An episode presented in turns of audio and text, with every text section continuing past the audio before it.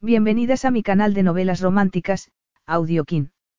Estaré agradecida si te suscribes al canal, dejas un comentario y un me gusta.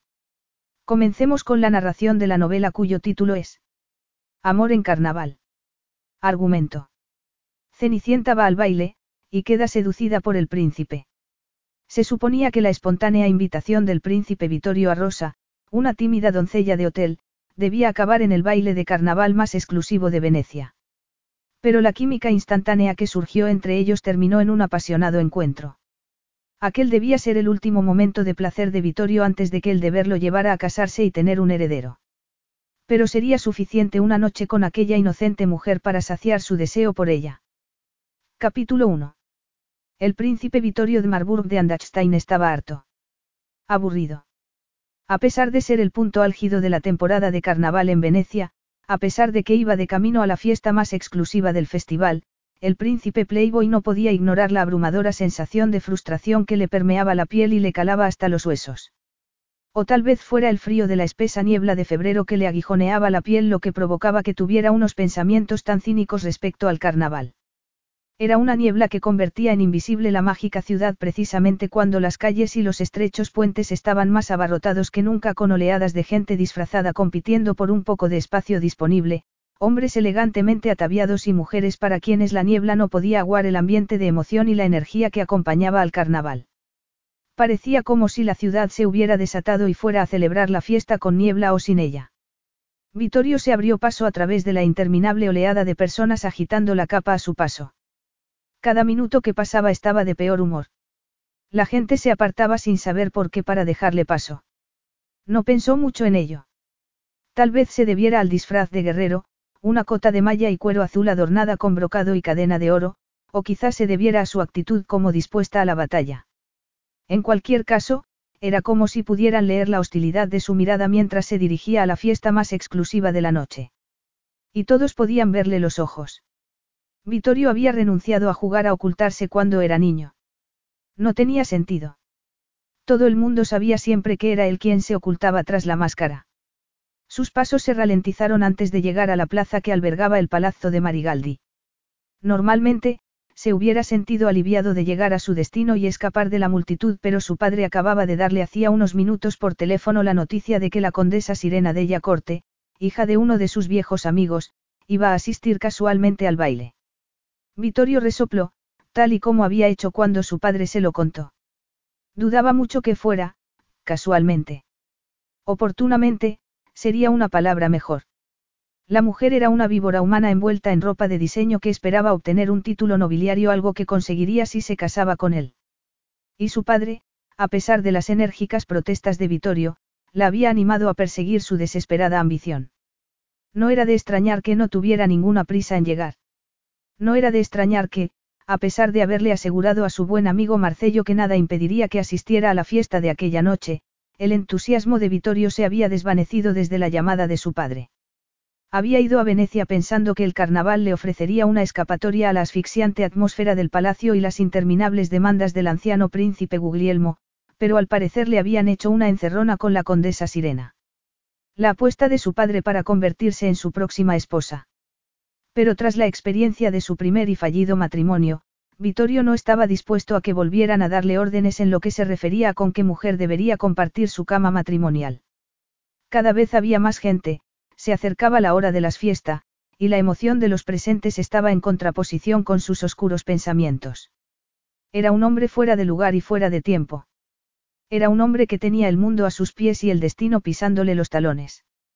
Era un hombre que quería ser capaz de tomar sus propias decisiones, pero estaba maldecido por el legado de su nacimiento y su necesidad de satisfacer a otros antes de poder dedicarse a sus propias necesidades. Y Marcello era su amigo más antiguo, y le había prometido que estaría allí. Algo le llamó entonces la atención. Un destello de color entre la multitud, un estallido estático de vermellón entre el desfile en movimiento de disfraces, el atisbo de una rodilla y de una mandíbula alzándose, como brochazos de un retrato al óleo en medio de un torbellino de acuarelas. Vittorio entornó la mirada mientras obligaba sin palabras a que la gente se apartara. Cuando la multitud obedeció, captó el destello de una cascada oscura de cabello ondulado cayendo por un hombro y vio a la mujer girar su rostro enmascarado hacia cada persona disfrazada que pasaba, buscando a través del corto velo de encaje negro que le cubría la mitad de la cara. Parecía perdida. Sola. Seguramente sería una turista que había caído víctima del entramado de las calles y canales de Venecia. Vittorio apartó la vista. No era su problema. Tenía un lugar al que ir, después de todo. Y, sin embargo, sus ojos escudriñaron la plaza. Nadie parecía como si hubiera perdido a alguien y la estuviera buscando. Volvió a mirar y durante un instante no la encontró, y pensó que se había ido hasta que pasó un grupo de arlequines con sombreros de cascabeles. Y entonces vio cómo ella levantaba la mano y se la llevaba a la boca pintada. Estaba perdida. Sola. Y tenía ese tipo de belleza inocente y vulnerabilidad que le atraían. Y de pronto Vittorio ya no se sintió tan aburrido. Capítulo 2. Perdida en Venecia, Rosa Ciabarro sintió el pánico bombeándole con fuerza en las venas mientras se abría paso entre la riada de gente disfrazada que ocupaba el puente y lograba encontrar un trozo de espacio libre a un lado del canal. Trató de recuperar el aliento y calmar su acelerado corazón. Pero nada podía calmar sus desesperados ojos. Miró a través del velo de encaje en busca de una señal que le dijera dónde estaba, pero cuando logró distinguir el nombre de la plaza, no le dijo nada ni le dio ninguna pista de dónde se encontraba. Escudriñar los rostros de las personas con las que se cruzaba para intentar reconocer a alguien, también resultaba inútil. Era imposible saber quién era quién cuando todo el mundo estaba disfrazado. Rosa alzó la cabeza hacia el cielo negro como la tinta envuelto en niebla y se abrazó a sí misma mientras exhalaba un profundo suspiro. Todo era inútil, y había llegado el momento de dejar de buscar y afrontar la verdad. Había cruzado ya demasiados puentes y doblado demasiadas esquinas en un vano intento de encontrar a sus amigos, y ya no cabía ninguna posibilidad de que se encontraran ahora. Era la última noche de carnaval y la única fiesta a la que se podía permitir ir, pero ahora estaba perdida en un puente envuelto en niebla en algún rincón de Venecia. No tenía sentido. Rosa se arrebujó en el interior de la capa. Hacía mucho frío. Pisó con fuerza el pavimento de piedra para calentarse las piernas y lamentó no haber elegido algo más cálido que el vestido tan fino con hombros al aire y escote. Vas a estar bailando toda la noche, protestó Chiara cuando Rosa sugirió que debería vestirse más acorde con el clima. Hazme caso, si vas más abrigada te vas a asar. Pero Rosa no se estaba asando ahora. Tenía muchísimo frío. Y por primera vez desde hacía tantos años que no podía ni recordarlo, sintió que se le llenaban los ojos de lágrimas. Parpadeó. No era de las que lloraban. Se había criado con tres hermanos mayores que se burlaban sin piedad de ellas y lo hacía. Cuando era niña aguantó estoicamente todo tipo de caídas, heridas y rodillas desolladas cuando insistía en acompañarlos en sus aventuras. Sin llorar jamás. Pero nunca se había visto separada de sus amigos y perdida en las laberínticas calles de Venecia en la noche más festiva del año sin la entrada y sin forma de ponerse en contacto con ellos. Seguro que incluso sus hermanos entenderían que derramara una lágrima o dos de frustración. Especialmente si supieran la gran cantidad de dinero que se había gastado en la entrada. Cerró los ojos y se arrebujó en la capa, sintiendo cómo el frío helado del invierno le atravesaba los huesos. La resignación dio lugar al arrepentimiento. Tenía muchas esperanzas puestas en aquella noche. Una noche excepcional en medio del carnaval. Una oportunidad de fingir que no era simplemente una trabajadora más en un hotel que limpiaba los restos de los turistas que visitaban la ciudad. Una oportunidad de formar parte de las celebraciones en lugar de limitarse a mirar desde la barrera. Pero le había costado mucho dinero. Menudo desperdicio. Y solo podía culparse a sí misma de verse en aquella situación. Le había parecido muy buena idea cuando Chiara se ofreció a llevarle el teléfono y la entrada en su bolso. Después de todo, iban a la misma fiesta. Y había sido una buena idea hasta que un grupo de ángeles con enormes alas blancas se cruzaron con ellos en un puente estrecho, y Rosa se vio separada de sus amigos y obligada a caminar hacia atrás. Cuando consiguió abrirse camino entre las alas de plumas y volver al puente, la niebla se había tragado a Chiara y a sus amigos. Rosa corrió por el puente y por las abarrotadas calles todo lo rápido que pudo intentando alcanzarlos, chocándose contra personas que llevaban enormes pelucas, trajes de bufón con cascabeles o vestidos de época tan anchos como las estrechas calles. Pero llevaba poco tiempo en Venecia y no tenía muy claro cuál era el camino, y había cruzado tantos puentes ya, que aunque Chira se diera la vuelta no podría encontrarla. Más le valía volver al pequeño apartamento que compartía con Chiara si es que lograba encontrarlo. Aunque le llevara toda la noche, sin duda terminaría dando con él. Exhaló un suspiro final y se apartó la máscara de la cara. No necesitaba un velo de encaje en los ojos para dificultar todavía más su búsqueda. No necesitaba una máscara aquella noche. Punto. No habría fiesta para ella. Se le deslizó la capa cuando se apartó el pelo, dejándole inadvertidamente al aire frío un hombro. Se estremeció bajo la deslizante prenda. Estaba intentando volver sobre sus pasos en el puente cuando lo vio. Un hombre en el centro de la plaza. Un hombre con un disfraz azul ribeteado en oro. Un hombre alto, de hombros anchos y con aspecto de guerrero. Un hombre que la miraba fijamente. Rosa sintió un escalofrío en la espina dorsal. No, no era posible. Se atrevió a girar un poco la cabeza para mirarlo. Solo estaba ella en el canal, y más allá había una muralla derrumbada. Tragó saliva cuando se dio la vuelta y alzó la mirada lo suficiente para ver que el hombre se acercaba ahora a ella con paso firme, y la gente se apartaba misteriosamente ante él. A pesar de la escasa iluminación de la farola de la calle, la determinación de su mirada hizo que le subiera la adrenalina en la sangre. Quedarse ahí o huir. La respuesta estaba clara. Rosa sabía que, fuera quien fuera aquel hombre y sus intenciones, ella había permanecido allí demasiado tiempo. Y el hombre seguía avanzando con largos pasos, acortando la distancia entre ellos. Y sus pies se negaban a moverse. Estaba anclada al sitio, cuando lo que debería hacer era meterse entre el grupo de gente que había en el puente y dejar que la multitud se la tragara y la sacara de allí. Enseguida estuvo delante de él, un hombre enorme con túnica de cuero y malla, el cabello suelto a la altura de un rostro que exudaba poder. La nariz grande, mandíbula firme y unos ojos de un azul resplandeciente. Cobalto. No, no era un mero guerrero. Debía tratarse de un señor de la guerra. Un dios. Rosa tenía la boca seca cuando alzó la vista para mirarlo, pero tal vez era solo el calor que parecía irradiar del cuerpo del hombre en aquella noche fría y envuelta en niebla. ¿Puedo ayudarla? Le preguntó con voz profunda. Ella alzó la barbilla y trató de demostrar confianza. ¿Por qué me estaba usted mirando? Preguntó a su vez sin responder a su pregunta. Sentía curiosidad. Rosa tragó saliva. Había visto a esas mujeres de pie esperando al otro lado de la carretera, y se hacía una idea de por qué podía sentir curiosidad por una mujer que estaba sola en una plaza. Se miró el vestido, y las medias a media pierna visibles bajo el dobladillo de la falda. Se suponía que iba disfrazada de cortesana, pero... Esto es un disfraz. No soy ya sabe. El hombre alzó las comisuras de los labios y formó casi una sonrisa, un cambio tan drástico que la pilló completamente por sorpresa.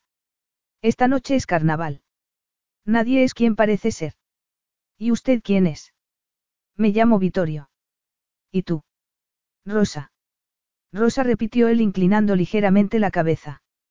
Ella tuvo que hacer un esfuerzo para no tambalearse al escuchar su nombre con aquel tono de voz tan profundo y rico. Encantando de conocerte le tendió una mano y Rosa se la miró con recelo. Era una mano grande. Te prometo que no muerde. Rosa alzó la vista y vio que la curva de sus labios había aumentado un centímetro y había en sus ojos azules un brillo de calor.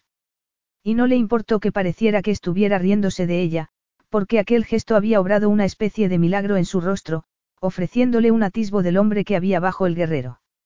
Así que después de todo era mortal no un dios salido de entre la niebla. Rosa le puso la mano en la suya y Vittorio se la estrechó. Ella sintió cómo le apretaba los dedos entre los suyos y sintió el calor. Era una sensación deliciosa que le recorrió seductoramente la sangre y provocó una respuesta en su vientre, una sensación tan inesperada que despertó todas las alarmas en su cerebro. Tengo que irme, dijo retirando la mano de la suya y sintiendo la pérdida del calor de su cuerpo. ¿Dónde tienes que ir? Rosa miró hacia el puente. Ahora había menos gente, la mayoría había llegado a su destino, y solo los rezagados se apresuraban todavía. Se supone que tengo que estar en una fiesta. ¿Y sabes dónde es esa fiesta? La encontraré, afirmó con una convicción que no sentía. Porque no sabía dónde estaba ni dónde era la fiesta, y porque si conseguía milagrosamente encontrarla, tampoco tenía ya la entrada. No tienes la menor idea de dónde es ni cómo llegar.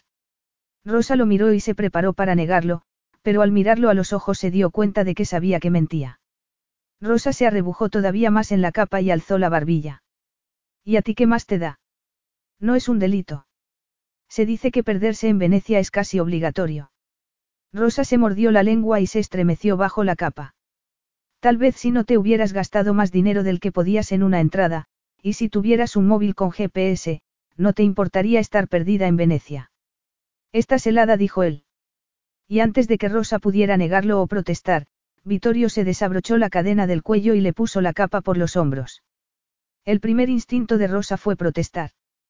Tal vez fuera nueva en la ciudad, pero no era tan ingenua como para pensar que la ayuda de aquel hombre fuera desinteresada. Sin embargo, la capa era pesada y estaba deliciosamente calentita. Y despedía un aroma masculino. El aroma de Vittorio. Lo aspiró y disfrutó de aquella mezcla a cuero y hombre y su protesta murió en sus labios. Gracias dijo sintiendo cómo el calor la envolvía y se le extendía hasta las piernas, que llevaban una eternidad congeladas. Disfrutaría de aquel calor durante un minuto, lo usaría para descongelarse la sangre y volver a cargar de energía sus desinflados cuerpo y alma, y luego insistiría en que estaba bien, le devolvería la capa e intentaría encontrar el camino de regreso a casa. ¿Hay a alguien a quien puedas llamar? No tengo el teléfono conmigo, miró la máscara que tenía entre las manos sintiéndose una estúpida. ¿Puedo llamar a alguien en tu nombre? Preguntó Vittorio sacando un móvil de una bolsa pequeña del cinturón. Rosa experimentó durante un segundo un destello de esperanza. Pero solo le duró un instante. Porque el teléfono de Chiara estaba almacenado en la memoria de su teléfono. Sacudió la cabeza. Su carnaval había terminado antes siquiera de empezar. No me sé el número. Lo tengo guardado en el teléfono, pero... Vittorio volvió a guardarse el móvil. No sabes dónde es la fiesta. Rosa se sintió de pronto muy cansada, abrumada por una montaña rusa de emociones, cansada de preguntas que dejaban en evidencia lo tonta que había sido y lo mal que se había preparado. Tal vez aquel extranjero estaba intentando ayudarla, pero ella solo quería volver a su apartamento y meterse en la cama, taparse hasta la cabeza con las sábanas y olvidarse de aquella noche. Mira, gracias por la ayuda, pero seguro que tienes algún sitio al que ir. Sí. Ella alzó una ceja en gesto desafiante. Bueno, entonces. Una góndola se deslizó casi en silencio por el canal detrás de ella. La niebla los envolvía a ambos. La mujer debía estar helada con aquella vestimenta tan poco adecuada para el frío. Todavía le temblaban los brazos, pero seguía empeñada en aparentar que todo estaba bien y que no necesitaba ayuda. Ven conmigo, le dijo Vittorio. Fue un impulso lo que le llevó a pronunciar aquellas palabras, pero una vez dichas se dio cuenta de que tenían todo el sentido. Estaba perdida, sola en Venecia y era preciosa más hermosa todavía de lo que le pareció al principio cuando se quitó la máscara. Sus ojos color caramelo eran grandes y rasgados como los de un gato, y sus labios pintados eran como una invitación. Perdona. Sus ojos de gata se abrieron de par en par. Ven conmigo, repitió él. Las semillas de su plan habían empezado a germinar. Un plan que los beneficiaría a ambos. No es necesario que digas eso. Ya has sido bastante amable conmigo. No se trata de ser amable. Me harás un favor. ¿Cómo es posible, si hace un momento ni siquiera nos conocíamos? Vittorio le ofreció el brazo. Llámalo casualidad si lo prefieres. Porque yo también tengo que ir a un baile de disfraces y no tengo pareja para la velada. Me harías el honor de acompañarme. Ella se rió suavemente y luego sacudió la cabeza. Ya te he dicho que esto es un disfraz. No esperaba que nadie me pidiera que me fuera con él. No estoy pidiéndote que te vengas conmigo. Te estoy pidiendo que seas mi invitada esta noche. Pero depende de ti, Rosa. Está claro que tenías pensado ir a una fiesta esta noche. Vittorio agarró la máscara que ella sostenía entre los dedos que cerraban la capa por encima de sus senos y la giró despacio en las manos. Rosa no tuvo más remedio que soltarla. La otra opción era soltar la capa. ¿Por qué deberías perderte la mejor noche del carnaval solo porque te hayas separado de tus amigos? Le preguntó Vittorio mirándola a los ojos. Se dio cuenta de que se sentía tentada, casi podía saborear su excitación al ver que le ofrecían un salvavidas para una noche que había dado completamente por perdida. Pero en la profundidad de sus ojos todavía había preguntas y dudas. Vittorio sonrió. Había empezado la noche de mal humor y sabía que eso se reflejaría en sus facciones, pero sabía cómo sonreír cuando había algo que le interesaba. Sabía cómo despertar su encanto cuando era necesario, ya fuera para negociar con un diplomático extranjero o para cortejar a una mujer. Una casualidad repitió. Una oportunidad feliz para ambos. Y además puedes llevar mi capa puesta un rato más. Ella lo miró a los ojos. Los suyos tenían largas pestañas y eran tímidos y nerviosos. Vittorio se sintió afectado una vez más por su aire de vulnerabilidad. Era muy distinta a las mujeres que conocía. En su mente apareció la imagen de Sirena, segura de sí misma, egocéntrica e incapaz de mostrar vulnerabilidad ni aunque estuviera sola en el mar con un tiburón hambriento delante. Es muy calentita, reconoció Rosa. Gracias. Eso es un sí. Ella aspiró con fuerza el aire y se mordió el labio inferior mientras en su interior se libraba una tortuosa batalla. Luego asintió con decisión y esbozó una tímida sonrisa en respuesta. ¿Por qué no? Vittorio no perdió ni un instante y la guió por el puente y a través de las calles hacia la entrada privada de los jardines de palacio. Su humor era considerablemente más ligero que al principio de la velada. Porque de pronto, una noche que no le apetecía nada había dado un giro completo. No solo porque iba a darle una sorpresa a Sirena y a devolverle la pelota que ella le había arrojado, sino porque llevaba del brazo a una mujer preciosa en una de las ciudades más bellas del mundo, y la noche era joven. ¿Quién sabía cómo terminaría? Capítulo 3. A Rosa se le aceleró el corazón cuando aquel hombre tan guapo le puso la mano sobre su manga y se abrió camino entre la multitud. Tenía que hacer un esfuerzo por seguirle el paso. Le había dicho que se llamaba Vittorio, pero eso no le hacía menos desconocido. Y la estaba llevando a un baile de disfraces en alguna parte, o eso había dicho. Pero no tenía más detalles. Y no podía culpar a nadie de aquella chispa de impulso que la había llevado a abandonar todos los consejos de precaución con los que había crecido. Estaba haciendo algo muy lejos de su zona de confort y se preguntó si sería capaz de encontrar el camino de regreso en algún momento. ¿Por qué no? Había sido su respuesta a su invitación, a pesar de que se le habían ocurrido un sinfín de razones.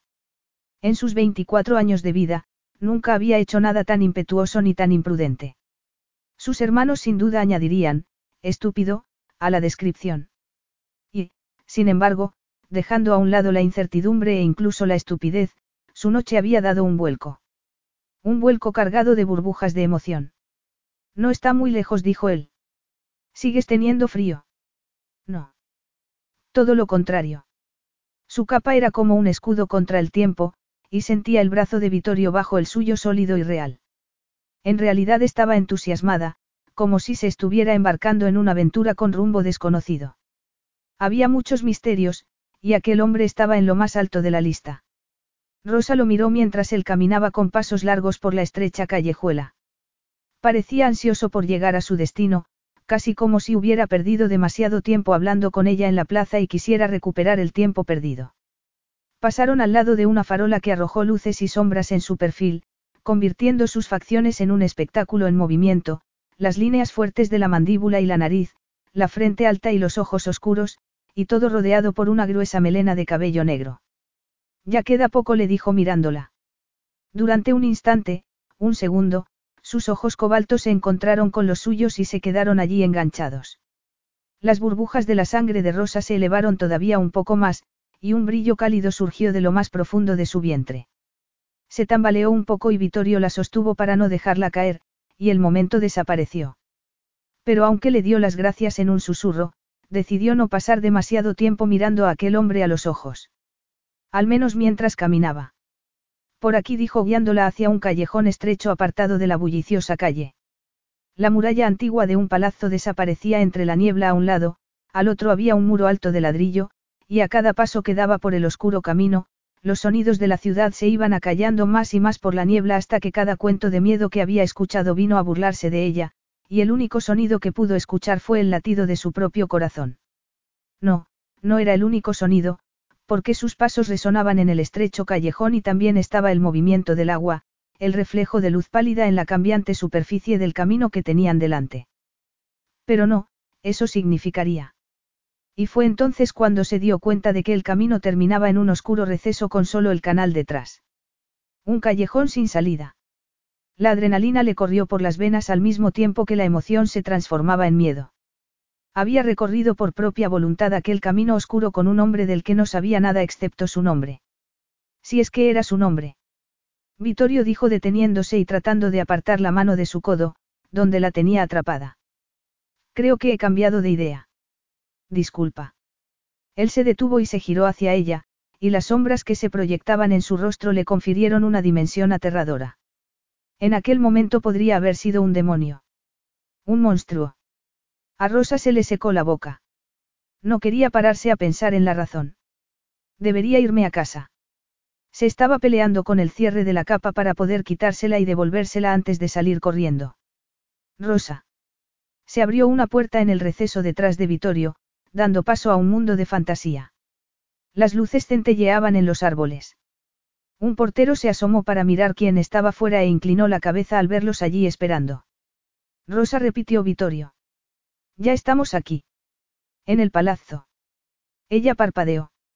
Más allá del portero había un camino entre árboles y al final una fuente de la que brotaba el agua. En el baile. Si los labios de Vittorio se curvaron ligeramente en la oscuridad, como si de pronto hubiera entendido su necesidad de salir huyendo. ¿O quieres volver a recordarme que lo que llevas es un disfraz? Rosa agradeció más que nunca a la niebla por tragarse su oleada de vergüenza. Dios, ¿qué debía pensar Vittorio de ella? Primero la encontraba perdida y desesperada, y luego entraba en pánico pensando que iba a atacarla. Chiara tenía razón. Necesitaba ser más dura. Ya no estaba en el pueblo. No tenía a su padre ni a sus hermanos para protegerla. Tenía que ser más inteligente y cuidar de sí misma. Intentó sonreír a su vez. No, lo siento mucho. No dijo Vittorio ofreciéndole de nuevo el brazo. Lo siento yo. La mayoría de la gente llega en barco a motor hasta la puerta principal. Yo quería hacer un poco de ejercicio y andar, pero se me hizo tarde y por eso iba tan rápido. Tendría que haberte avisado de que íbamos a entrar por la puerta lateral. La última oleada de adrenalina salió de ella y Rosa logró sonreír mientras le tomaba el brazo y permitía que la guiara hacia un jardín iluminado con pequeñas luces que convertían por arte de magia la línea de árboles en carruajes tirados por caballos que llevaban hacia el palazzo situado más allá. Cuando estaban entrando en aquel mundo mágico, Rosa se preguntó. Le habían dicho que contara con que hubiera muchas medidas de seguridad en la puerta, que le registrarían el bolso. Pero el portero les hizo un gesto para que entraran sin pestañear. ¿Qué clase de baile es este? preguntó. ¿Por qué no te piden la entrada ni te inspeccionan el bolso? Es un evento privado. Solo se accede por invitación. Ella lo miró. En ese caso, seguro que está bien que yo haya venido. Yo te he invitado, ¿no es así? Se detuvieron justo al lado de la fuente, a medio camino del jardín, de modo que Rosa pudo admirar el aire mágico e iluminado de los jardines. Supuso que más allá estaba el canal, aunque resultaba casi imposible distinguirlo a través de la niebla, y los edificios de enfrente solo eran meras apariciones entre la neblina. Rosa tenía la sensación de que toda Venecia hubiera sido engullida por un cuento de hadas ambientado en un jardín. El aire húmedo le refrescaba el rostro, pero se sentía deliciosamente calentita bajo la capa de Vittorio y no tenía ninguna prisa por entrar. Porque dentro habría más invitados, más desconocidos y, sin duda, todo el mundo se conocería menos ella. ¿Qué lugar es este? Preguntó mirando cómo caía el agua de la fuente. ¿A quién pertenece? Es de un amigo mío. Los ancestros de Marcello eran duques de Venecia y muy ricos. El palazzo fue construido en el siglo XVI. ¿Y de qué conoces a alguien tan importante? Vittorio hizo una breve pausa y luego se encogió de hombros. Mi padre y el suyo se conocen desde hace mucho. ¿Por qué? Tu padre trabajaba para él. Vittorio se tomó algo de tiempo antes de inclinar la cabeza hacia un lado. Algo parecido. Rosa asintió con gesto comprensivo. Entiendo. Mi padre se ocupa de los coches del alcalde de Cecce, el pueblo de Puglia del que venimos. Solía invitarle a la fiesta de Navidad todos los años, y nosotros también íbamos de niños. Nosotros. Mis tres hermanos mayores y yo. Ahora todos están casados y tienen su propia familia. Rosa miró hacia los jardines perlados de luces y pensó en su próximo sobrino, que nacería dentro de unas semanas, y en el dinero que había malgastado en la entrada para el baile de aquella noche. Un dinero que podría haber utilizado para viajar de visita a casa y comprarle algo especial al bebé, y todavía le habría sobrado algo. Suspiró. He pagado 100 euros por la entrada del baile. 100 euros tirados a la basura. Vittorio alzó una ceja. ¿Tanto? Sí, ya sé que es absurdamente caro, y el nuestro era uno de los bailes más baratos. Así que tienes suerte de que te inviten gratis a fiestas en un sitio como este. Rosa tragó saliva. Estaba balbuceando. Pero había algo en la presencia abrumadora de aquel hombre en la niebla que la llevaba a intentar estar a su altura. Era tan alto, de hombros tan anchos y facciones tan poderosas. Como Vittorio no dijo ni una palabra en el silencio que siguió, se sintió impulsada a continuar hablando. Y luego tienes que ir disfrazada, por supuesto. Aunque el disfraz me lo he hecho yo misma, he tenido que comprar la tela. ¿A eso te dedicas, Rosa? Le preguntó Vittorio cuando volvieron a dirigirse hacia el palazzo. ¿Eres diseñadora de moda? Ella se rió. ¿Qué va? Ni siquiera coso bien. Limpio habitaciones en el Palazzo de Velate, un hotel pequeño de dorso duro. ¿Lo conoces? Vittorio negó con la cabeza. Es mucho más pequeño que esto, pero muy elegante. Los escalones los llevaron a unas puertas antiguas de madera que se abrieron ante ellos, como si quien estuviera dentro hubiera anticipado su llegada. Rosa alzó la vista para mirarlo. Has logrado acostumbrarte a visitar a tu amigo en un lugar tan majestuoso. Vittorio sonrió y dijo. Venecia es bastante especial. Se tarda un poco en acostumbrarse a ella. Rosa miró las enormes puertas y la luz que se filtraba desde el interior y aspiró con fuerza el aire. A mí me está costando, mucho, acostumbrarme. Cuando entraron en el vestíbulo del palazzo, a Rosa se le salieron los ojos de las órbitas. Y a ella que le parecía elegante el hotel donde trabajaba. Este sí que era un palacio de verdad, lujosamente decorado con techos imposiblemente altos cubiertos de frescos y relieves dorados e impecablemente decorado con muebles que parecían piezas de antigüedad únicas. De algún lugar situado arriba se escuchaba el sonido de un cuarteto de cuerda que descendía por la espectacular escalera. Y Rosa se dio cuenta de que el hotel en el que trabajaba era un lugar decadente y podrido. Un mero suspiro de lo que intentaba emular. Otro portero dio un paso adelante, saludó con una inclinación de cabeza y liberó a Rosa y a Vittorio de los abrigos. Esto es precioso, susurró ella mirando todo con los ojos muy abiertos, frotándose los brazos desnudos bajo la luz de la enorme araña de cristal de Murano, iluminada con al menos cien bombillas. ¿Tienes frío? Le preguntó él recorriéndola con la mirada, desde el corpiño ajustado hasta la falda con aquel bajo tan poco apropiado para el clima. No. No era frío. La piel de gallina no tenía nada que ver con la temperatura. Más bien se trataba de que, sin la capa y sin la semioscuridad del exterior que la protegía de su mirada, se sentía de pronto expuesta. Loca. Le había encantado cómo había quedado el diseño de su disfraz, se sentía muy orgullosa de su esfuerzo tras tantas noches cosiendo, y estaba deseando ponérselo aquella noche. Estás muy sexy, le había dicho Chiara aplaudiendo cuando Rosa giró delante de ella. Todos los hombres del baile harán cola para bailar contigo. Se había sentido sexy, y un poco más traviesa de lo que estaba acostumbrada. Al menos antes. Pero, en aquel momento, deseaba tirar del corpiño hacia arriba para taparse más los senos y también hacia abajo para cubrirse las piernas. En un lugar así, donde la elegancia y la clase rebosaban desde los frescos, las arañas de cristal antiguas y la miríada de superficies de mármol, se sentía como una baratija. Vulgar. Se preguntó si Vittorio se estaría arrepintiendo del impulso de haberla invitado. Sería consciente de lo fuera del lugar que estaba.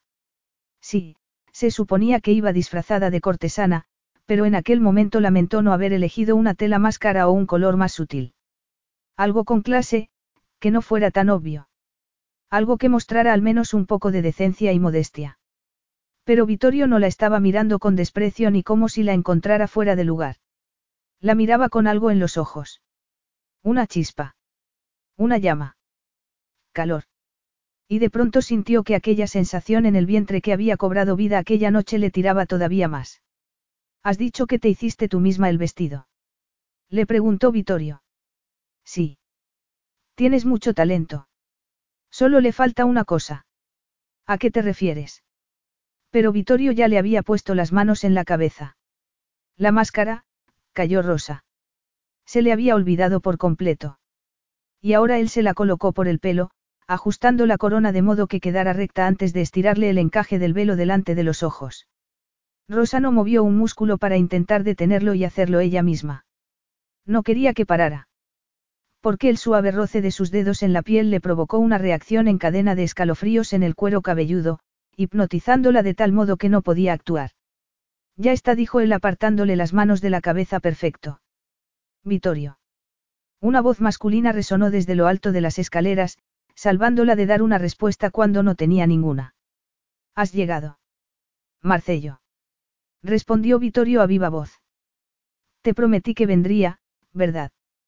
Contigo nunca se sabe, dijo el hombre bajando las escaleras de mármol de dos en dos. Iba vestido de arlequín en tonos negro y dorado. Cuando llegó abajo. Vittorio y él se abrazaron brevemente. Qué alegría verte, dijo el arlequín. Y veo que has venido acompañado, sus labios se curvaron en una sonrisa. Bienvenida, hermosa desconocida. Me llamo Marcello Donato. El hombre era imposiblemente guapo. Tenía la piel aceitunada, ojos oscuros, boca sensual y pómulos altos. Pero fue la calidez de su sonrisa lo que hizo que a Rosa le cayera bien al instante. Yo soy Rosa. Marcello le tomó la mano para acercarla más así y la besó en ambas mejillas. No nos conocemos, ¿verdad? Dijo al soltarla. Estoy seguro de que me acordaría. Yo mismo acabo de conocer a Rosa, reconoció Vittorio antes de que ella pudiera responder.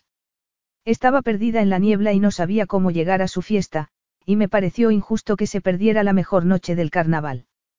Marcello asintió. Una injusticia de proporciones masivas. Bienvenida, Rosa. Me alegro de que hayas encontrado a Vittorio dio un paso atrás y los observó detenidamente. Hacéis una buena pareja. El guerrero fiero que protege a la princesa a la fuga lo siento, soy un romántico. ¿Y de qué huye la princesa? Preguntó Rosa con cierta sorna. Eso es muy fácil, respondió Marcello. De una serpiente maligna. Pero no te preocupes, Vittorio te protegerá.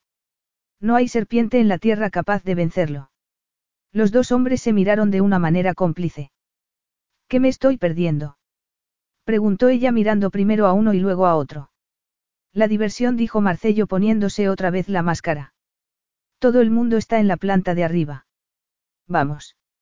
Marcello era amable y cariñoso, y nadie parecía extrañarse por el modo en que Rosa iba vestida, así que empezó a relajarse. Se había preocupado por nada. Subieron juntos las escaleras a la zona de recepción del palazzo, que estaba a un nivel superior de las aguas del canal. Rosa se fijó en que aquella planta era todavía más opulenta y más impresionante que la anterior, con sus techos altos, las lámparas de araña de cristal y las ventanas ornamentales con vistas a lo que parecía ser el puente Rialto a la derecha. Y en ese caso. Rosa miró a través de la niebla y de pronto se hizo la luz en su mente. Estamos en el Gran Canal. Marcello se encogió de hombros y sonrió antes de perderse entre la gente. Rosa sintió una punzada de alegría. Vittorio había sido muy amable pidiéndole que le acompañara, pero la realidad era que ya no estaba perdida. Se giró hacia él. Ya sé dónde estoy. No estoy perdida. Sé volver a casa desde aquí. Vittorio se giró hacia ella, le puso las manos en los hombros y la miró fijamente. Estás buscando una razón para escapar. Una sonrisa pícara asomó a sus labios.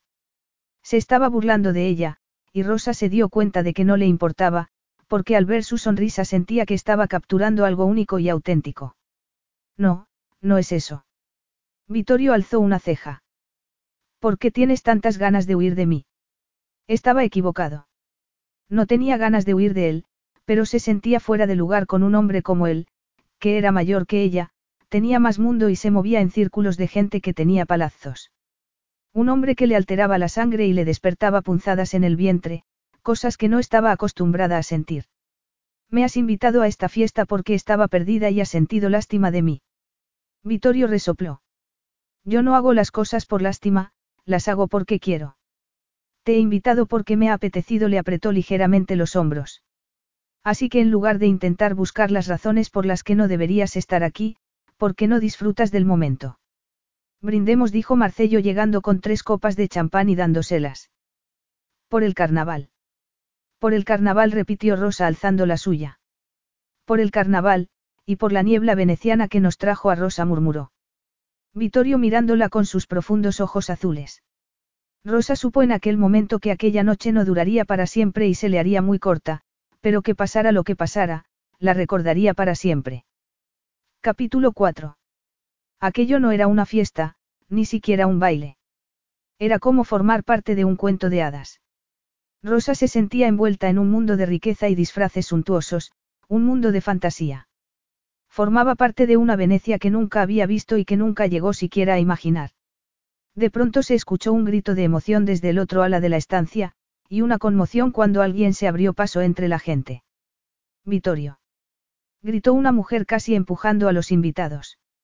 Me acabo de enterar de que estás aquí. ¿Dónde te has escondido todo este rato? Pero no era cualquier mujer. Se trataba de Cleopatra. El cabello tipo bob negro estaba adornado con perlas doradas, y no llevaba máscara. El vestido era sencillamente impresionante. De escote muy bajo, estaba hecho todo de cuentas doradas, plateadas y de bronce. La falda corta estaba también hecha de cuentas brillantes que mostraban un destello de piel en cada movimiento. Era un vestido que servía para mostrar el espectacular cuerpo de su portadora. Cleopatra se acercó a darle dos besos en la mejilla a Vittorio. Sirena, me gustaría presentarte a mi amiga Rosa. Esta es Sirena, la hija de uno de los mejores amigos de mi padre. O dijo Sirena riéndose sin ganas. Soy, mucho, más que eso. Sirena pareció darse cuenta entonces por primera vez de que había alguien al lado de Vittorio. Giró la cabeza hacia Rosa y la miró de un modo que dejaba claro la opinión que tenía de ella. Hola le dijo con frialdad antes de girarse otra vez hacia Vittorio dándole prácticamente la espalda a Rosa. Ven conmigo, todos nuestros amigos están en la otra sala. Estoy aquí con Rosa. ¿Con quién? Sirena volvió a mirarla con desprecio antes de poner una mano sobre el pecho de Vittorio con gesto posesivo. Ven a ver a nuestros amigos cuando estés libre. Llevan unos disfraces increíbles. Te estaré esperando. Y dicho aquello se giró agitando su falda de cuentas y desapareció.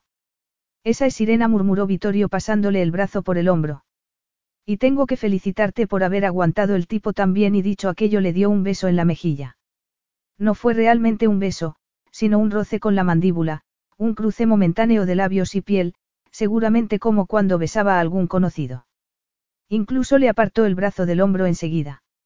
Y sin embargo, para Rosa había sido el momento más emocionante desde que llegó a Venecia. Te has sonrojado, le dijo Vittorio mirándola. Ella sintió que se sonrojaba todavía más y bajó la cabeza. Sí, qué tontería. Vittorio le puso la mano en la barbilla y le alzó el rostro hacia el suyo. No afirmó. Es encantador. Hacía mucho que no veía a una mujer sonrojarse. Rosa parpadeó y sintió de nuevo escalofríos.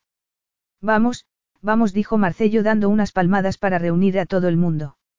La diversión está a punto de empezar. La planta se dividió en zonas de actuación, con escenarios y telones de terciopelo, y se pasaron la siguiente hora yendo de una estancia a otra para ver las actuaciones de los malabaristas y cantantes de ópera, los acróbatas que se colgaban de cuerdas en el aire. Luego les tocó el turno a los payasos y Rosa no pudo evitar reírse a carcajadas con sus bromas. Y entonces Vittorio le tomó la mano y el corazón le dio un vuelco dentro de pecho. Lo miró de reojo y vio que sus ojos azul cobalto la estaban observando y tenía una sonrisa sensual en los labios. Vittorio le apretó ligeramente la mano antes de soltársela y ella volvió a mirar el espectáculo. Pero ya no se reía. Sentía el pecho demasiado tirante, la sangre bullendo, y estaba imaginando toda clase de cosas imposibles. Cosas inimaginables. Alzó la vista de nuevo para mirarlo a hurtadillas y se dio cuenta de que él la estaba mirando, su pelo negro como la noche enmarcando su rostro fuerte. Su rostro fuerte y tremendamente bello. Y pensó que sería una tontería no explorar lo que estaba pasando y ver dónde llevaba. O Sirena tenía espías o un don para saber que Rosa se había separado de él cinco minutos. Las actuaciones habían terminado, pero aunque la fiesta continuaría hasta el amanecer, Vittorio tenía otros planes. Planes que no incluían a Sirena por mucho que ella se empeñara. Se supone que esto era una fiesta de amigos, le dijo Sirena con aire conspirador a Marcello cuando lo acorraló en lo alto de las escaleras, donde Vittorio estaba esperando a Rosa. Una fiesta exclusiva. Pero, ¿has visto a la mujer que Vittorio ha traído? ¿Viste cómo iba vestida? Nadie te está escuchando, Sirena dijo Vittorio con desprecio buscando con la mirada a Rosa. Cuanto antes se marchara de allí y se alejara de Sirena, mejor. Así es nuestro Vitorio intervino Marcello, siempre en el papel del anfitrión perfecto, intentando apaciguar el antagonismo entre sus invitados. Siempre trayendo a casa perrillos abandonados, pajaritos caídos del nido. Vittorio, ¿te acuerdas del gatito que encontraste aquel día al lado del río? De eso hace al menos 20 años.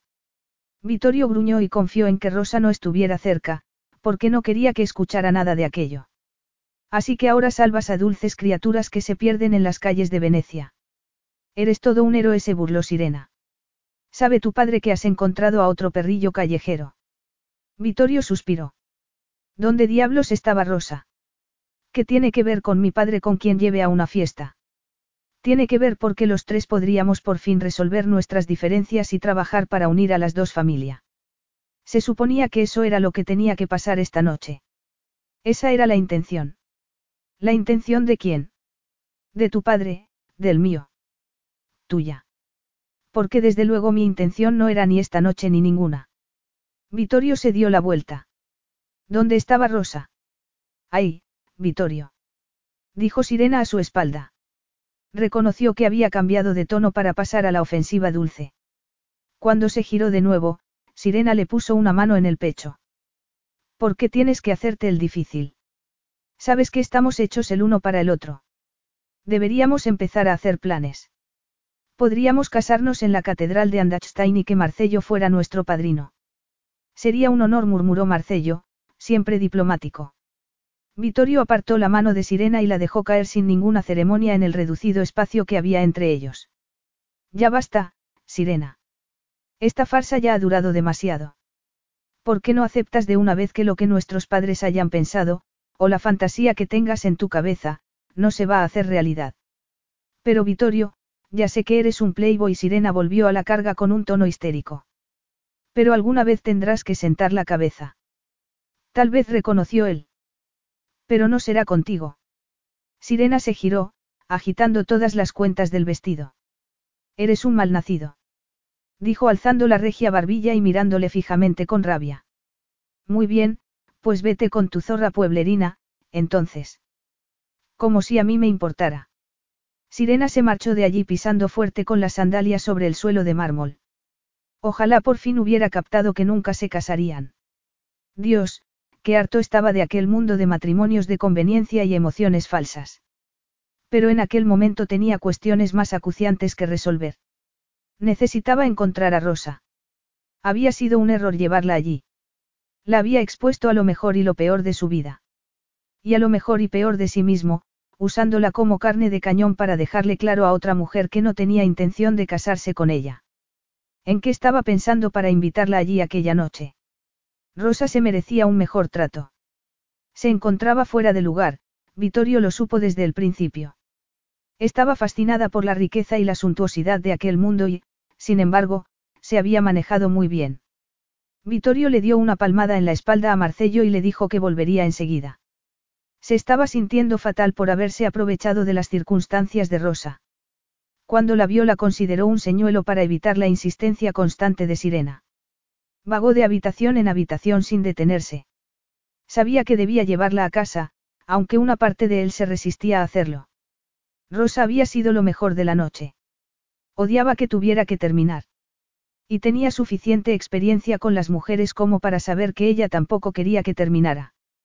Finalmente la encontró rodeada de un grupo de invitados que conocía, miembros del séquito de Sirena, hombres bobos que siempre la seguían a todas partes y la halagaban sin motivo. Ahora rodeaban a Rosa como si fueran la guardia pretoriana. Sin duda aquello era cosa de sirena. Su huella estaba por todas partes. Aquí estás, dijo Vittorio sin poder disimular el desprecio en el tono de voz al mirar al grupo. Te he buscado por todas partes. Rosa no parecía contenta de verlo. Sus ojos no se cruzaron con los suyos con alivio, ni con la alegría que le hubiera gustado ver. Incluso su lenguaje corporal había cambiado. Sus movimientos parecían rígidos y formales. Estaba haciendo nuevos amigos, dijo. Vittorio miró a los seis hombres, que iban todos igual vestidos. O mejor dicho, igual de desvestidos. Tenían el pecho descubierto, faldas cortas blancas, penachos dorados y azules y brazaletes dorados. Los llamados. Amigos, de Cleopatra, aunque eran más bien su guardia de honor. Y Vittorio sabía que, al igual que Sirena, eran capaces de hacer pedazos a una persona inocente. Él no era el único capaz de ver su falta de sofisticación y de astucia. Rosa era completamente vulnerable en un mundo de cinismo. Siento decepcionar a tus nuevos, amigos, mintió mirando a cada uno de ellos. Pero nos vamos. Te llevo a casa. Rosa alzó la barbilla. ¿Y si no quiero? Ahora ya sé dónde estoy. Puedo encontrar yo sola el camino. Nosotros podemos llevarte, dijo uno de los hombres con sonrisa hambrienta. Sí, dijo otro tomándole una de las manos a Rosa. Quédate un rato con nosotros. Luego te acompañamos. Haz lo que tú quieras, le dijo Vittorio. Hizo un esfuerzo por contener la rabia en el tono de voz, pero no le salió. No podía sacar de allí a rastras a Rosa si no quería irse, aunque el cavernícola que llevaba dentro le gritaba que la echara al hombro y se marchara de allí.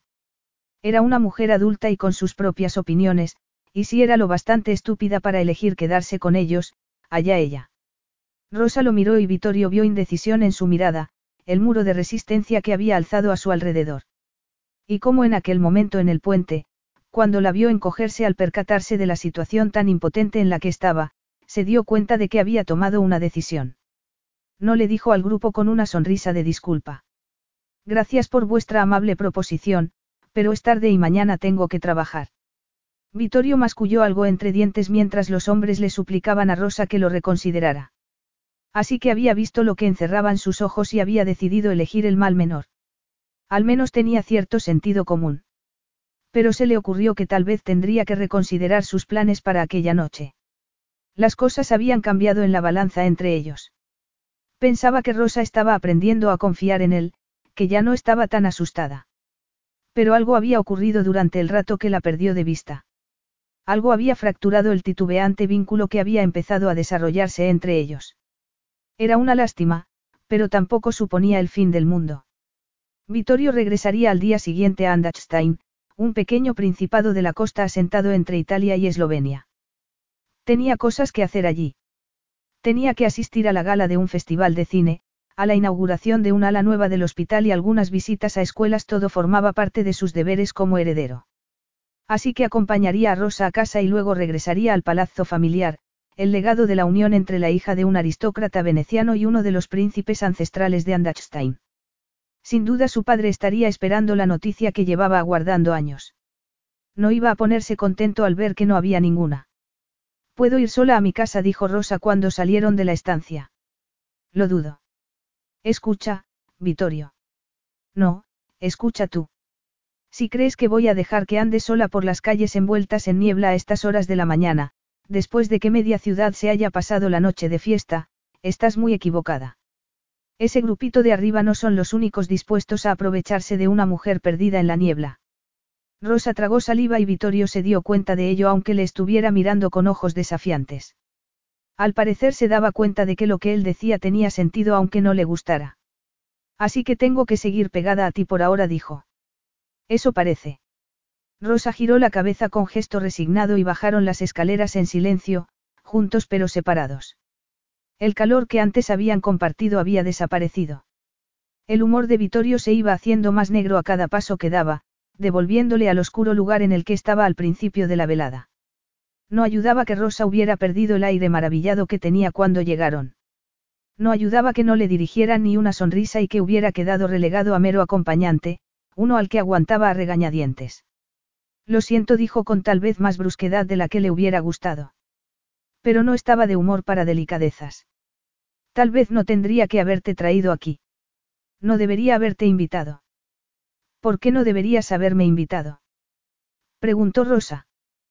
¿Por qué este no es mi sitio? ¿Por qué no soy más que una zorra pueblerina? ¿Lo has oído? ¿Qué más has escuchado? Lo suficiente. Vittorio sintió ganas de golpearse la cabeza contra el muro más cercano.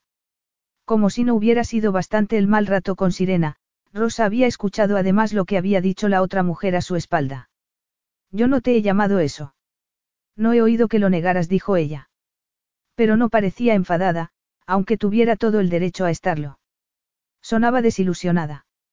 Vittorio podría decirle que no habría tenido sentido, que eso no era lo que él pensaba y a que Sirena le hubiera dado igual lo que dijera, pero tenía razón. No había hecho el amago de negarlo. Dios. Vaya lío. Recogieron sus capas en silencio, y en la mente de Rosa solo había dos palabras que se repetían constantemente. Zorra pueblerina. Vittorio le cubrió los hombros primero con la capa de Rosa y luego con la suya propia. Odiaba que oliera tan bien y trató de quitársela. No la necesito. Pero él insistió como un padre con una niña pequeña. Si la necesitas la giró hacia él y le abrochó la parte de arriba. Rosa miró a todas partes excepto a él. En el momento en que la soltó se apartó de su contacto y de su expresión pétrea, deseando poder escapar con tanta facilidad del calor de su capa y de la promesa que encerraba. Pero la noche había terminado convertida en una gran decepción. Había sido una montaña rusa de emociones desde el principio, de la emoción al pánico y de la desesperación a la esperanza. Pero ahora se daba cuenta de que aquella esperanza había sido como las hileras de cuentas del vestido de sirena, algo completamente falso. Y ahora solo había que lidiar con el final. Rosa aspiró con fuerza el aire. Había salido por la noche. Había vivido una fantasía que nunca imaginó y que nunca podría haberse permitido. Tenía una experiencia con la que tranquilizar a Chiara cuando su amiga se disculpara profusamente por haberla perdido entre la gente sin móvil y sin entrada para el baile, como sin dudaría. Y había tenido el destello de algo especial. De un hombre que parecía un guerrero, un hombre caballeroso y lo bastante generoso como para incluirla en su mundo, un hombre que la excitaba y al mismo tiempo la aterrorizaba, un hombre que hacía que se derritiera por dentro cuando la miraba como si ella fuera algo especial. Al menos eso era lo que había imaginado que estaba pensando. Rosa suspiró. Pronto estaría en el pequeño apartamento que compartía con Chiara, y aquella noche no sería más que un recuerdo. Zorra pueblerina. Las palabras seguían dando vueltas en la mente de Rosa. Sí, era cierto que venía de un pueblecito del talón de la bota de Italia. Un pueblo muy pequeño, sin duda. Pero ahí terminaba la afirmación. Y era muy injusta. Solo son palabras, le decían sus hermanos cuando se metían con ella en el colegio. Las palabras no pueden herirte. Ella quería creer a sus hermanos. Y tal vez lo consiguiera durante un tiempo. Pero ahora no, porque el hombre que creía que era, el hombre que había construido en su mente, había resultado ser otra persona. ¿Dónde vamos? Preguntó cuando Vittorio la guió hacia las escaleras del jardín. Te voy a llevar a casa en la lancha motora, contestó él llevándola hacia las grandes puertas de madera, que se abrieron hacia el gran canal. Rosa se estremeció por el aire húmedo. Había olvidado lo fría que era la niebla, aunque eso no hizo que quisiera mostrar su agradecimiento por tener la capa de Vittorio, ni quisiera decirle que tenía razón. No deseaba darle esa satisfacción. Unos escalones más abajo había una lancha motora balanceándose en las aguas del canal. La niebla todavía seguía baja, girando en el aire y convirtiendo las luces en brillos fantasmales. Palazzo de Marburg le dijo al conductor antes de guiar a Rosa al interior de la lancha. Cuando se sentaron, el motor cobró vida y se fue alejando lentamente hacia el canal. Iba tan despacio que Rosa lamentó que no hubieran ido caminando después de todo. Tardaría una eternidad en regresar a casa a este paso, y el interior de la cabina era demasiado pequeño para los dos. Demasiado íntimo. Vittorio ocupaba demasiado espacio y aspiraba demasiado oxígeno. No era de extrañar que Rosa estuviera sin aliento. Y mientras tanto, el hombre que tenía enfrente se había convertido en piedra y tenía una expresión adusta. Su lenguaje corporal decía que era un hombre cuya paciencia se estaba agotando y que esperaba estoicamente el momento de librarse de ella. O el de un hombre malhumorado porque ella ya no era presa de sus encantos. Bueno, pues ella también estaba deseando librarse de aquel guerrero cuyos encantos habían desaparecido tiempo atrás. Tal vez tendría que haberse quedado en la fiesta. Después de todo, estaba conociendo gente y pasándolo bien, ¿verdad? De acuerdo, no le había gustado el modo en que la miraron un par de aquellos hombres, pero al menos allí podía respirar y el corazón no se le aceleraba como cada vez que Vittorio la miraba. Él escogió aquel momento para moverse en el sitio, y le rozó la rodilla contra la pierna. Rosa dio un respingo. ¿Qué tenía aquel hombre, que no podía hacer ningún movimiento sin que ella se diera cuenta? Ocupaba demasiado espacio. Tenía una presencia imponente que la hacía sentirse pequeña e insignificante. Rosa aspiró con fuerza el aire, y como si no fuera ya bastante malo, sintió que la atmósfera estaba cargada de su esencia. Y de pronto todo fue demasiado, la niebla, el balanceo de la lancha y el silencio. Era como estar enterrada con uno de esos guerreros chinos de terracota que había visto en el Museo de Roma. Y Rosa no estaba dispuesta a que la enterraran. Se abalanzó hacia la portezuela que daba a la pequeña popa de la embarcación. Hace demasiado frío allí fuera, gruñó Vittorio. No me importa. Le espetó ella dirigiéndose a la puerta. No tenía elección. Necesitaba escapar de allí. El aire frío le azotó la piel como una bofetada en la cara, pero al menos el aire de fuera no olía a Vitorio. Por fin podía volver a respirar. Se llenó los pulmones, permitiendo que se le oxigenaran mientras se rodeaba el pecho con los brazos. Por supuesto, él la siguió. No esperaba otra cosa. Se colocó a su lado como un centinela. Rosa no tuvo que darse la vuelta para saber que estaba allí. Podía sentir su presencia. Maldito fuera. La lancha motora enfiló lentamente por el canal. Parecía otro mundo. Los sonidos y las vistas de la ciudad habían desaparecido. De pronto surgían objetos entre la niebla, una farola, otra lancha motora avanzando con cuidado, y de pronto volvían a desaparecer. Y Vittorio era la parte más extraña de todo. Una fantasía que había salido mal.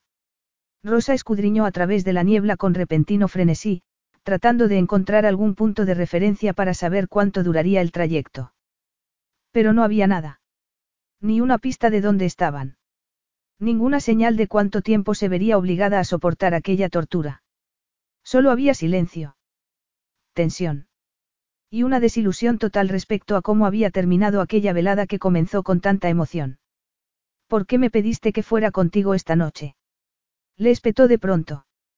Vittorio se giró lentamente hacia ella. Su expresión no revelaba nada, y su rostro era como una máscara de piedra.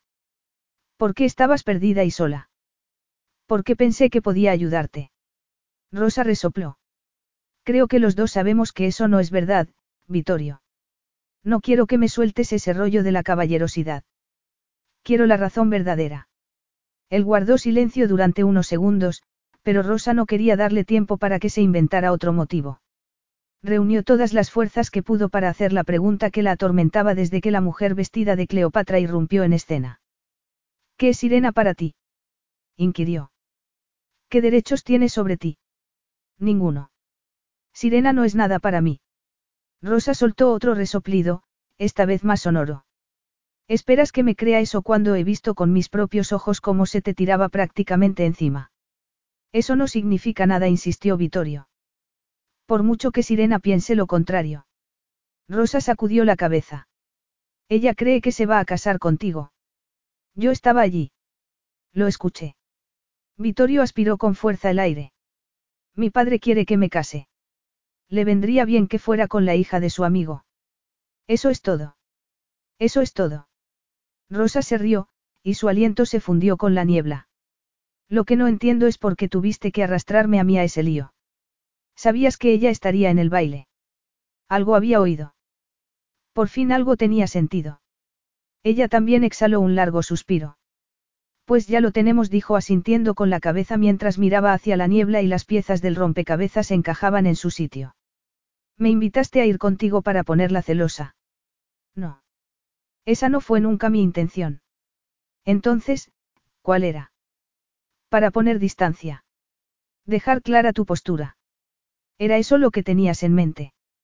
Vittorio no dijo nada y aquel silencio habló más que mil palabras. Le escuchó aspirar con fuerza el aire, sintió cómo se movía y se pasaba la mano por el indómito cabello. Estabas perdida. Como uno de tus perritos callejeros. Tal vez. Y pensé que podría ayudarte y que tú podrías ayudarme a mí al mismo tiempo. Rosa sacudió la cabeza. En resumen, me has utilizado. Cuando pronunció aquellas palabras, se le formaron unas lagrimitas en los ojos. Tenía puestas muchas esperanzas en aquella noche. Vittorio había hecho que pensara todo tipo de cosas. Que ella le importaba. ¿Qué quería? Rosa. No dijo ella apartándose todavía un poco más porque la decepción de la noche le pesaba con fuerza. Rosa Vittorio le puso las manos sobre los hombros. Lo siento. Y se supone que eso lo arregla. Odiaba que su voz sonara tan temblorosa, que pareciera tan necesitada. Odiaba que Vittorio tuviera las manos puestas sobre sus hombros y que eso no fuera suficiente. Se odiaba a sí misma por querer más. No, no lo arregla. Te he hecho daño. Rosa se puso tensa cuando él la giró entre sus grandes manos pero no se resistió. Ni tampoco cuando la atrajo hacia su cuerpo y la estrechó entre sus brazos. No puso objeción cuando sintió que bajaba la cabeza y la besaba en el pelo. Podrás perdonarme. Se sentía tan calentita acunada contra su poderoso cuerpo, tan duro y firme. Y el latido de su corazón añadía otra nota a la nana del motor de la lancha, hacía que el movimiento de la embarcación fuera como el balanceo de una cuna. Siento haberte hecho daño, dijo. Sabía que Sirena se enfadaría. La única razón por la que dije que nunca debía haberte invitado fue porque imaginaba cuál sería su reacción. Sabía que se pondría furiosa, y así ocurrió. Someterte a eso no tiene nombre. No te lo merecías. Rosa debería apartarse. Sabía que debería poner algo de distancia entre ellos. Vittorio la había tratado de forma vergonzosa, y no debería querer saber nada más de él, con disculpas o sin ellas. ¿Por qué debería perdonarle? Pero entonces recordó cómo la había mirado durante las actuaciones. Recordó el calor de su mano, el momento compartido en el que pareció que el mundo era mágico. Lo bien que se sentía su cuerpo cerca del suyo. Tan cálido. Y ahí también había algo mágico. Tan malo era que deseara que la magia durara un poco más. Vittorio le acarició la espalda y ella sintió como el flujo de la decepción de la noche se alejaba lentamente. La fiesta ha estado muy bien, dijo. Era una especie de concesión. Porque había sido toda una experiencia. Tenía muchas cosas que contarle a Chiara por la mañana. He disfrutado mucho. La mayor parte del tiempo. Vittorio le apretó cariñosamente los brazos y volvió a sentir la presión de sus labios en el cabello. Eso está bien. Siento que Sirena te lo haya estropeado. No añadió un instante más tarde. Siento habértelo estropeado yo. Rosa recordó el modo en que la mujer había mirado su disfraz, con sus piernas largas y la piel lisa y perfecta. La había hecho sentirse vulgar. Es muy guapa, ¿verdad? Vittorio suspiró y apoyó el mentón en su coronilla. La belleza es un recipiente vacío, murmuró. Necesita algo para llenarlo. Algo que valga la pena. A Rosa le sorprendieron sus palabras. ¿Dónde escuchaste eso? Me lo dijo mi madre una vez. Parece una mujer sabia. A veces lo era, hizo una breve pausa. Ahora está muerta. Lo siento. Mi madre también murió hace tres años de leucemia. No hay un solo día en el que no me acuerde de ella. La echo mucho de menos. Vittorio sacudió la cabeza. Vaya, yo también lo siento, soltó el brazo y le llevó la mano al rostro, tocándola suavemente con el nudillo de un dedo. Fue tan suave que Rosa apenas notó el roce de su piel en la suya, pero aún así, su contacto le provocó un profundo temblor por toda la columna vertebral. Entonces Vittorio le alzó la barbilla hacia él y la miró fijamente. Sus ojos eran de un azul intenso como la noche, y su fuerza la atraía. Rosa tragó saliva. Tal vez fuera el movimiento del barco lo que atrajo sus rostros el uno hacia el otro. O tal vez la niebla enmudecía cada palabra, haciendo que cada expresión fuera más íntima de lo normal. Porque de pronto la boca de Vittorio se cernió a escasos centímetros de la suya y luego se acercó todavía más. Su cálido aliento se mezclaba con las etéreas nubes de Bao, y entonces sus labios se encontraron con los suyos y el mundo se salió de su eje. Vittorio tenía los labios suaves. No lo esperaba de un rostro que parecía cincelado en piedra. Y tampoco esperaba ternura. Pero había calidez y una sensación de dulzura en el modo en que deslizó sus largos dedos por su cabello. Y la combinación resultaba letal. El tiempo se detuvo. El sonido del motor había desaparecido bajo los latidos de su propio corazón en los oídos. El mundo se había reducido a aquella lancha, a aquel hombre, aquella mujer y la magia que los rodeaba como la niebla. Rosa suspiró y la boca de Vittorio se movió por la suya, abriéndole los labios para poder saborearla, y el beso se hizo más profundo, más apasionado. Sabía a café y a licor, a cuero y a hombre, y por debajo subyacía otra capa tintada de calor, fuerza y deseo, y Rosa quería más. Aquello sí era un beso, y no el piquito que le había dado antes en la mejilla. Era un beso que le revolucionó los sentidos, un beso que le fundió los huesos y le provocó un cortocircuito en el cerebro. Cuando finalmente se apartaron, a Rosa le temblaban las rodillas y tenía la respiración agitada. Rosa. Susurró él en su cabello. También tenía la respiración acelerada, y Rosa se dio cuenta de que el beso también le había afectado. Lo siento mucho. ¿Sientes haberme besado? Vittorio se rió. Ah, no, eso no lo siento en absoluto. Me alegro, Rosa seguía agarrada a él, temerosa de que le fallaran las piernas si lo soltaba. Creo, creo que te perdono. Pero solo con una condición. Que me vuelvas a besar. Vittorio gimió. A Rosa le sonó a grito de triunfo, a Victoria, cuando él la estrechó entre sus brazos y dio vueltas con ella en la popa. En cualquier otro momento le habría dado miedo caerse del barco, pero ahora no. Con los fuertes brazos de Vittorio rodeándola, sentía como si nada pudiera salir mal. Y cuando la dejó en el suelo, le cubrió el rostro con sus grandes manos.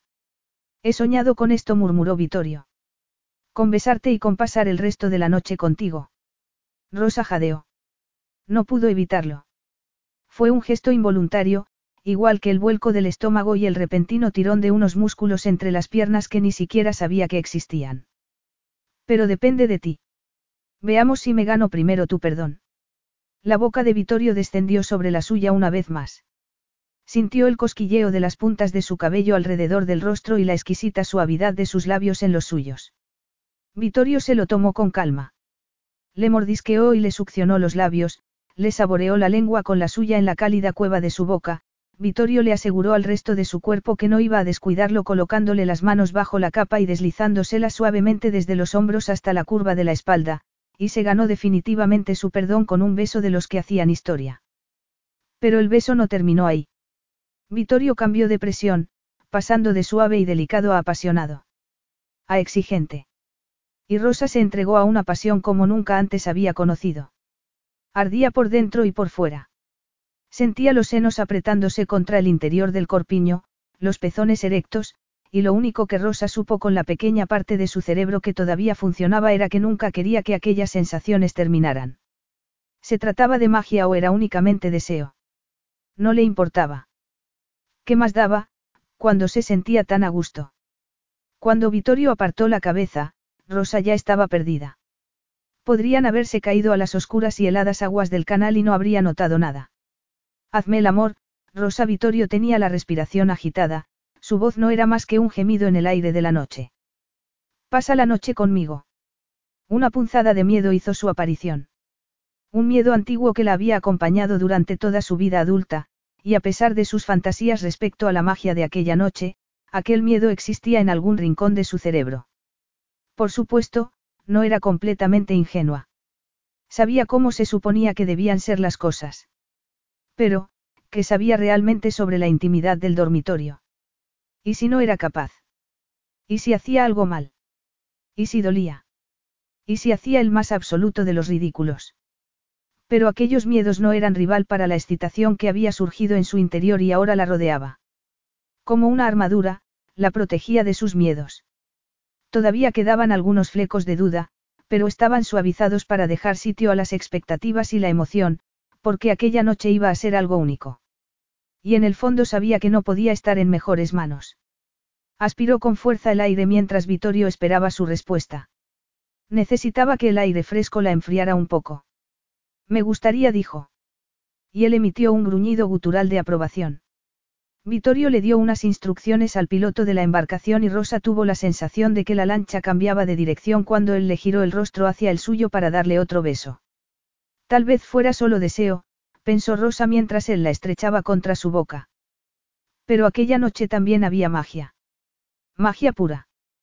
Capítulo 5.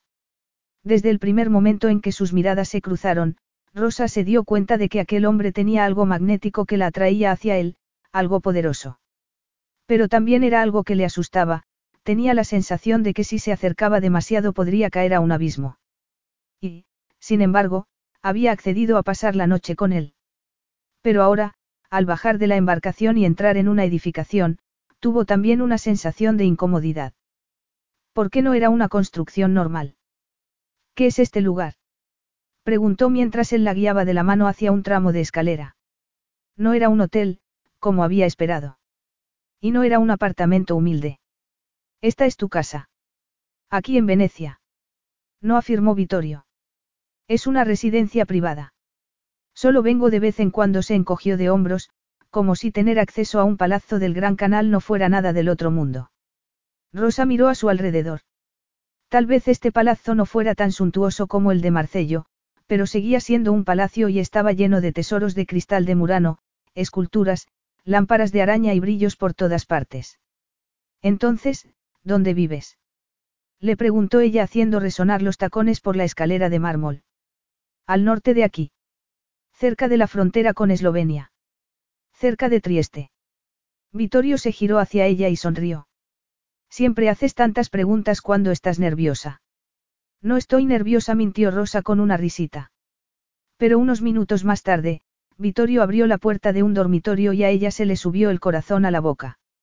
Vittorio atenuó las luces, pero no había manera de atenuar la visión de Rosa, porque al otro lado de la habitación había una cama enorme imposiblemente grande.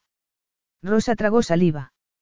Solo se podía terminar en un sitio, y ella quería, pero de todas formas.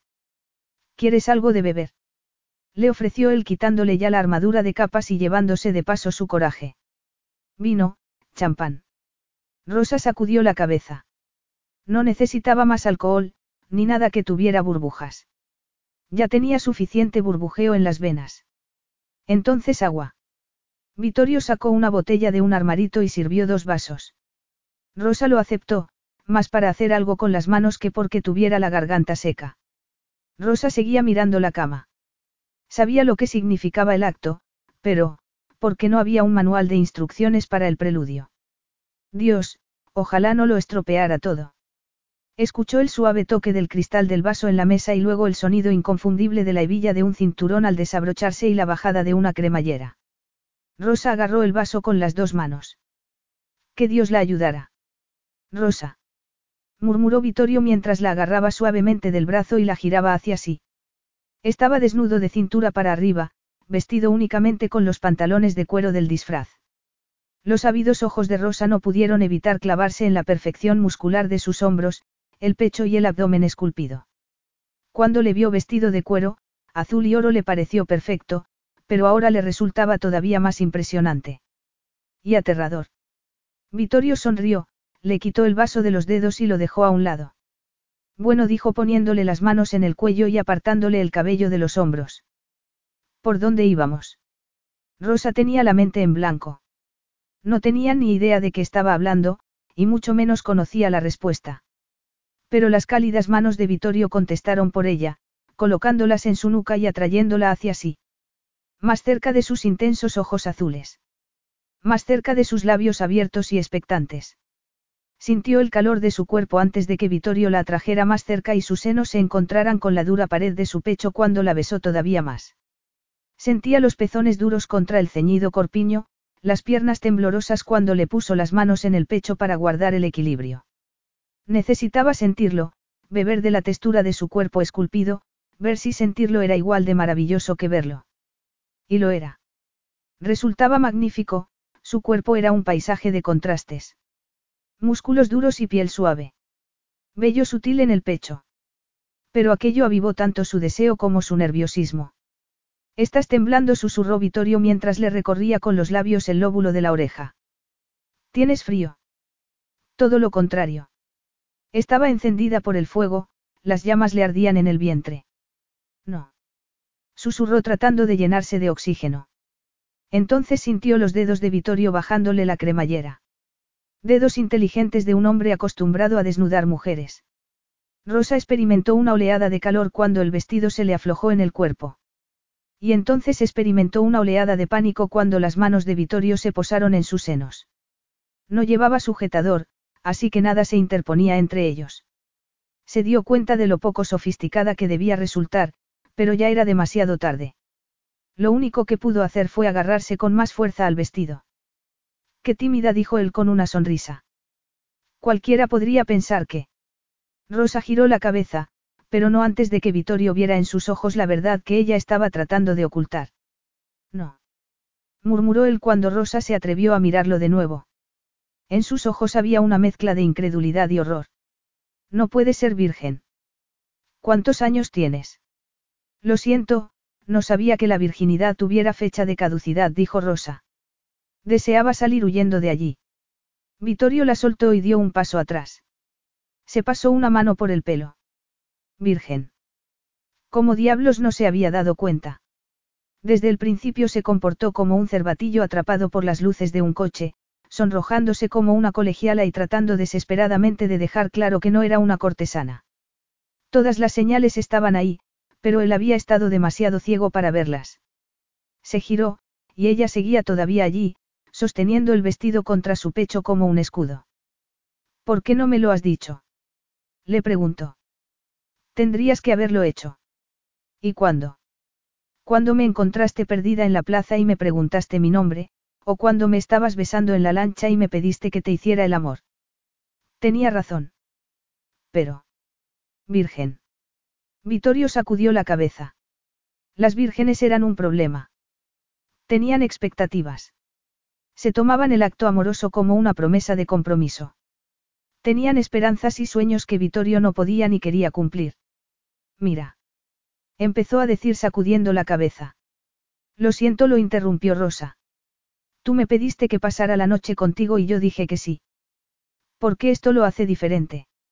Es tu primera vez, respondió él. No querrás malgastarla en una aventura de una noche. Y no sería nada más, Rosa. Eso es lo único que será, una noche. No puedo ofrecerte nada más. Solo quiero que termines lo que has empezado. No quiero nada más que eso. No. Eso era lo que decían todas, y luego venían las lágrimas. Rosa. Por favor, insistió ella. De verdad que quiero hacerlo. Solo estoy un poco nerviosa, eso es todo. Aspiró con fuerza el aire y luego soltó las manos del vestido y lo dejó caer al suelo, quedándose desnuda a excepción de las braguitas. Vittorio contuvo el aliento. Dios, era preciosa. Tenía curvas, los pezones oscuros y una cintura estrecha capaz de volver loco a un hombre. La erección que creía desaparecida regresó al instante como una venganza. ¿Estás segura? Le preguntó dando un paso hacia ella. Sí afirmó Rosa. ¿Qué quieres que haga?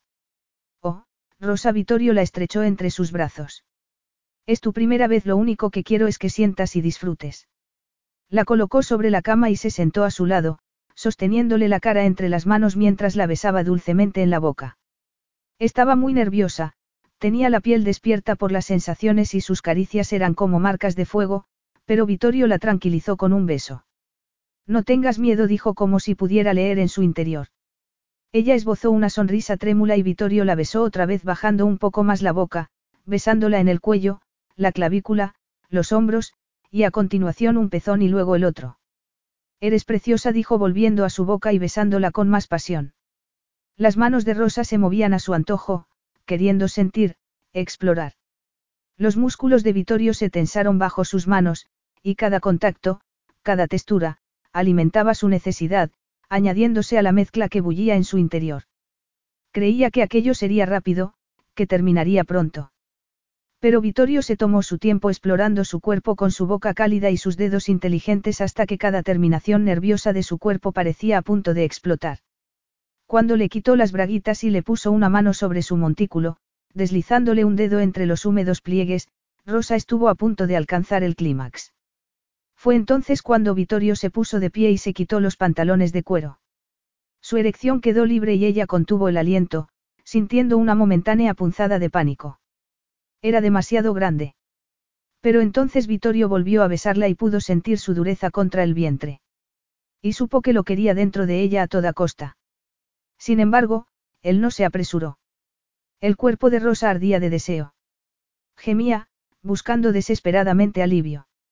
Vittorio abrió entonces el cajón de la mesilla de noche, sacó un preservativo y se colocó de rodillas sobre ella, deslizando la protección sobre su virilidad. Su gran virilidad. Y entonces sintió la punta en la entrada de su cuerpo, provocando que sus terminaciones nerviosas se volvieran locas. Vittorio la besó apasionadamente, abriéndola para él, explorándola con la lengua mientras le levantaba una pierna a la altura de la cadera y se hundía en ella. Un sinfín de estrellas hicieron explosión tras sus ojos. Estrellas que lanzaban fragmentos brillantes dando vueltas alrededor de la deliciosa sensación de plenitud en el centro de su cuerpo. Vittorio la sostuvo un momento y le habló jadeante. ¿Estás bien? Rosa recordó cómo respirar y aspiró con fuerza el aire. Estoy muy bien, logró decir. Vittorio empezó a moverse, a retirarse, y ella lo echó de menos al instante. Cerró unos músculos que no sabía ni que tenía hasta ahora tratando de retenerlo, y cuando pensó que lo había perdido, él regresó, y entonces se sintió mejor que bien. Vittorio fue subiendo el ritmo y en la fricción que generó Rosa volvió a encontrar las estrellas, esta vez esparcidas por la superficie del mar, oleada tras oleada de sensaciones brillantes que crecían en su interior con cada embate. Cada vez iba más y más rápido y subía más y más alto, hasta que llegó una última zambullida y las oleadas cargadas de estrellas se azotaron contra ella y la arrastraron ya sin fuerzas hasta la orilla. Rosa regresó del delicioso lugar al que Vittorio la había llevado lentamente. A regañadientes. Se preguntó cómo era posible que el mundo que tenía delante de los ojos se pareciera tanto al de antes cuando todo había cambiado irrevocablemente.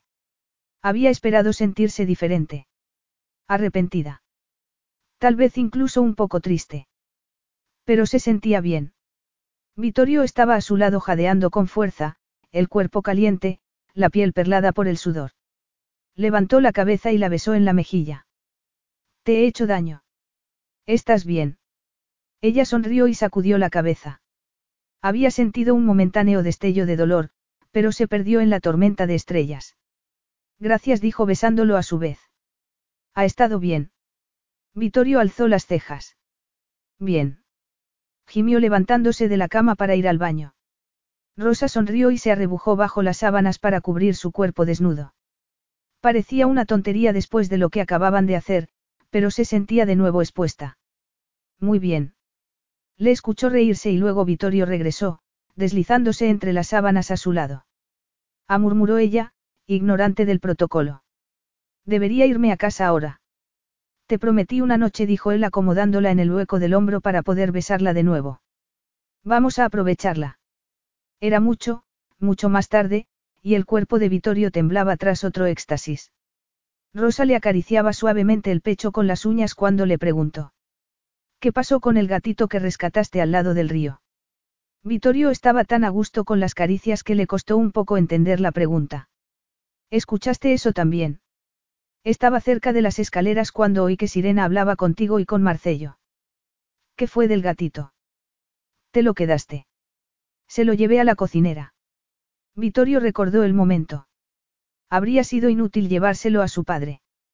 Le habría dicho que era hijo de su madre y por lo tanto débil, demasiado débil para ser el heredero al trono. Mi padre me hubiera dicho que mostrara un poco de dureza por una vez en mi vida y arrojara ese bicho al lugar de donde lo había sacado. Por suerte María se hizo cargo de él y lo alimentó y lo cuidó. Se lo quedó en la cocina para que se encargara de los ratones. Las gruesas murallas medievales del castillo se habían renovado muchas veces a lo largo de los siglos, así que era imposible tapar todos los agujeritos. Vittorio había entrado muchas veces en la cocina y había visto a María sin aliento persiguiendo a algún ratón con la escoba. Tenías cocinera propia.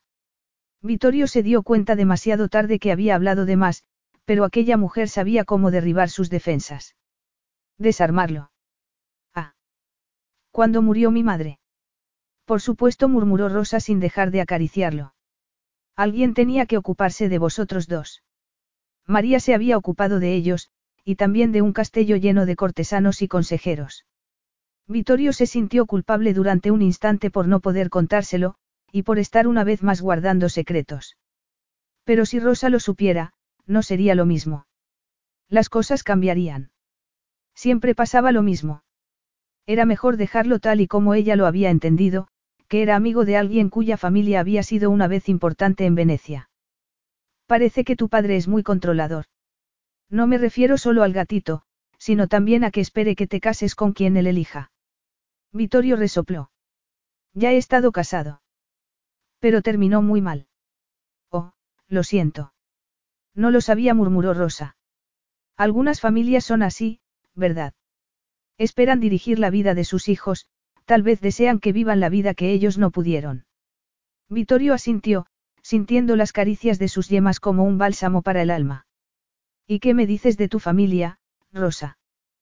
¿Cómo es tu padre? Maravilloso. Fue él quien me animó a salir de casa y buscar un trabajo en otro lado. Yo era feliz ocupándome de la casa y de la familia desde que mi madre murió, pero mis hermanos se fueron casando y marchándose, y al final solo quedamos papá y yo. Me dijo que si no me iba del pueblo nunca vería mundo, y que me quedaría condenada a cuidar de él cuando se hiciera viejo. Rosa detuvo el movimiento de la mano y levantó la cabeza. No creo que deba estar hablando de mi padre ahora. Vittorio le dio una palmadita en el hombro. Es culpa mía, reconoció, preguntándose por qué le había preguntado. No necesitaba saber nada de Rosa ni de su familia. Hablemos de otra cosa. Hablar.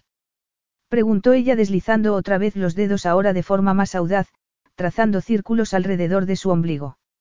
La entrepierna de Vittorio cobró vida. ¿Tienes una idea mejor? Le preguntó con voz ronca. Rosa bajó un poco más las yemas de los dedos, hasta la punta de su erección. Cada vez se sentía más confiada. Siempre había sido una buena alumna. ¿Crees que podríamos solo una vez más? Que sí podrían. Vittorio se puso más duro que una roca al instante. Pero tenía que recordar que Rosa era nueva en aquello. Valiente y curiosa, pero inexperta. ¿No estás algo dolorida? Ella negó con la cabeza sin dejar de acariciarlo. Ahora mismo me gustaría que me hicieras el amor otra vez, dijo. Ya estaré dolorida mañana. Capítulo 6. Vittorio se despertó con la brillante luz del sol que se filtraba a través de las aperturas en las pesadas cortinas de brocado. Tenía una maravillosa sensación de satisfacción y de emoción. Pero, el sol. Así que la niebla se había disipado. Vittorio se colocó boca arriba y extendió un brazo, buscando la fuente de su satisfacción y la razón de su deseo, pero se encontró el otro lado de la cama vacío y las sábanas frías. ¿Qué diablos? Se incorporó apoyándose en los codos. Rosa. Preguntó escudriñando con la mirada la habitación y buscando alguna prueba de su presencia. Pero la silla en la que había dejado el vestido tras quitárselo estaba vacía, y la alfombra en la que antes había dejado los zapatos estaba desnuda. Solo estaban los pantalones de cuero que él se había quitado. Rosa. Volvió a gritar, esta vez más fuerte, apartando las sábanas para levantarse descalzo al baño. Pero el baño también estaba oscuro y vacío. Rosa se había ido. Vittorio regresó al dormitorio, se sentó a un lado de la cama y agarró el reloj de la mesilla. Era casi mediodía. Dios, ¿a qué hora se habían ido a dormir? Lo último que recordaba era pensar que iba a cerrar diez minutos los ojos para recuperarse y luego no recordaba nada más. Vittorio se colocó la cabeza en las manos y se puso a pensar. Rosa había dicho algo sobre tener que ir a trabajar. Se preguntó si habría sido una excusa para escapar de la fiesta, pero le había contado que era limpiadora en un hotel de tres estrellas. Tal vez tenía que trabajar, lo que significaba que. ¿A qué hora se había marchado? Vittorio se levantó exhalando un suspiro y se dirigió al baño, abriendo las cortinas a su paso. Una luz lechosa se filtró en la habitación disipando la oscuridad, mientras que en el exterior, si Venecia tenía resaca, no se le notaba. Venecia volvía a ser Venecia, los vaporetos y las góndolas cargados de turistas iban y venían. Vittorio tenía que regresar a Andachstein. Sin embargo, pensó cuando se miró el rostro en el espejo del baño acariciándose la mandíbula con barba incipiente, resultaba decepcionante que Rosa hubiera salido corriendo antes de que pudiera hacerle el amor una última vez. Se metió bajo la ducha y suspiró de gusto al sentir el agua caliente cayendo en cascada por su cuerpo. Que estuvieran en un palazzo del siglo XV no significa que no pudiera tener fontanería moderna. Sonrió para sus adentros. Una virgen. Rosa había empezado con timidez, pero luego se había transformado en mercurio líquido entre sus brazos, tan sinuosa como el canal que discurría más allá de la ventana. Solo había hecho falta una chispa para que ardiera de sensualidad, convirtiendo la noche negra en una llamarada de pasión y calor. Él había sido sincero, al menos en lo que al compromiso se refería. Había puesto las cartas sobre la mesa. Una noche y solo una noche. Así que seguramente era mejor que se hubiera ido ya. Evitaba esas incómodas conversaciones poscoitales, en las que las advertencias de la noche anterior tendían a confundirse tras el acto amoroso, y las palabras cobraban un nuevo significado. ¿Cuántas veces había escuchado el mismo argumento? Pero eso fue antes de que me hicieras el amor, oh, creía que yo te importaba. Al menos Rosa les había evitado a ambos esa angustia. Vittorio se secó con fuerza con la toalla y se dirigió al vestidor. Una virgen. ¿Cuánto tiempo hacía que no estaba con una virgen? No solía moverse en círculos de adolescentes o veinteañeros cohibidos. Vittorio se puso unos calzoncillos, pantalones, y acababa de sacar una camisa blanca de la percha cuando lo vio. Un brillo dorado en el medio de las sábanas. Vittorio entornó los ojos y se acercó mientras se abrochaba la camisa. Se inclinó para agarrarlo y vio que era uno de los pendientes de perla de rosa. Lo había dejado allí a propósito. Descartó aquel pensamiento en cuanto se le cruzó por la cabeza. Muchas de las mujeres que conocía lo harían, pero Rosa no jugaría a algo así. No era de ese tipo. Parecía antiguo. Seguramente lo echaría de menos. Debería devolvérselo. No tenía excusa, porque sabía dónde trabajaba. Debería dárselo a la señora de la limpieza para que ella lo enviara. Rosa lo recibiría en cuestión de horas. Debería devolverlo. Lo movió entre los dedos y se lo guardó en el bolsillo trasero del pantalón. Se lo devolvería. Más tarde. Capítulo 7. ¿Dónde estabas? Gritó Chiara incorporándose en la cama y encendiendo la luz de la mesilla de noche en cuanto Rosa entró en el apartamento de entresuelo que ambas chicas compartían. Estaba preocupadísima. Me perdí, dijo Rosa mirando la hora en el reloj de la mesilla. Eran las cuatro de la mañana. Se bajó la cremallera del vestido y lo deslizó por el cuerpo por segunda vez aquella noche, estremeciéndose al recordar la primera. Tendría tiempo para dormir una hora si apoyaba la cabeza en la almohada en aquel mismo instante. Dormir. Después de lo que había vivido la noche anterior. Al menos tendría una hora para saborear los recuerdos. Siento mucho haber sugerido llevarte el móvil, dijo Chiara viendo cómo se preparaba para meterse en la cama. Me siento fatal por haberte estropeado la noche. No te preocupes. ¿Qué tal el baile? Muy divertido, dijo Chiara, y el rostro se le iluminó antes de darse cuenta. Intenté encontrarte. Te buscamos por todos lados y llamamos al hotel por si hubieras vuelto, pero nadie te había visto. No esperaba llegar a casa antes que tú. No pasa nada. Olvídalo. ¿Y dónde estuviste? Conocí a alguien, dijo Rosa deslizándose entre las sábanas. Me invitó a la fiesta a la que él iba. Un hombre. Fuiste a una fiesta con un desconocido. Chiara estaba completamente asombrada. Se sentó en la cama. Rosa no se ofendió por la sorpresa de su amiga. Sabía a qué se refería. ¿Y cómo era? Oh, Chiara. Rosa suspiró y se apoyó sobre el codo, sosteniendo la cabeza con la mano. Tendrías que haberlo visto. Era alto, fuerte, y no diría que es guapo, pero tiene un aspecto muy poderoso. Y los ojos azules más increíbles que he visto en mi vida. ¿Cómo se llama? Vittorio el sonido de su nombre le resultaba delicioso. ¿Y por qué te pidió que fueras a una fiesta con él? Rosa se encogió de hombros. En aquella parte no vendría mal retocar un poco la verdad. Sintió lástima de mí porque me iba a perder mi fiesta de disfraces después de haber pagado tanto por la entrada. Así que fuimos a una fiesta en un palazzo impresionante en el Gran Canal Rosa se acomodó la almohada. Puedes apagar la luz. Tenemos que levantarnos muy pronto. Pero, estuviste en esa fiesta toda la noche. Sí. Estoy cansada. Rosa quería abrazar su precioso secreto un poco más, no estaba preparada para compartirlo todavía. Tal vez le contaría a Chiara lo que había pasado. Algún día. Tenemos que levantarnos en menos de una hora. Chiara gruñó y apagó la luz, reconociendo que Rosa tenía razón en lo que decía y admitiendo que no iba a escuchar nada más aquella noche. De acuerdo, como quieras. Pero mañana quiero todos los detalles. Buenas noches, dijo Rosa apoyando la cabeza en la almohada, y notando entonces la presión del pendiente en la tela. No se los había quitado con las prisas. Se quitó el de un lado, y cuando se llevó las manos al otro se dio cuenta de que no estaba. Se sentó y encendió la luz. ¿Y ahora qué pasa? gruñó Chiara. Pensé que querías dormir. No encuentro unos de mis pendientes, miró alrededor de la cama. Eran de mi abuela. Se los regaló mi abuelo el día de su boda y aparte de la máquina de coser de su madre, eran el único objeto de valor que tenía. Ya lo buscarás mañana, le ordenó Chiara. Apaga la luz. Rosa obedeció. ¿Dónde podría estar? En casa de Vittorio tenía los dos. Recordó habérselos visto puestos en el espejo del baño. Pero eso fue antes de. Dios. Pero al menos si estaba allí alguien los encontraría, la señora de la limpieza por ejemplo y podría recuperarlo. Rosa estaba al borde de la extenuación cuando terminó su turno.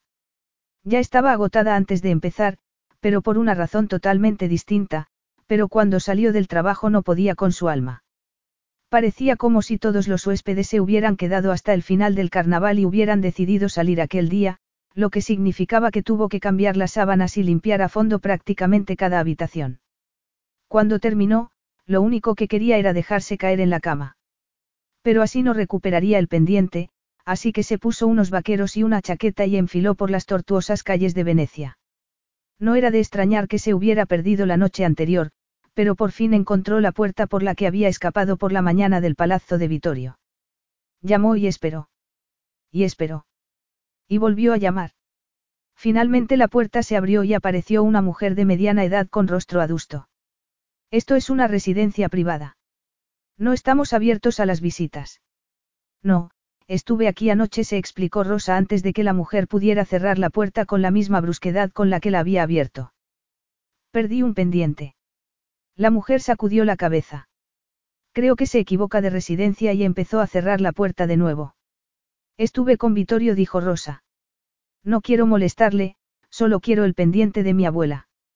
La mujer abrió la puerta medio centímetro y miró a Rosa de arriba abajo, como si su historia le resultara difícil de creer, por no decir imposible. Vitorio ya no está aquí. No sé cuándo volverá. No viene a Venecia con mucha frecuencia. No he venido a ver a Vitorio, insistió Rosa. Lo que quiero es el pendiente de mi abuela. Nada más. La mujer suspiró. Entonces lo siento, no puedo ayudarla. He limpiado la habitación yo misma y no había nada, entonces cerró la puerta en la cara de Rosa. Podría haber sido peor, pensó Rosa de camino a casa mirando al suelo por si el pendiente se le hubiera caído en el camino de regreso a casa. La señora casi le cerró la puerta en las narices, pero al menos la había escuchado, y ahora sabía que no lo había perdido ahí. Lo siento, abuela dijo cuando llegó a casa. Siento no haberlo cuidado mejor. Había desaparecido. Creía que se había ido de rositas, pero tal vez aquel era el precio que tenía que pagar, pensó mientras entraba en su pequeño apartamento. Porque por todo había que pagar un precio. Ella lo sabía. Y tal vez un pendiente perdido era el precio que debía pagar por una noche de pecado. Y lo peor era que su noche con Vitorio había sido tan especial que casi sentía que había valido la pena perder uno de los pendientes de su abuela. Capítulo 8. La llamada del secretario de su padre llegó cinco minutos después de la llegada de Vittorio al castillo.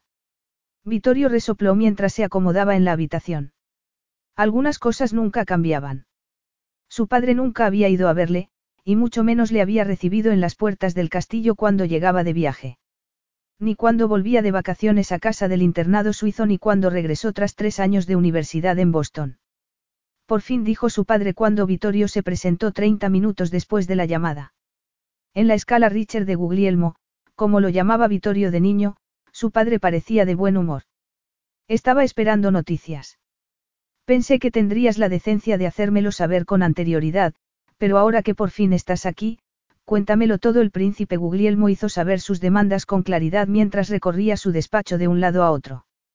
Con su chaqueta azul de doble botonadura y la mano en la espalda, parecía como si estuviera pasando revista a la guardia. Y bien, habéis fijado ya fecha. Podemos avisar a la prensa. Vittorio frunció el ceño y se hizo el loco. ¿Qué fecha? Su padre resopló perdiendo la paciencia.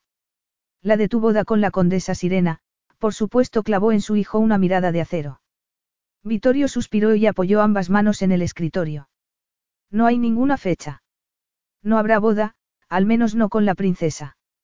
La voz de su padre resonó con tanta fuerza que a Vittorio le pareció que las ventanas temblaban. ¿Cuándo vas a tomarte en serio tus responsabilidades? Dio un puñetazo con fuerza en la mesa. Tienes que darle un heredero a Andachstein. Sin heredero no hay principado, y seremos absorbidos por Italia. Volveré a casarme, padre accedió Vittorio con un suspiro.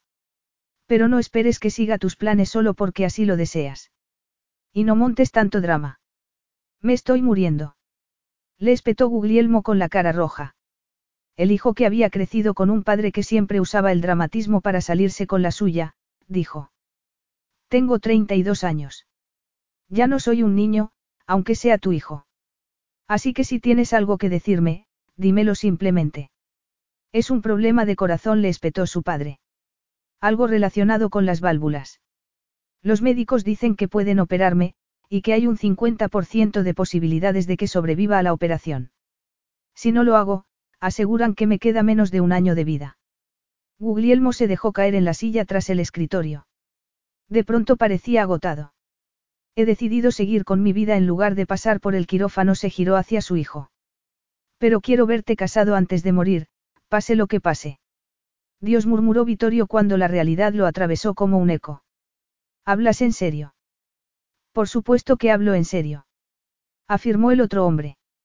Y tengo un hijo que no asume sus responsabilidades ni hace lo que le exige su deber. Vittorio apretó los puños a los lados. Se estuviera muriendo o no, su padre no iba a salirse con la suya. Asumí mis responsabilidades una vez, ¿te acuerdas? Y mira cómo terminó todo. Su padre desechó sus argumentos.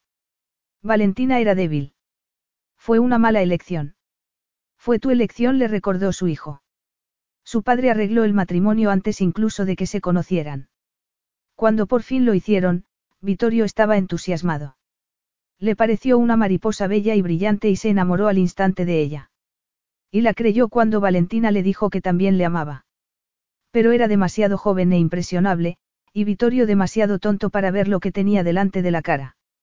Que el piloto del helicóptero familiar, que ella había insistido en que se mudara al castillo de Andachstein para poder seguir con las clases de vuelo, le estaba enseñando mucho más que a pilotar un helicóptero. Vittorio nunca se perdonaría por no haberla convencido para que no se fuera con su amante tras enfrentarse a ella y decirle que los habían visto juntos.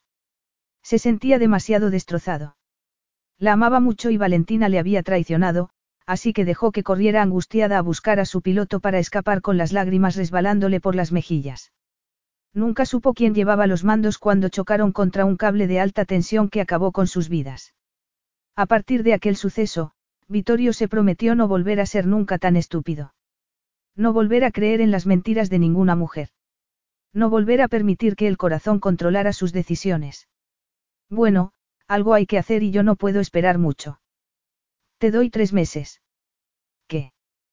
Tres meses me parecen suficientes. Encuentra tu propia esposa, si eso es lo que quieres, pero os casaréis en la Catedral de Andachstein dentro de tres meses, y esa es mi última palabra. Y tiene que ser la mujer correcta, con las conexiones familiares apropiadas.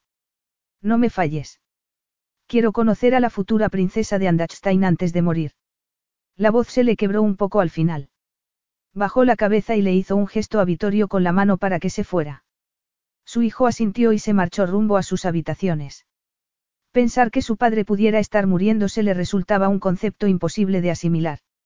Siempre había estado más unido a su madre, que tampoco es que fuera excesivamente cariñosa, pero era quien mantenía el vínculo de los dos hombres.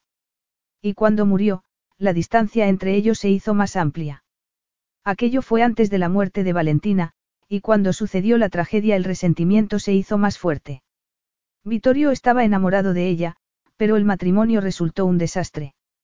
Aunque no era de extrañar. No había más que mirar a sus modelos. No creía que sus padres se hubieran amado nunca, y vivían en suites separadas desde que Vittorio podía recordar. Nunca vio una muestra de afecto entre ellos. De hecho, si lo pensaba bien era un milagro que él existiera. Capítulo 9.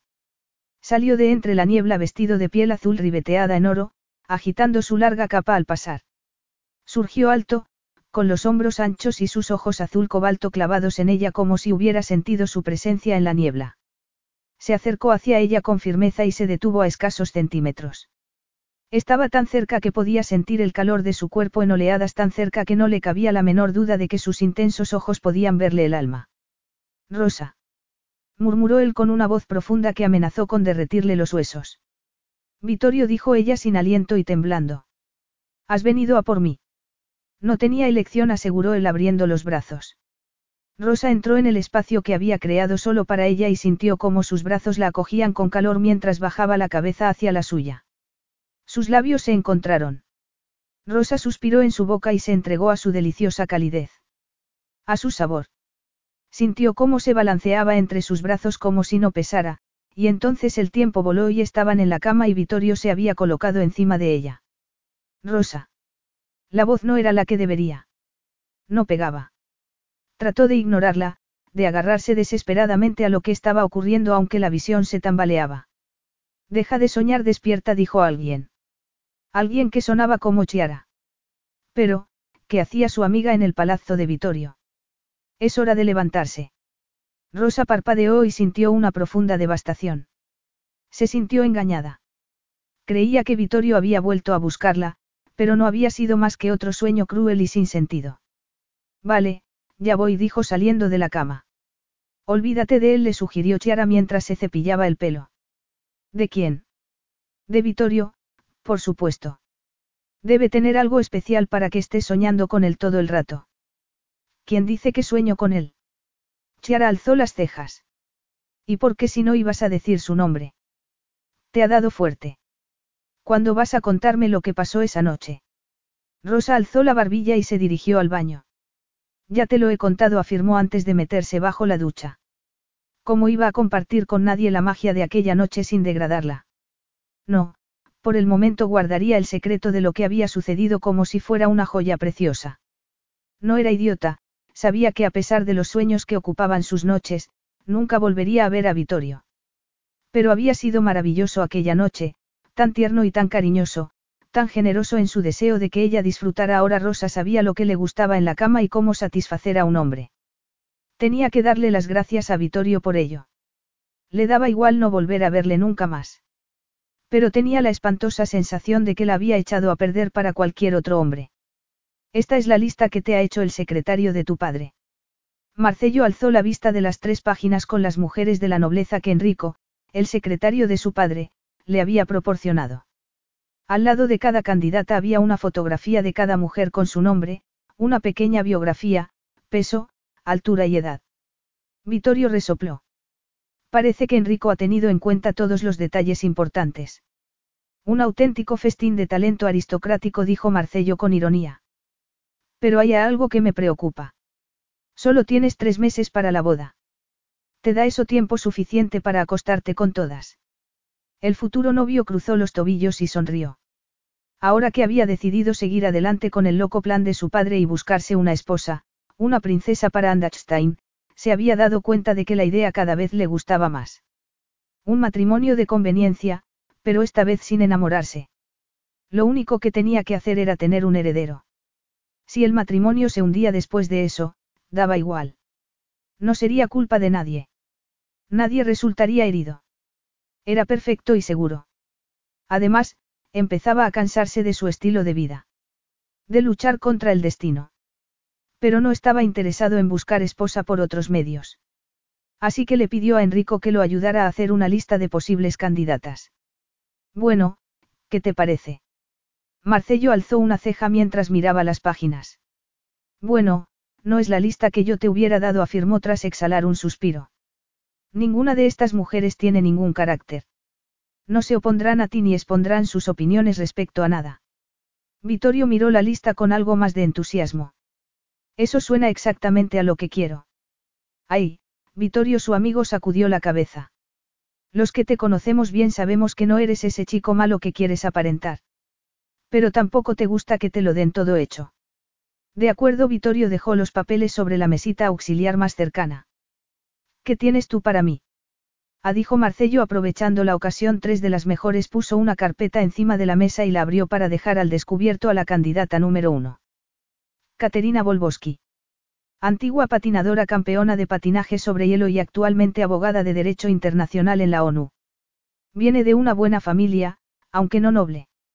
Su padre fue embajador en Estados Unidos, y su madre es médico. Vittorio asintió. Era atractiva, y parecía inteligente. Novia potencial número 2 Marcello pasó la página. Emilija Kociesco. Antigua activista por los derechos de los animales y actualmente defensora del medio ambiente. Su madre fue presidente de Ursubilia durante 10 años, y su padre es un concertista de piano que dejó a un lado su carrera para apoyar las aspiraciones políticas de su mujer. Y la chica habla ocho idiomas. Vittorio miró la foto. También era guapa, con un cabello oscuro que le recordaba a alguien pero tenía unas facciones duras que indicaban que lucharía con uñas y dientes por lo que creía. Edad. 28 años. Es una rebelde que sabe que es más fácil movilizar las cosas si tienes un título. Vittorio extendió una mano. Pásame otra vez la lista de las mujeres sin carácter. Marcello apartó la carpeta de su alcance. Vamos, tómatelo en serio. Opción número 3 pasó la página y mostró la foto de una rubia impresionante estilo nórdico. Inga Svensson. Heredera de una familia con dinero que está pasando momentos difíciles. Antigua modelo y aspirante a actriz, actualmente embajadora de la infancia. Su novio la dejó hace poco, así que está en un momento vulnerable. Y sé lo mucho que te gusta rescatar seres vulnerables. Vittorio apretó los dedos con fuerza. ¿Qué tienes en la mano? Le preguntó Marcello frunciendo el ceño. ¿Qué? Vittorio bajó la vista y vio el pendiente de rosa entre los dedos. No se había dado cuenta de que había estado jugueteando con él. Ah, una baratija volvió a metérselo en el bolsillo del pantalón. Colocó en fila las fotos de las tres candidatas y agarró la del medio. Emilija, con el cabello oscuro que le recordaba a alguien. Bueno, ¿y cómo sugieres que hagamos esto? Capítulo 10. Rosa. Gritó Chiara lanzándole una almohada a su compañera de piso. Sal de la cama. Vas a llegar tarde. Eh, eso me ha hecho daño. Rosa se frotó el pecho. Le dolía un poco la cabeza, pero Chiara estaba en lo cierto. Tenía que levantarse. Rosa era normalmente la primera de las dos en estar lista, pero últimamente aquello estaba cambiando. Chiara ya tenía el uniforme puesto y se estaba recogiendo el pelo. Rosa se levantó y al instante lamentó haberlo hecho. Se llevó la mano a la boca. Al parecer la pizza de por la noche le había sentado mal. Tienes un aspecto horrible, dijo Chiara mirándola. ¿Qué te pasa? Tengo ganas de... No pudo decir más. Una oleada de calor le subió por dentro y se precipitó a toda prisa al pequeño cuarto de baño, donde el estómago se le puso completamente del revés. Estás mal de verdad, dijo Chiara pasándole una toalla húmeda cuando dejó de vomitar. Ha debido ser la pizza, murmuró Rosa sin aliento y casi sin fuerzas para pasarse la toalla por la cara. Yo también comí pizza y estoy bien, así que no es eso. Y me bebí todo el vino porque tú dijiste que el olor te desagradaba. Entonces, si no fue la pizza ni el vino, ¿qué ha podido ser? Rosa se puso de pie y se mojó la nuca. Espero que no sea gripe. No puedo darme de baja. Rosa colocó las manos en el lavabo y esperó a que su cuerpo se calmara. Aspiró con fuerza el aire y vio el gesto torcido de su compañera de piso en el reflejo del espejo. ¿Qué pasa? Ayer a la hora de desayunar también tuviste náuseas. Rosa sacudió la cabeza y se apartó del lavabo. Tenía que ponerse en marcha. Tuve la sensación de que el café estaba demasiado fuerte. Luego estuve todo el día bien Rosa se quitó el camisón y sacó el uniforme del perchero descubierto que compartían. Chiara se la quedó mirando mientras se abrochaba el uniforme. Aunque. Si lo piensas han pasado seis semanas desde el carnaval. ¿Y qué? Rosa miró a su alrededor. ¿Dónde están mis zapatos? ¿Los has visto? Preguntó justo antes de verlos asomar por debajo de la cama. Seis semanas desde que te perdiste y dijiste que conociste a un hombre. Chiara dejó que Rosa procesara aquella información. ¿Cuánto tuviste tu último periodo? Rosa levantó la cabeza con expresión impávida mientras contaba las semanas. Y vio que no le salían las cuentas. Venga, Chiara. Ahora me estás asustando. Ah. Dijo su compañera. ¿Y por qué te ibas a asustar? A menos que haya algo que no me estés diciendo. Déjalo Rosa pasó por delante de ella y volvió a entrar al baño. Se miró en el espejo. Tenía que ponerse algo de maquillaje para paliar la palidez, esconder las ojeras. No podía estar embarazada. No podía ser. Tuviste sexo con él, ¿verdad? Preguntó Chiara. Con el desconocido ese que te llevó a una fiesta. Haces que suene muy sórdido, protestó Rosa. No fue así. Ajá. Así que te acostaste con él. Chiara aplaudió y se le iluminó la cara. Me alegro mucho por ti. Estuvo bien. Chiara. Vale, vale. Pero entonces, podrías estar embarazada. No Rosa rebuscó en el estuche de maquillaje. Descartaba completamente la posibilidad. Utilizamos protección. Los preservativos no son 100% fiables, dijo Chiara. ¿Y tú no tomas la píldora? Notas los senos más sensibles. Rosa dejó de pintarse los ojos y miró hacia Chiara, recordando cómo le había dolido el almohadillazo contra el pecho. A lo mejor es un virus de los que duran 24 horas. No lo sé, pero hasta que no lo tenga claro no voy a entrar en pánico. Ya, seguro. El mero hecho de pensar que pudiera estar embarazada hacía que sintiera terror. Te compraré una prueba de embarazo en la farmacia a la hora de comer, se ofreció Chiara. Tienes que saberlo cuanto antes. Rosa sacudió la cabeza. No te gastes el dinero en eso. Si alguien tiene que comprar esa prueba, soy yo. No, lo postergarás porque no quieres saberlo. Pero cuanto antes lo sepas, mejor. Porque si estás embarazada tienes que empezar a pensar en tus opciones. Entonces Chiara sonrió y le dio un rápido abrazo. Y ahora, seguro que te sientes bien para ir a trabajar. Rosa trabajó en piloto automático, sin permitirse pensar en nada más allá de las sábanas y las toallas y el cambio de los suministros del baño. Porque si no pensaba no entraría en pánico. Y si no entraba en pánico, entonces no tendría que preocuparse por algo que seguramente no era nada. Sí, se le había retrasado el periodo, pero podía ser por muchas cosas. Estrés. Sobrecarga de trabajo. Preocupaciones económicas. Seguramente sería eso. Cuando llegó la hora de la comida quiso ir a decirle a Chiara que lo olvidara, que se sentía mucho mejor que por la mañana. Pero Chiara ya había ido a la farmacia. Se llevó a Rosa a su casa y le pasó la cajita. Hazlo. Rosa obedeció. No podía ser. Aquello era una pérdida de dinero y le iba a encantar decirle a Chiara que la prueba había salido negativa. Pero no fue el caso. Tragó saliva y volvió a leer las instrucciones por si se había confundido. Volvió a mirar la varita. Chiara llamó con fuerza a la puerta. Bueno, ¿qué pasa? ¿Qué ha salido? Rosa se lavó las manos y se echó agua en la cara. Alzó la cabeza para mirarse al espejo. No se veía distinta. Tal vez un poco más pálida de lo normal y los ojos algo asustados. No se sentía distinta. Pero embarazada un bebé iba a ser madre.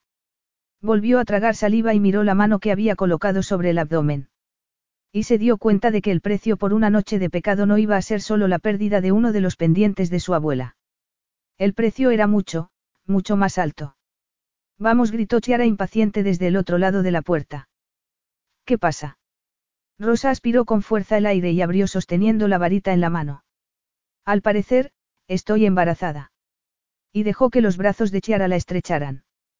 Pero si estoy embarazada, dijo Rosa sentándose en la cama y sosteniendo entre las manos la taza de té que Chiara le había preparado, no tiene Vittorio derecho a saberlo. No es mi responsabilidad decírselo. ¿Por qué crees que querría saberlo? ¿Has vuelto a ver a ese hombre? No, desde aquella noche, no. ¿Te dio su número de teléfono o alguna manera de contactar con él? No Rosa sacudió la cabeza. Solo su nombre de pila. Dijo que solo sería una noche. Chiara se reclinó hacia atrás y se dio una palmada en la pierna. Entonces está clarísimo. Está casado. No. Asúmelo, Rosa.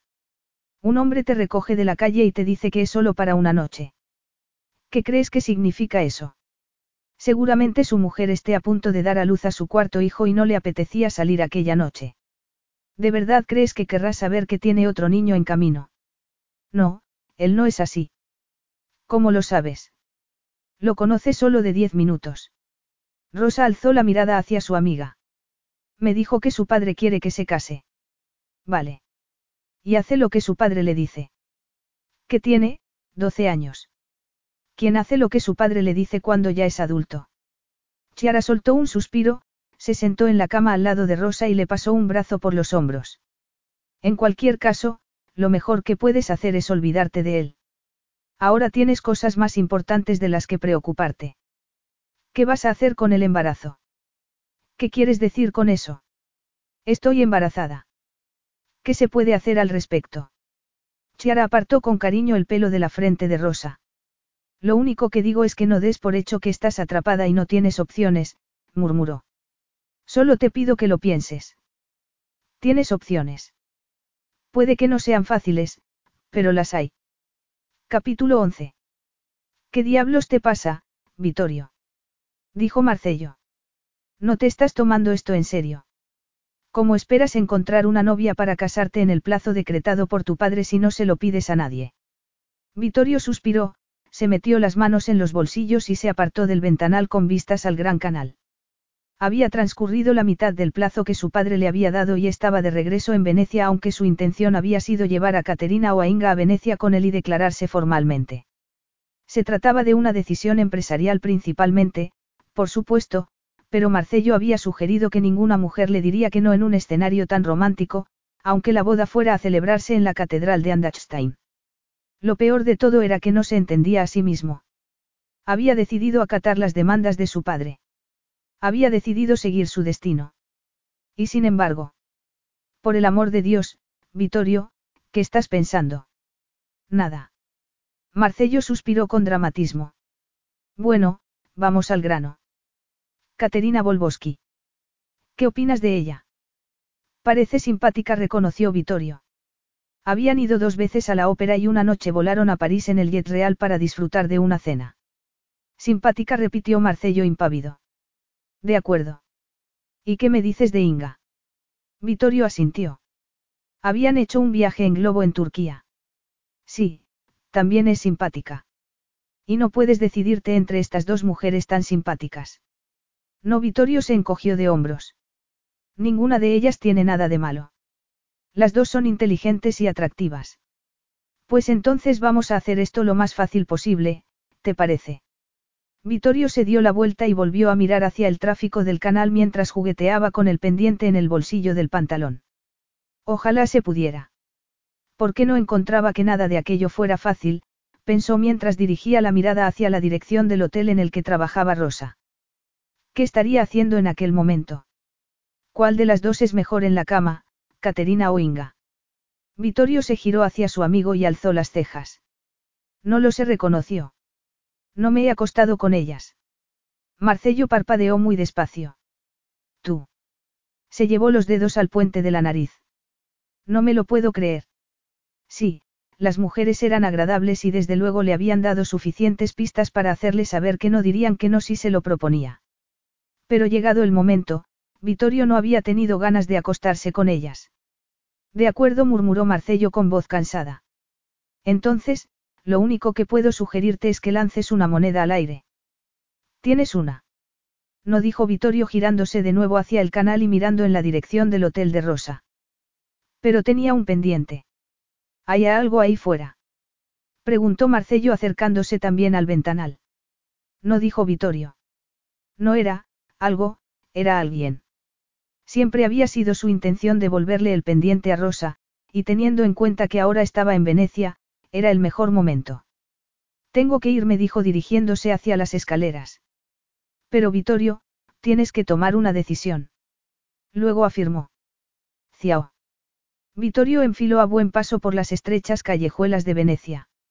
Aquel día no llevaba cuero ni una capa ondeante, pero la gente se apartaba de todas maneras a su paso cuando lo veían de frente. Él no se daba apenas cuenta. Era un hombre con una misión y estaba demasiado ocupado pensando en el tiempo que hacía que no la veía. Carnaval. Seis semanas atrás. Siete. Seguiría trabajando en el mismo hotel. Seguiría en Venecia, o se habría mudado. O tal vez había vuelto a casa, a su pueblecito en Puglia. Cuanto antes llegara al hotel, antes lo averiguaría. Finalmente lo encontró, un hotel de aspecto destartalado encasquetado en una esquina al lado de un pequeño canal. Daba la impresión de que el muro lateral se iba a derrumbar entero. Vittorio atravesó la puerta de entrada y pasó a un minúsculo vestíbulo. Vio que las cabezas se giraban hacia él. Se dirigió hacia un hombre delgado y calvo que estaba tras el mostrador. Buenos días. Estoy buscando a una limpiadora. Se llama Rosa. Sigue trabajando aquí. El hombre tragó visiblemente saliva. No creo que pueda proporcionarle esa información. Vittorio se apoyó en el mostrador de recepción. Sigue trabajando aquí. Repitió con tono seco. El hombre se echó inconscientemente hacia atrás. Sí, bueno, pero... Consultó el reloj. No termina su turno hasta dentro de dos horas. Vittorio sonrió. Entonces la buscaré yo mismo. Miró alrededor del pequeño vestíbulo y encontró lo que parecían unas escaleras. Se dirigió hacia allí. Un momento. exclamó el hombre. No puede hacer eso. Intente impedírmelo, respondió Vittorio subiendo las escaleras de dos en dos. Solo había tres plantas. No debería tardar mucho. En el primer nivel no encontró nada. En el segundo había una limpiadora que salía de una habitación tirando de una aspiradora. Rosa. Preguntó él. La mujer alzó la vista. Era una mujer guapa, de ojos brillantes y caballo oscuro y rizado recogido en una cola de caballo. Pero no era Rosa.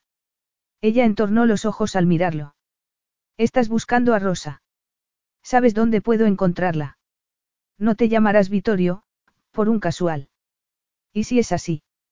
respondió él. La mujer abrió los ojos de par en par. En ese caso, está trabajando en el piso de arriba. Aquel era el peor día de su vida.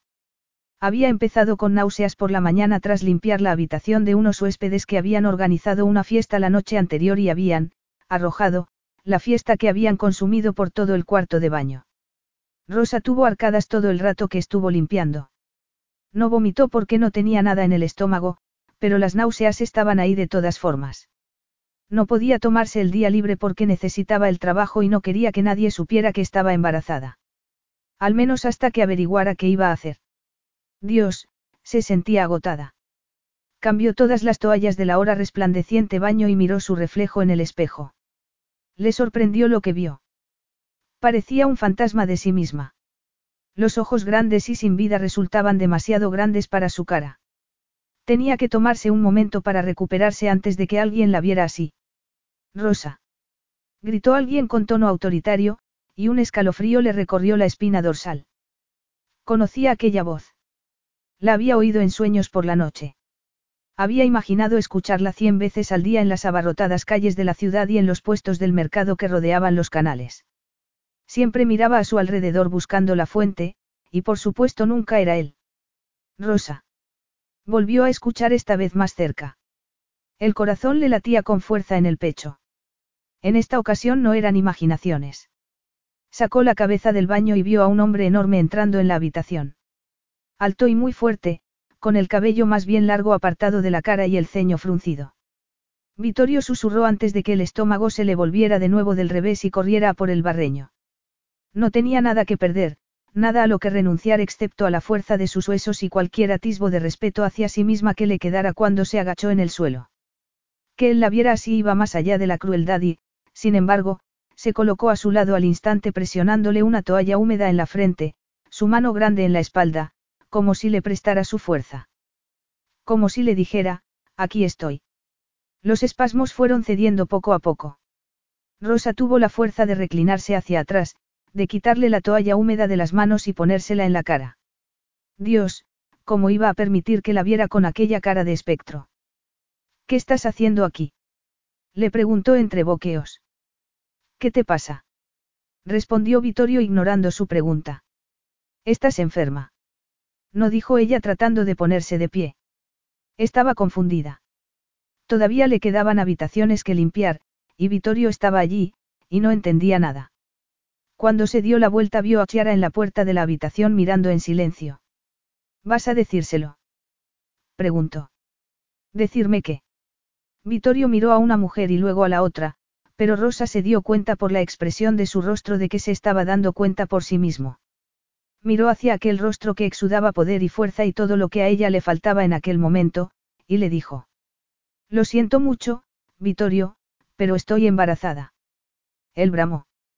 Rosa no tuvo claro si se trataba de un grito de angustia o de triunfo, pero antes de que pudiera decidirlo, Vittorio la estrechó entre sus fuertes brazos y la acunó contra el pecho.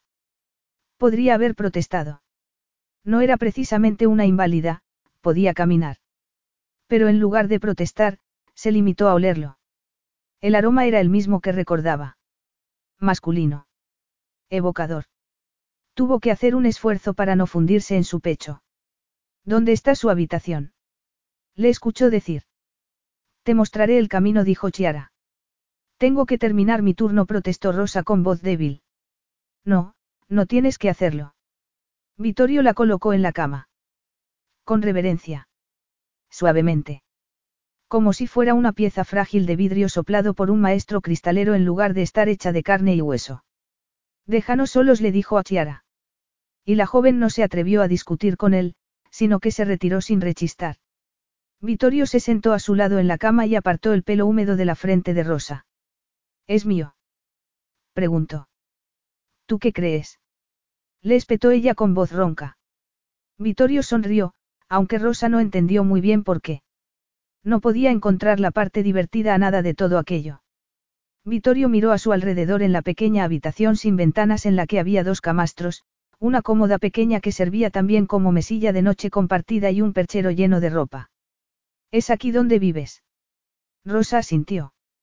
Había recuperado suficientes fuerzas para incorporarse en la cama.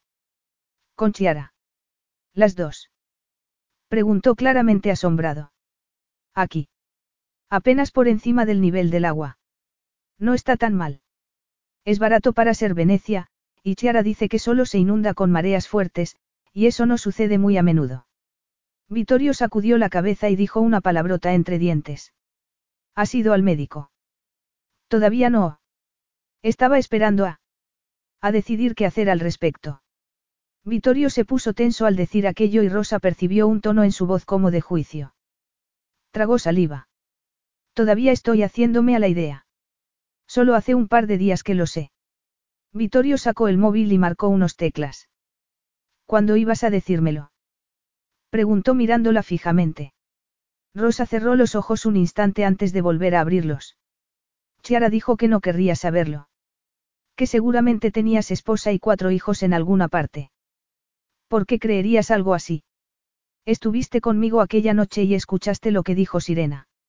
Sabías que mi padre quería que me casara con ella. ¿Por qué escuchar a Chiara?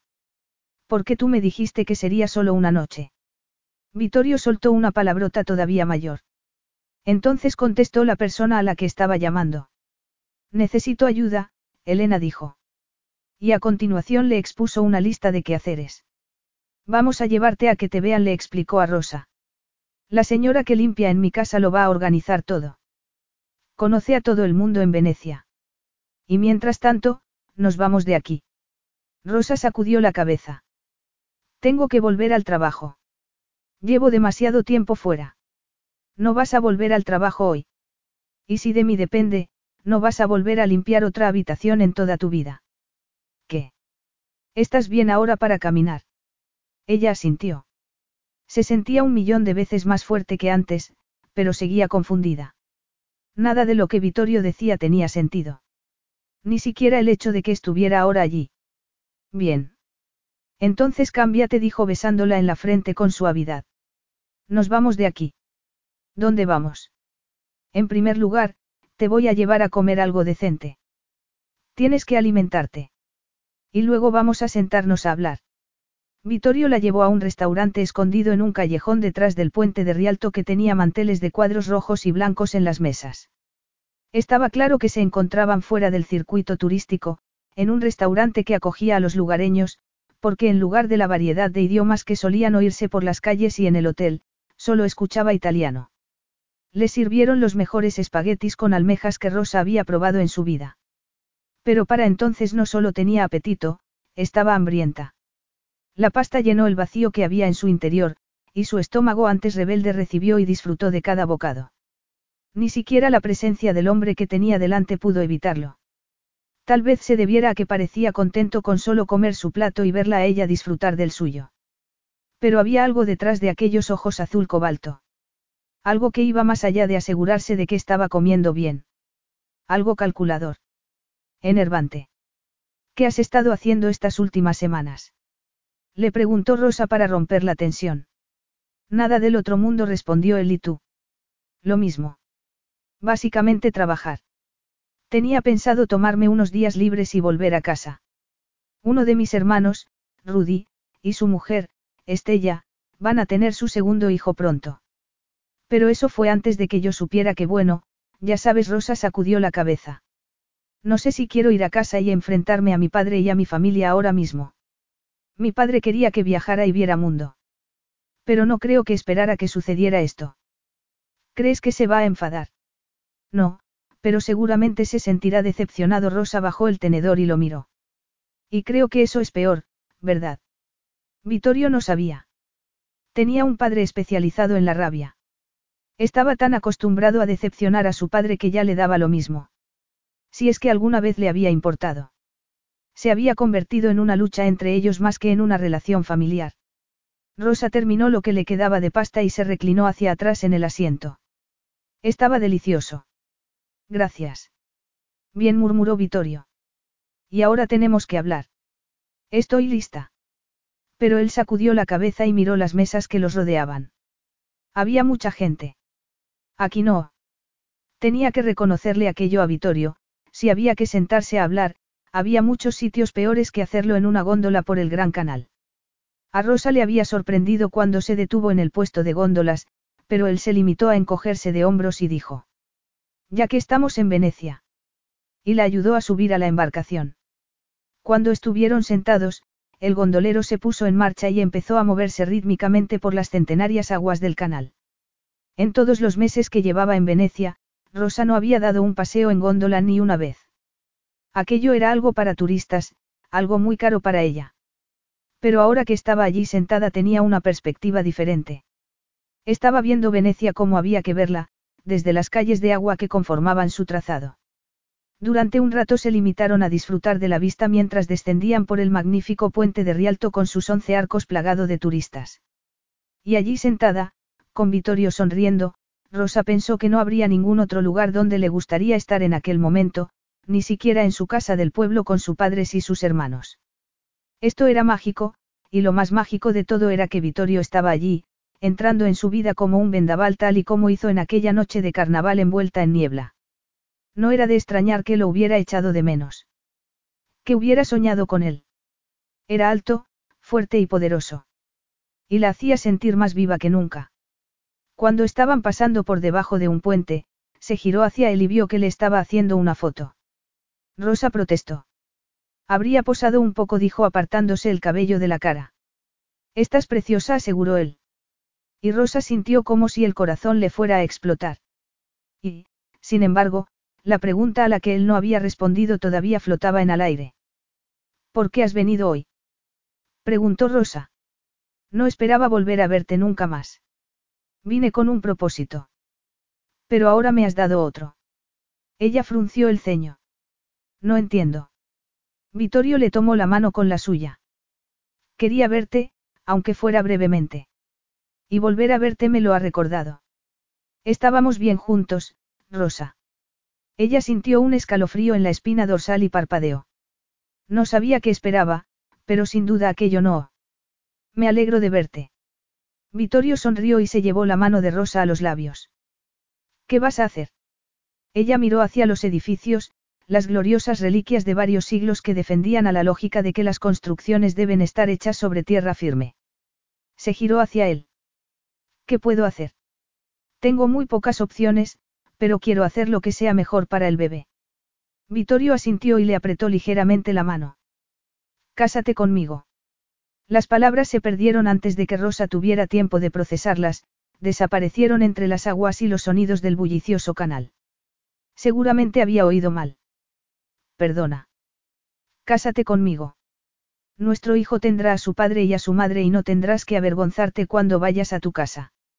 Y no tendrás que volver a limpiar el baño de ninguna habitación de hotel nunca más en tu vida. Ella se rió. No digas tonterías, Vittorio.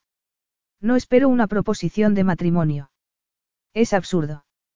Estoy hablando en serio, Rosa. Ella alzó la mirada hacia su rostro y sus ojos de un azul ferviente hicieron que parara en seco. ¿De verdad hablas en serio? Por supuesto. Pero es muy repentino. No se puede tomar una decisión así tan rápidamente. Ya la he tomado. Pero yo no puedo. La idea resultaba ridícula. Había todo tipo de razones por las que no tenía sentido. Apenas se conocían. Y el embarazo estaba muy al principio, podía pasar de todo pero estarían unidos para siempre, y uno de ellos o los dos lo lamentaría eternamente. La góndola siguió avanzando lentamente. Rosa siempre había querido casarse por amor. Quería lo que sus padres habían compartido antes de que la enfermedad les arrancara cruelmente a su madre, Un amor profundo y duradero. Sabía que no era una fantasía, una quimera. Lo había visto con sus propios ojos de primera mano, primero en sus abuelos y luego en sus padres, y era lo que quería para sí misma. Y más todavía, creía que se lo merecía. Así que la extraña oferta de Vittorio no era como debía ser. No estaba bien.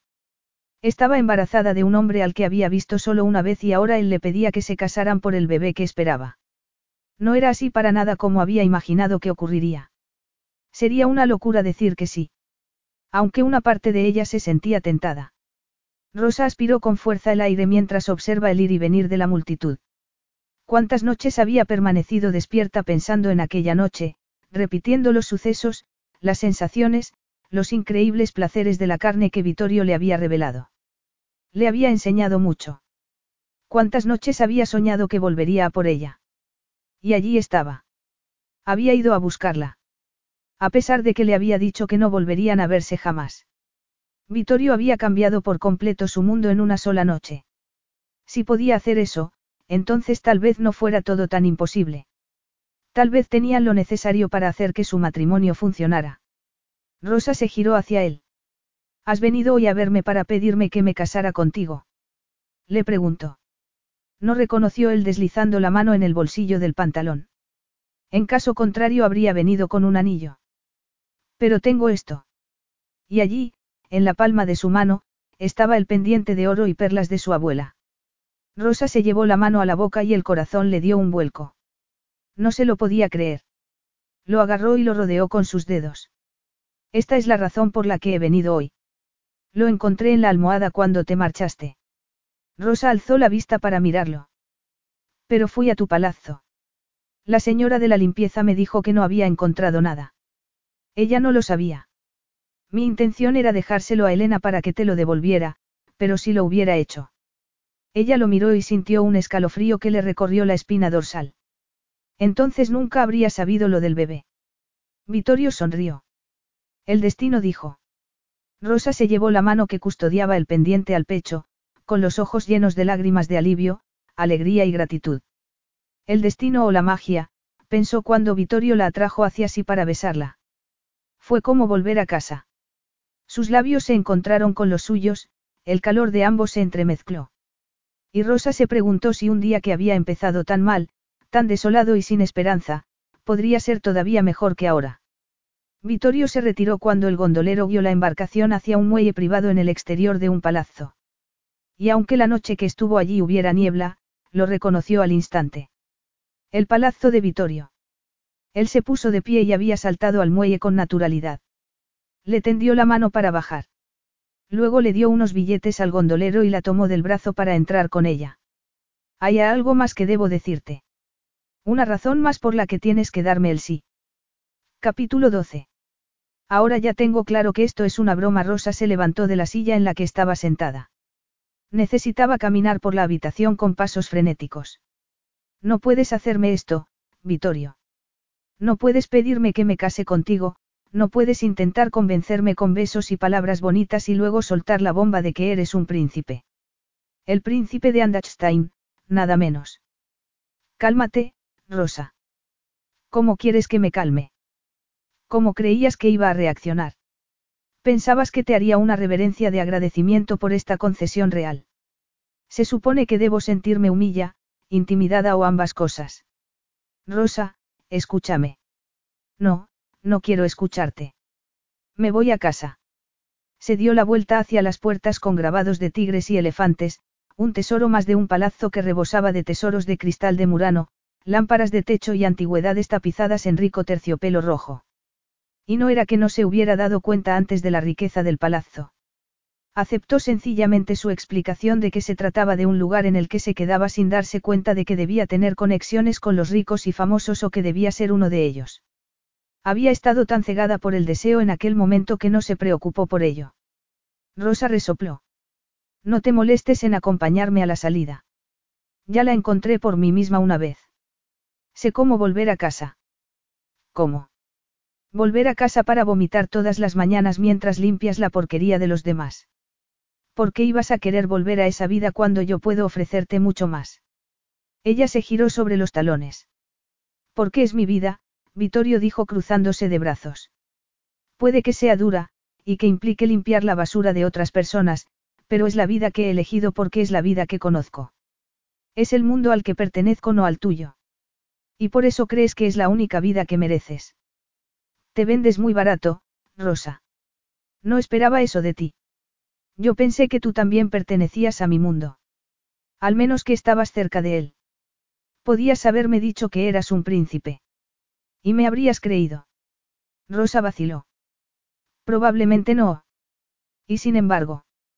Mira, nos acostamos juntos una noche, pero no puedes hablar en serio. No puedes esperar que me case contigo. Rosa, ¿de qué tienes miedo?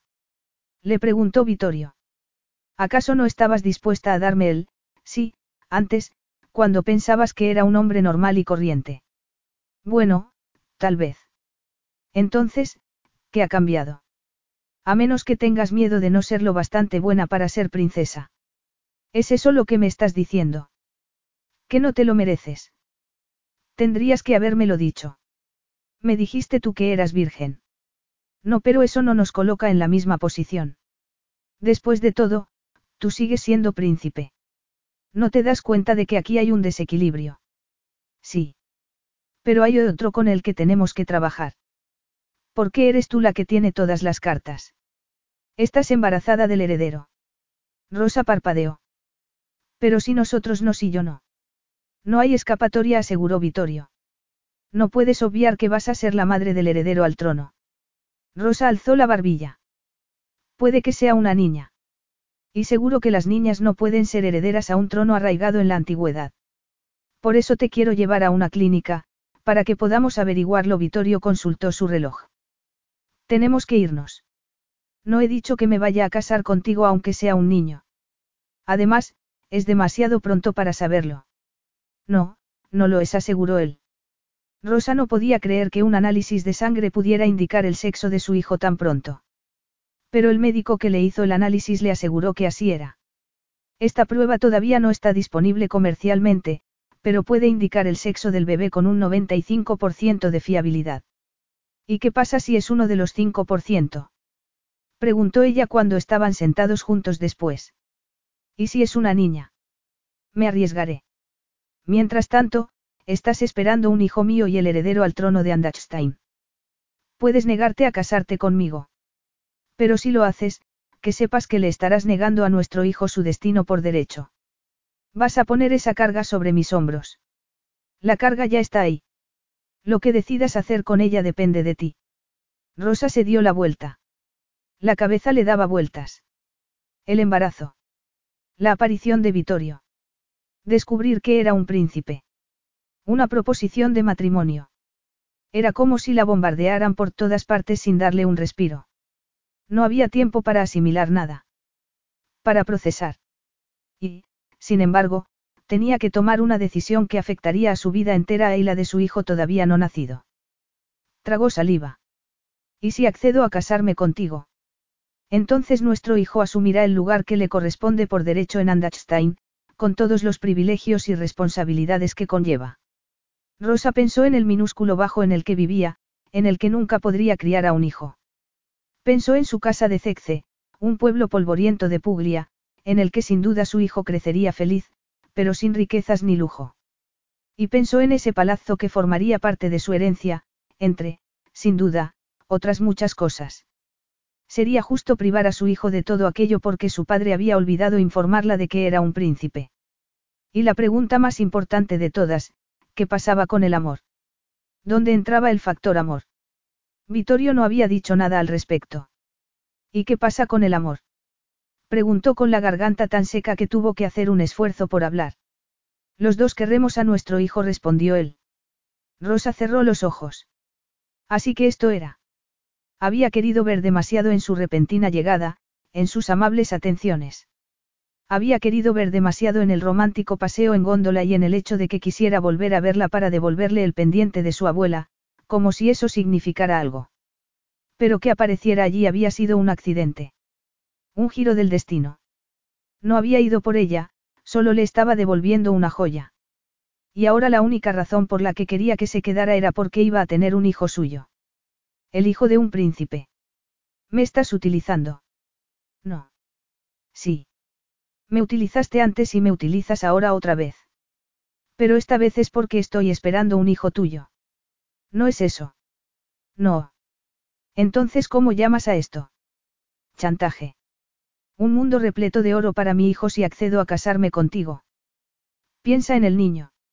Es lo mejor para él. Lo más justo. Rosa se dio la vuelta. No quería escucharlo. Porque una parte de ella sabía que tenía razón.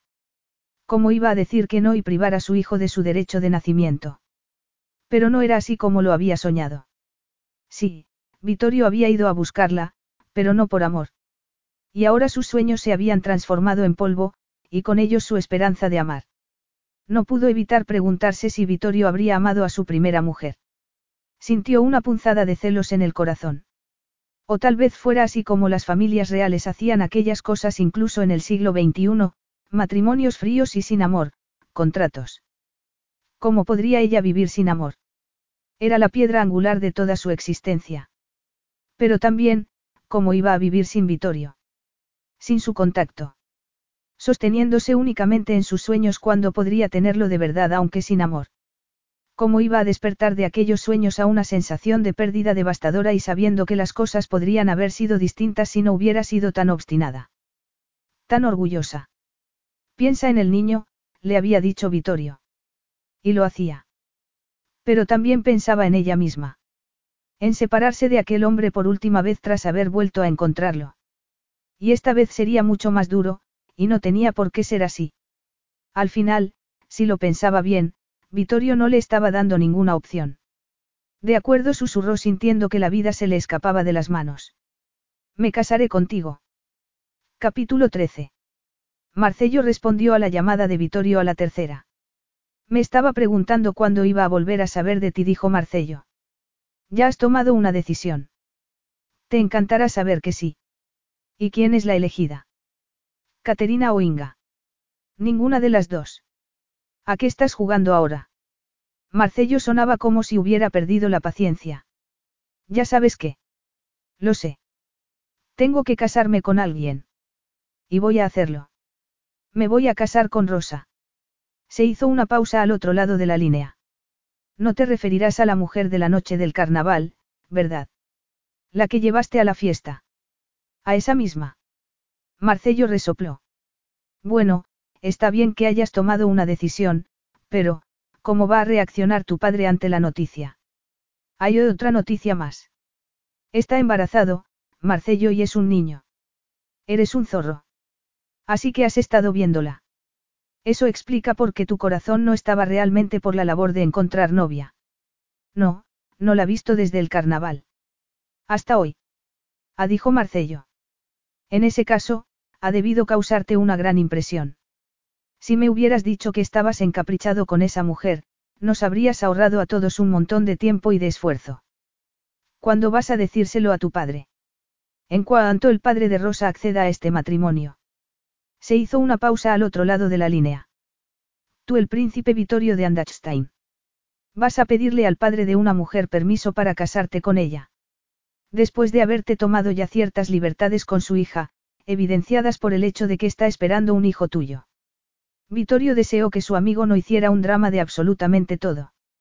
Rosa está accediendo a muchas cosas. Quiere hacer al menos esta parte al estilo tradicional. Este fin de semana vamos a Puglia. Ha insistido en que tengo que pedir el permiso de su familia, o no habrá boda. Cada vez me gusta más esta mujer, afirmó Marcello riéndose entre dientes. Me alegro mucho saber que no te vas a conformar con una mujer sin personalidad. Pero, ¿has pensado en qué hacer si su padre dice que no?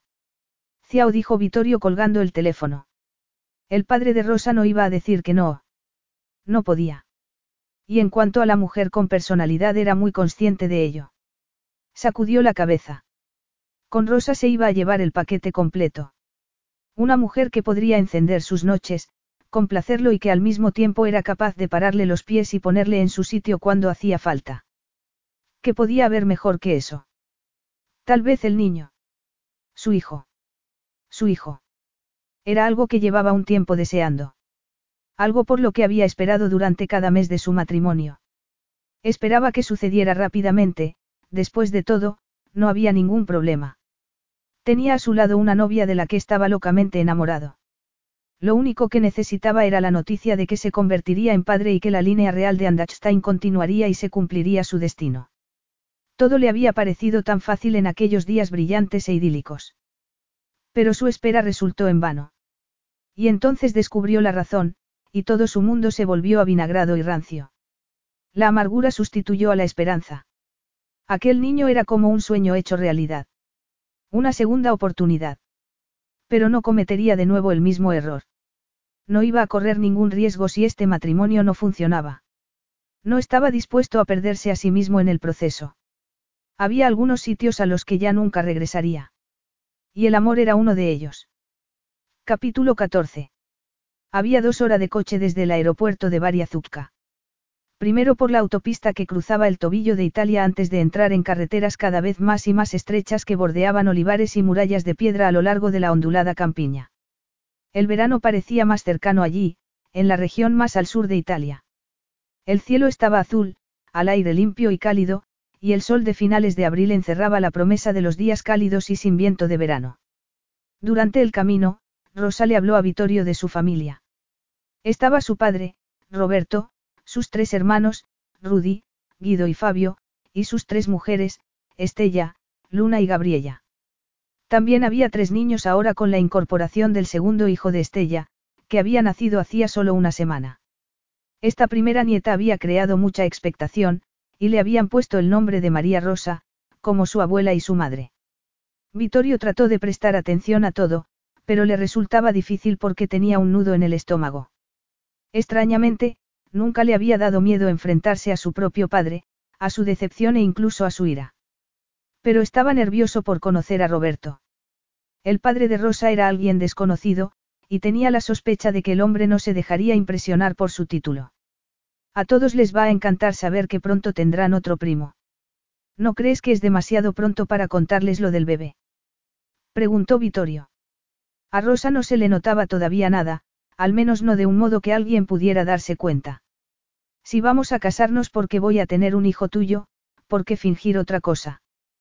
Preguntó ella. Vittorio giró la cabeza hacia el asiento del copiloto para mirarla.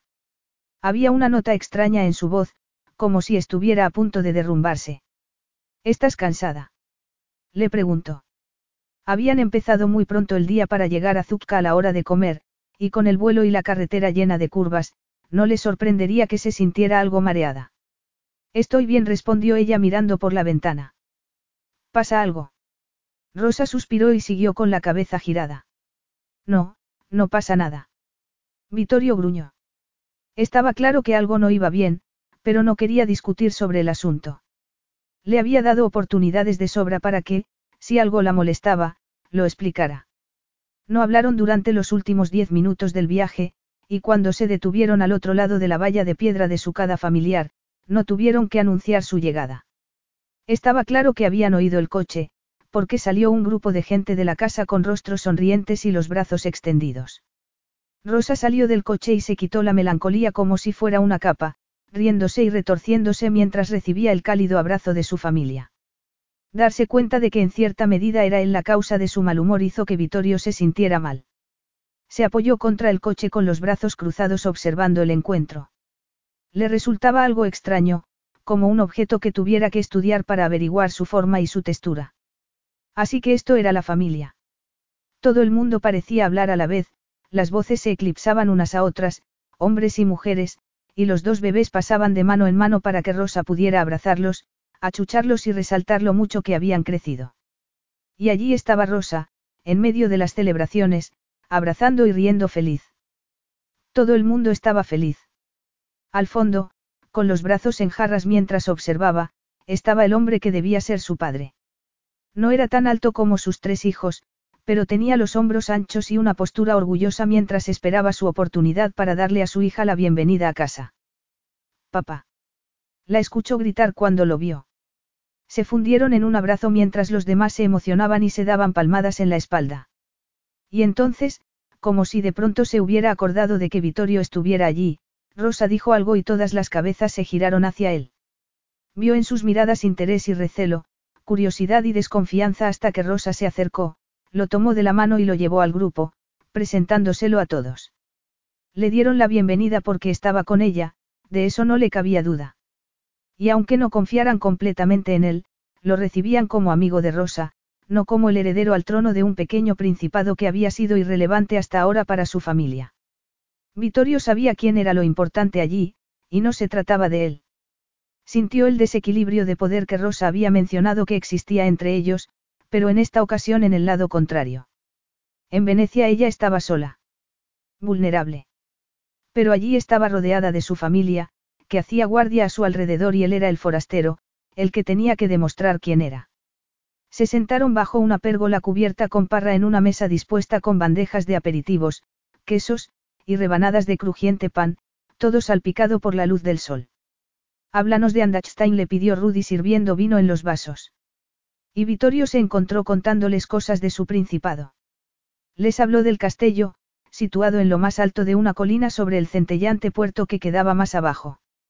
Les habló del paisaje, las escarpadas colinas y los caminos bordeados de tomillo y romero que llenaban el aire de su aroma. Todos escucharon con suma atención mientras comían y bebían vino. Rosa tenía sus preciosos ojos abiertos de par en par y parecía al mismo tiempo emocionada y preocupada. Vittorio se dio cuenta de que nunca le había hablado del lugar en el que algún día viviría. Le apretó la mano para tranquilizarla y la conversación continuó. Las tres mujeres estaban a punto de preparar el siguiente plato cuando del interior de la casa salió el sonido del llanto de un bebé. Iré a ayudar con la comida, dijo Rosa. No, tú quédate, dijo Estella. Te necesito aquí. Espera. Regresó unos minutos más tarde y dejó algo en el regazo de Rosa. Dile hola a tu tía Rosa, María. A Rosa se le iluminaron los ojos al mirar al bebé. Oh, Estella, es preciosa. Mira qué ojos tan grandes. ¿Y qué pelo? Vittorio observó cómo Rosa acunaba a la pequeña. Esta vez no era un bebé de once meses ni de dos años como antes, sino prácticamente una recién nacida. Y le impactó la belleza de la imagen. Algo se movió en su interior en aquel momento. Fue una décima de segundo y, sin embargo, resultó tan poderoso que por unos instantes se le cerró la garganta. Dentro de unos meses, Rosa estaría acunando a su hijo. Y si parecía tan hermosa, tan beatífica, sosteniendo al bebé de otra persona, como sería mirarla cuando acunara al suyo. Todo lo que veía le hacía saber a Vittorio que estaba haciendo lo correcto. Sería una madre perfecta. Tienes mucha suerte por haber ido a la ciudad y haber encontrado a un hombre tan apuesto, dijo Luna sirviendo unos generosos platos de pasta que fueron pasando de mano en mano por la mesa. En el pueblo nunca habrías encontrado a alguien tan guapo como Vittorio. Eh, dijo Guido con gesto compungido, ¿qué se supone que quiere decir eso? Exactamente lo que ha dicho, dijo Fabio poniendo los ojos en blanco. Al parecer todos los hombres guapos están en las ciudades. No afirmó Rudy con tono autoritario. Lo que dice Luna es que todos los hombres buenos ya están ocupados, ¿verdad, Luna? ¿Es eso lo que querías decir, Luna? Gabriella se rió, al parecer no estaba muy convencida. Estella se rió también. Podría haber jurado que querías decir otra cosa completamente distinta. Estas mujeres dijo Rudy sacudiendo la cabeza antes de señalar a su invitado con gesto de advertencia. Vittorio, no te creas que Rosa va a ser distinta. Vittorio miró de reojo a Rosa y sonrió. Lo tendré en cuenta. El padre de Rosa no era muy mayor, al menos en años, pero las arrugas de su rostro curtido y las manos encallecidas hablaban de un hombre que había trabajado duro toda su vida.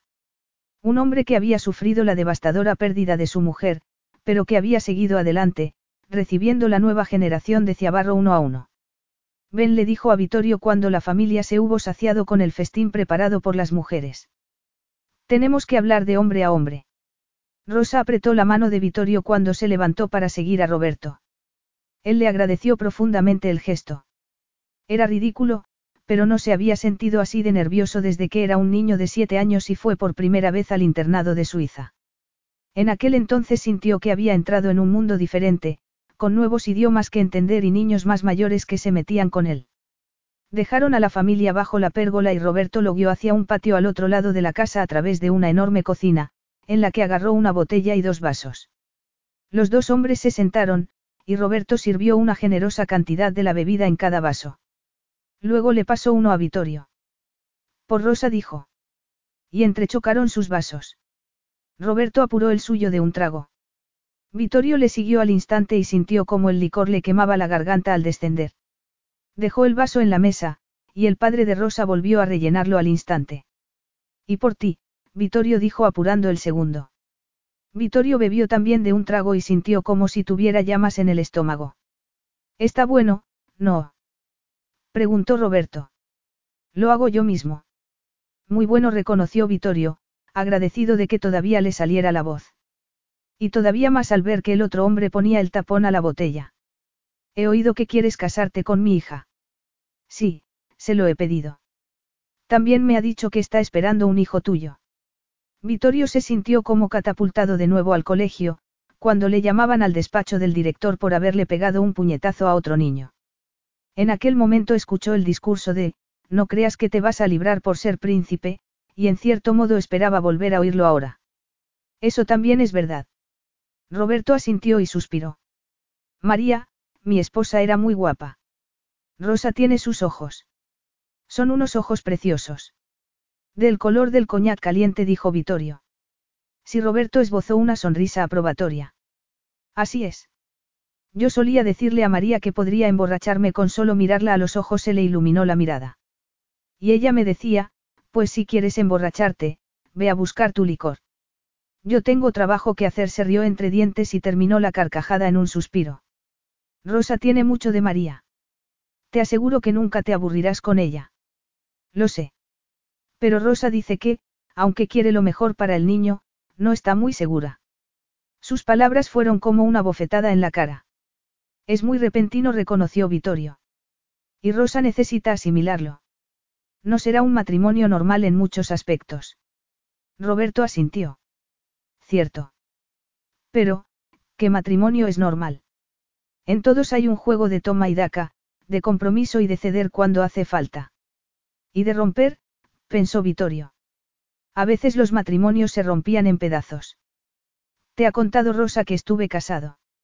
Si Roberto asintió con la cabeza. Dice que eres viudo. No fue un buen matrimonio, y no terminó bien. Vittorio se miró los pies. Ya ves, no somos tan distintos, dijo el otro hombre. Tal vez tú seas príncipe, pero los dos somos viudos, después de todo. Sabemos lo que es la pérdida. Supongo que sí. Sabes, Roberto se reclinó en la silla, cuando un hombre se casa con una mujer para siempre y tiene un buen matrimonio, y solo está con ella 30 años, no es suficiente, sacudió la cabeza. Siento que no hayas encontrado esa satisfacción todavía. Se inclinó hacia adelante y quitó el tapón de la botella otra vez. Sirvió dos tragos más, volvió a cerrarla y alzó su vaso. Por tu matrimonio con Rosa dijo. Que sea bueno desde el principio. Y que sea largo y lleno de amor asintió. Te doy mi bendición dijo antes de beber. El licor quemó la garganta de Vittorio. O tal vez fueron las palabras del padre de Rosa al bendecir su unión. Amor. Lo único que Vittorio quería de aquel matrimonio era el heredero que Rosa llevaba en su vientre. Una figura que garantizara la supervivencia del principado. Tener a Rosa en la cama sería un extra. Pero, amor. Sin duda su padre era consciente de que aquel era un matrimonio de conveniencia, ¿verdad? El amor no entraba en juego. Pero, ¿qué iba a decir frente a los recuerdos de aquel hombre, su propio matrimonio por amor y sus deseos de que fueran felices? No podía decirle a Roberto que nunca se permitiría amar a su hija, y menos ahora que había sido tan bien recibido por la familia. Aquello quedaba entre Rosa y él. El hombre le había dado su aprobación. Vittorio tragó saliva. No se sentía del todo cómodo, pero, no estaba Roberto bendiciendo lo que había ido él a buscar. Se hizo el anuncio. Roberto había dado su bendición, y toda la familia iría a Andachstein para la boda. Siguieron vítores, pero Roberto las acalló diciendo que tenía otra noticia más que compartir, el secreto que Rosa le había contado, que dentro de unos meses le darían la bienvenida a otro miembro de la familia, su nuevo nieto. Aparecieron botellas de prosecco por todas partes, se hicieron brindis, hubo palmadas en la espalda y besos en las mejillas, y Vittorio se vio abrazado por todos, hombres y mujeres, muchas veces. No cabía ninguna duda de que lo habían aceptado en la familia. La única persona que no parecía querer abrazarle era quien más deseaba que lo hiciera. Rosa había dejado que le besara levemente los labios mientras todo el mundo brindaba por ellos, antes de tomar en brazos a uno de sus sobrinos, colocárselo sobre el regazo y esconderse detrás de él. Sabía lo que estaba haciendo. Estaba utilizando al niño como escudo humano. Lo que Vittorio no entendía era por qué. Él permaneció en el círculo de hombres y la observó con el niño y cómo hablaba con sus cuñadas mientras evitaba contacto visual con él. Aquello le estaba matando. Habían pasado muchas semanas desde aquella noche mágica en la que se la llevó a la cama, y tenerla de nuevo en su vida, tan cerca, era un ejercicio de frustración. Ardía por ella. Lo que más deseaba en el mundo era hundirse en sus dulces profundidades. Pero Rosa se negaba a mudarse al palazzo con él. Se negaba a acostarse con él hasta que todo estuviera arreglado, le había dicho. La vio reírse. Llevaba el pelo suelto sobre los hombros, bailando bajo la suave brisa primaveral, y sus ojos eran como el coñac caliente ardiendo por una llama. Bien, pues ya estaba todo arreglado. Su padre había dado su consentimiento al matrimonio. La boda se celebraría. Andachstein tendría su heredero. Y aquella noche abrazaría a Rosa y volvería a hacerle el amor. Las celebraciones empezaron a declinar a última hora de la tarde, y sus hermanos se fueron marchando uno a uno a su casa con sus mujeres y sus niños dormidos. Roberto estaba sentado en una butaca, roncando suavemente, cuando Rosa dijo que estaba cansada y que se iba a acostar. Por fin, pensó Vittorio. Sacaron las bolsas de viaje del coche y Vittorio sintió cómo la emoción le subía y le bajaba en el pecho con cada paso que daban hacia la casa. Rosa llevaba aquel día un vestido con grandes flores y una rebeca por los hombros. No tenía muy claro si iba a ser capaz de esperar a quitarle el vestido antes de hacer la suya. Espero que mi familia no haya sido demasiado para ti, dijo. No respondió él siguiéndola al interior. Sus manos se morían por acariciarla, por deslizarse por su piel suave como la seda. Tienes una buena familia. Ruidosa, pero buena. Ella se rió. Ruidosa desde luego dijo abriendo una puerta. Aquí es donde vas a dormir esta noche. Vittorio entró en la habitación algo confundido y miró a su alrededor. Solo había una cama rodeada de cosas de niña. Una cesta con muñecas en una esquina. Fotos de Rosa cuando era pequeña. En las paredes había dibujos que debió hacer en la infancia, y también un póster de una banda de chicos a la que seguramente seguía en esa época. Esta es tu antigua habitación. Es la cama individual más cómoda. Esta noche es toda tuya. Vittorio trató de estrecharla entre sus brazos. Pero, ¿tú dónde vas a dormir? Creía que esta noche íbamos a celebrar nuestro compromiso. Rosa se rió otra vez y se apartó de sus manos. No vas a quedarte conmigo. La invitó. Ella sacudió la cabeza. Su preciosa cara estaba iluminada por la luz de la luna que se filtraba por la ventana, y a Vittorio le recordó al mercurio líquido y la plata, un fluido imposible de contener. No puedo hacer el amor contigo bajo el techo de mi padre. Está dormido. No se enterará. Pero yo sí afirmó Rosa sacudiendo la cabeza y sonriendo. Vittorio volvió a intentar abrazarla, sabiendo que cambiaría de idea si le permitía besarla. Sabía que se derretiría en sus brazos. Pero ella se escabulló por la puerta. Entonces, ¿cuándo? Preguntó Vittorio sintiendo como si le hubieran echado por encima un jarro de agua fría. ¿Cuándo volveremos a hacer el amor? En nuestra noche de bodas, por supuesto, dijo ella. ¿Qué? Pero para eso faltan semanas tres o cuatro. Demasiadas. Entonces será todavía más especial por haber esperado. Rosa suplicó él ahora pasándose una mano por el pelo. No contestó ella. Vas a tener lo que querías. Deja que yo tenga esto. Pero, ¿sabes cuánto tiempo hace? Ella esbozó una sonrisa triste. Sé cuánto hace para mí le lanzó un beso. Buenas noches. Vittorio se quedó solo. Completamente solo en una cama individual vestida con las sábanas de rosa y sus almohadas, y rodeada de las cosas de su infancia. Todo aquello hacía que le resultara imposible dormir. Relajarse. Era como una tortura. Estar tan cerca de ella, rodeado de ella, y no poder tocarla. Sería mejor dormir bajo un árbol lejos de allí. Gimió, renunció al sueño y se levantó de la cama, encendiendo la luz. Se acercó a una vieja cómoda de cajones y miró las fotos que había encima fotos de Rosa de niña. En una tenía una sonrisa sin dientes y trenzas. Incluso entonces sus ojos eran increíbles. En otra estaba rodeada de sus hermanos, todos en bicicletas. Rosa era entonces una adolescente con pantalones cortos y camisa de cuadros. En otra estaba entre su padre y su madre. Vittorio la agarró. Roberto tenía razón. Rosa era como una versión más joven de María. Pasó un dedo por su suave mejilla y gimió suavemente en la noche. Pronto sería suya. Pronto ya no habría espacio para ese juego de... Mírame y no me toques.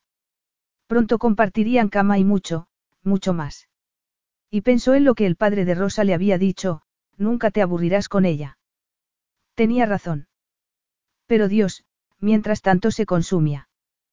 Capítulo 15. Vittorio no tuvo tiempo para visitar Andachstein y darle la noticia a su padre personalmente, pero era lo bastante egoísta como para no querer perderse su reacción cuando supiera los detalles de su boda. Le pidió a Enrico que preparara una videoconferencia para por la noche cuando regresaran a Venecia.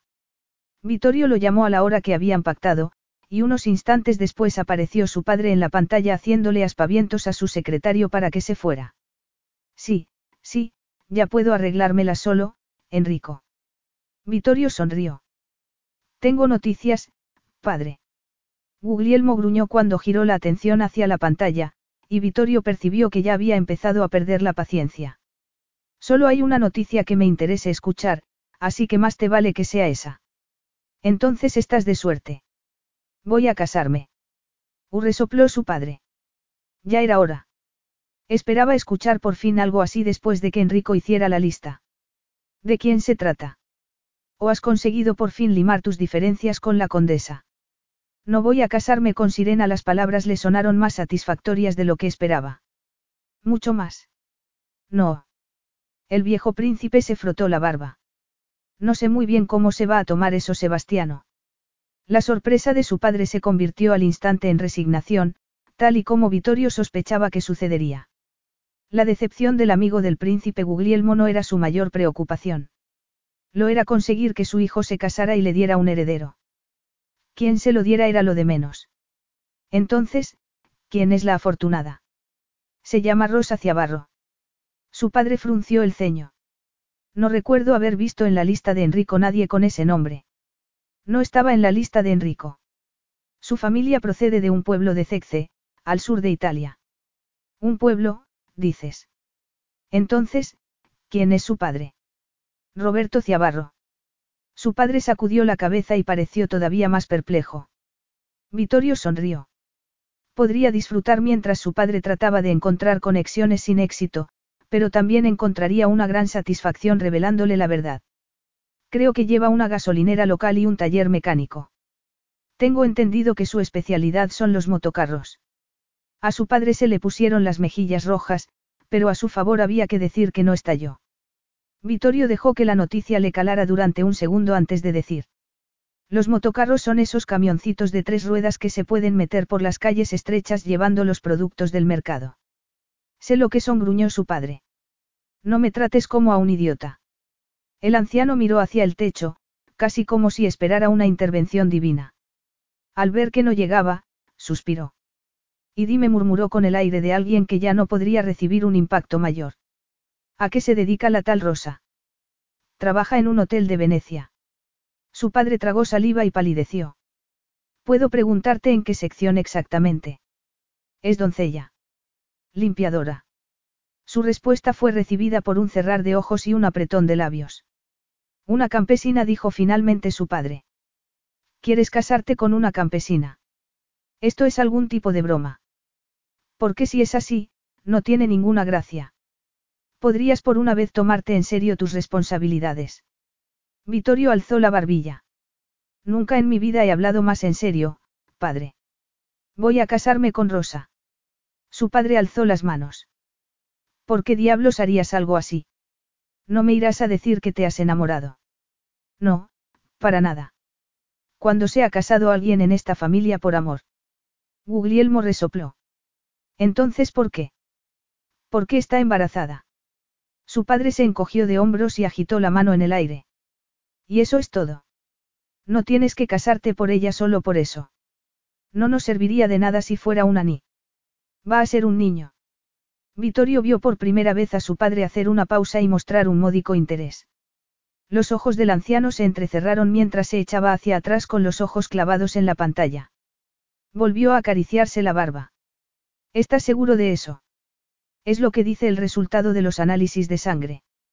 Su padre suspiró y apoyó la cabeza en la mano. Pero, de todas formas, una plebeya y una campesina, nada menos.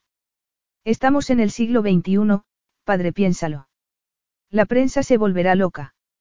Es un cuento de hadas romántico, el príncipe y la doncella, la chica normal que se convierte en princesa. Y un bebé heredero es la guinda del pastel. Todos los periódicos y las revistas del corazón del mundo escribirán sobre ello. ¿Y cuando ha tenido Andachstein una cobertura mediática así? Piensa en lo bueno que será para nuestra economía. Los hoteles y los casinos se llenarán a rebosar. Ya están llenos en verano. Pues construiremos más, y los llenaremos también en invierno. Su padre continuó tocándose la barba con expresión dudosa antes de levantar de pronto la cabeza. ¿Tienes una foto de esta chica?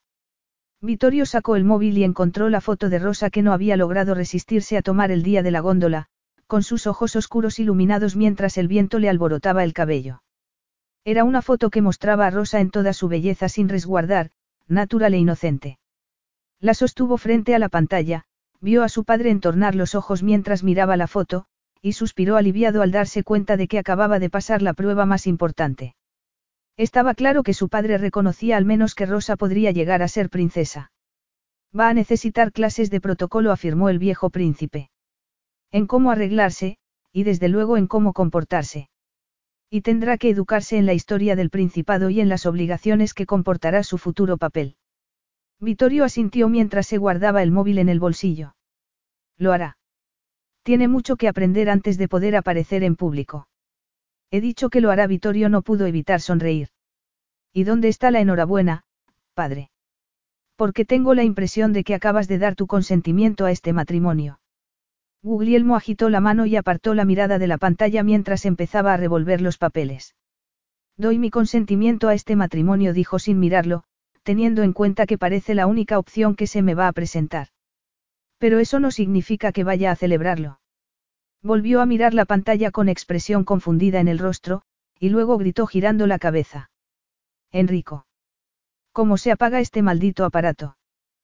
Capítulo 16. Rosa estaba contenta pensando en las semanas que tenía por delante, planeando la boda. Había llamado a Chiara mientras Vittorio hablaba con su padre para darle la noticia, y le había pedido que fuera su dama de honor. Imaginó que pasarían varias veladas juntas en su apartamento mirando vestidos de novia. Vittorio regresó de su llamada con expresión satisfecha, y anunció que había llegado el momento. Rosa tenía que mudarse al palazzo al día siguiente para prepararse para la boda y después mudarse a Andachstein. Rosa procuró plantarse. No veo la razón. Hay muchas.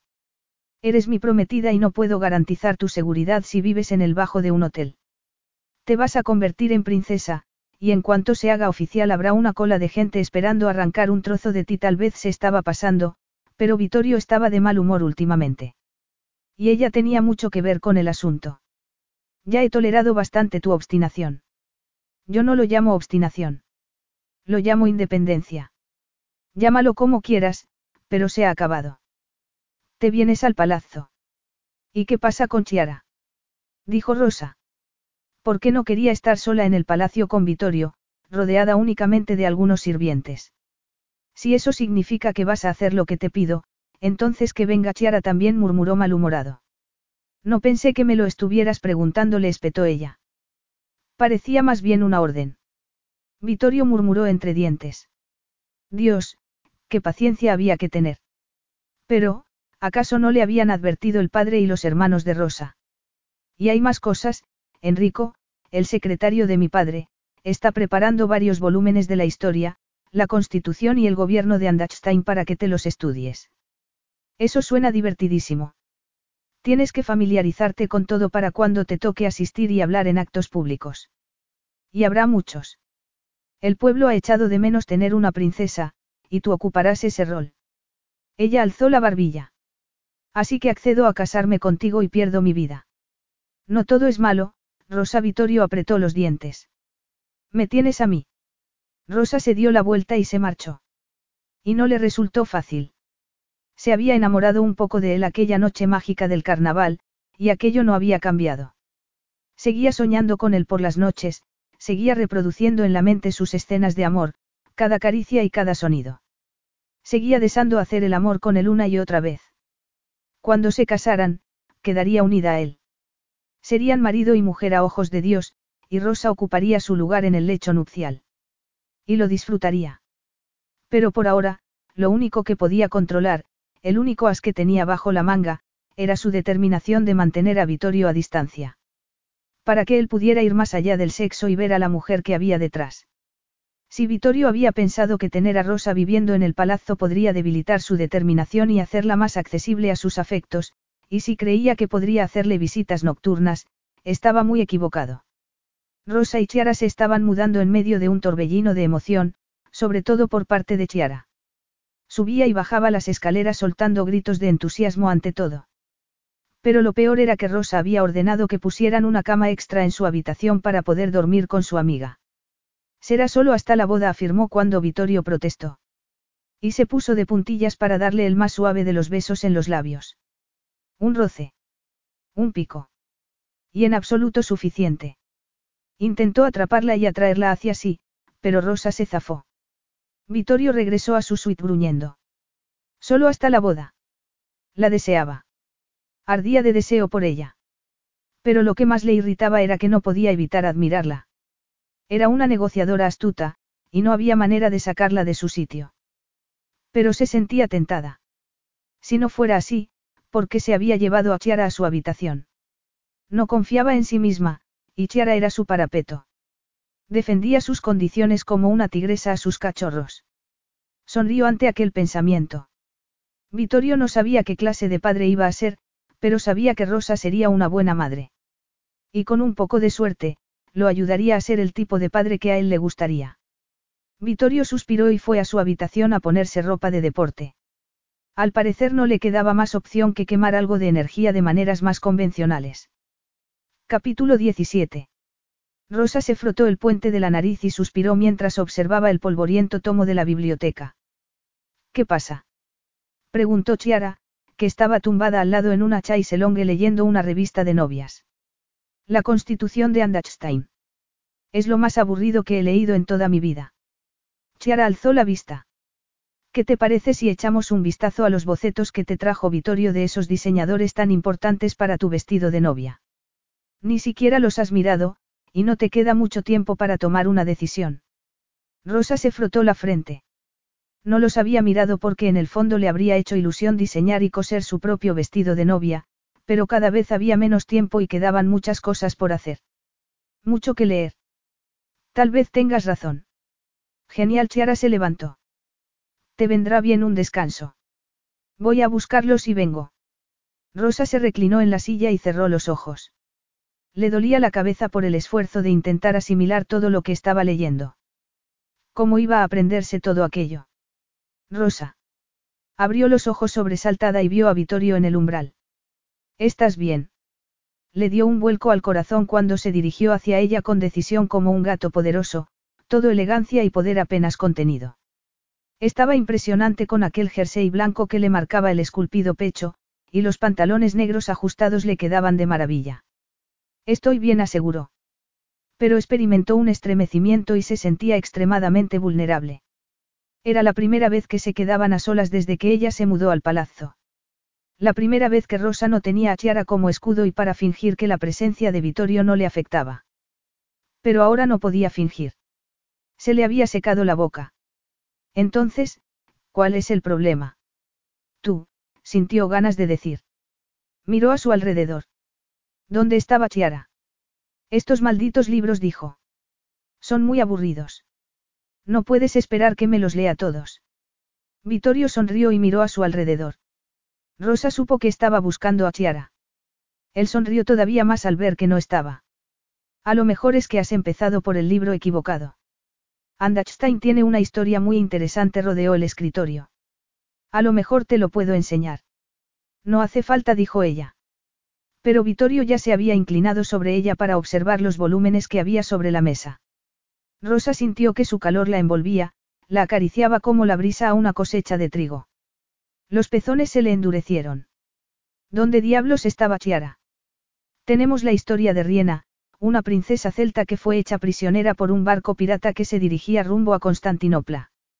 Según cuenta la leyenda, tenía los ojos color zafiro. La habían raptado de su casa para llevársela de regalo al sultán, y estaba destinada a unirse a su harén como una de sus concubinas. Pero hubo una tormenta y los vientos desviaron al barco pirata hacia las aguas de Andachstein, donde una nave de guerra atacó al barco y liberó a la princesa.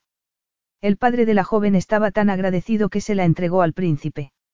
La princesa y él tuvieron ocho hijos, y esos ojos azules tan intensos han pasado desde entonces de generación en generación. Rosa giró la cabeza y miró aquellos ojos cobalto, hipnotizada por aquella historia.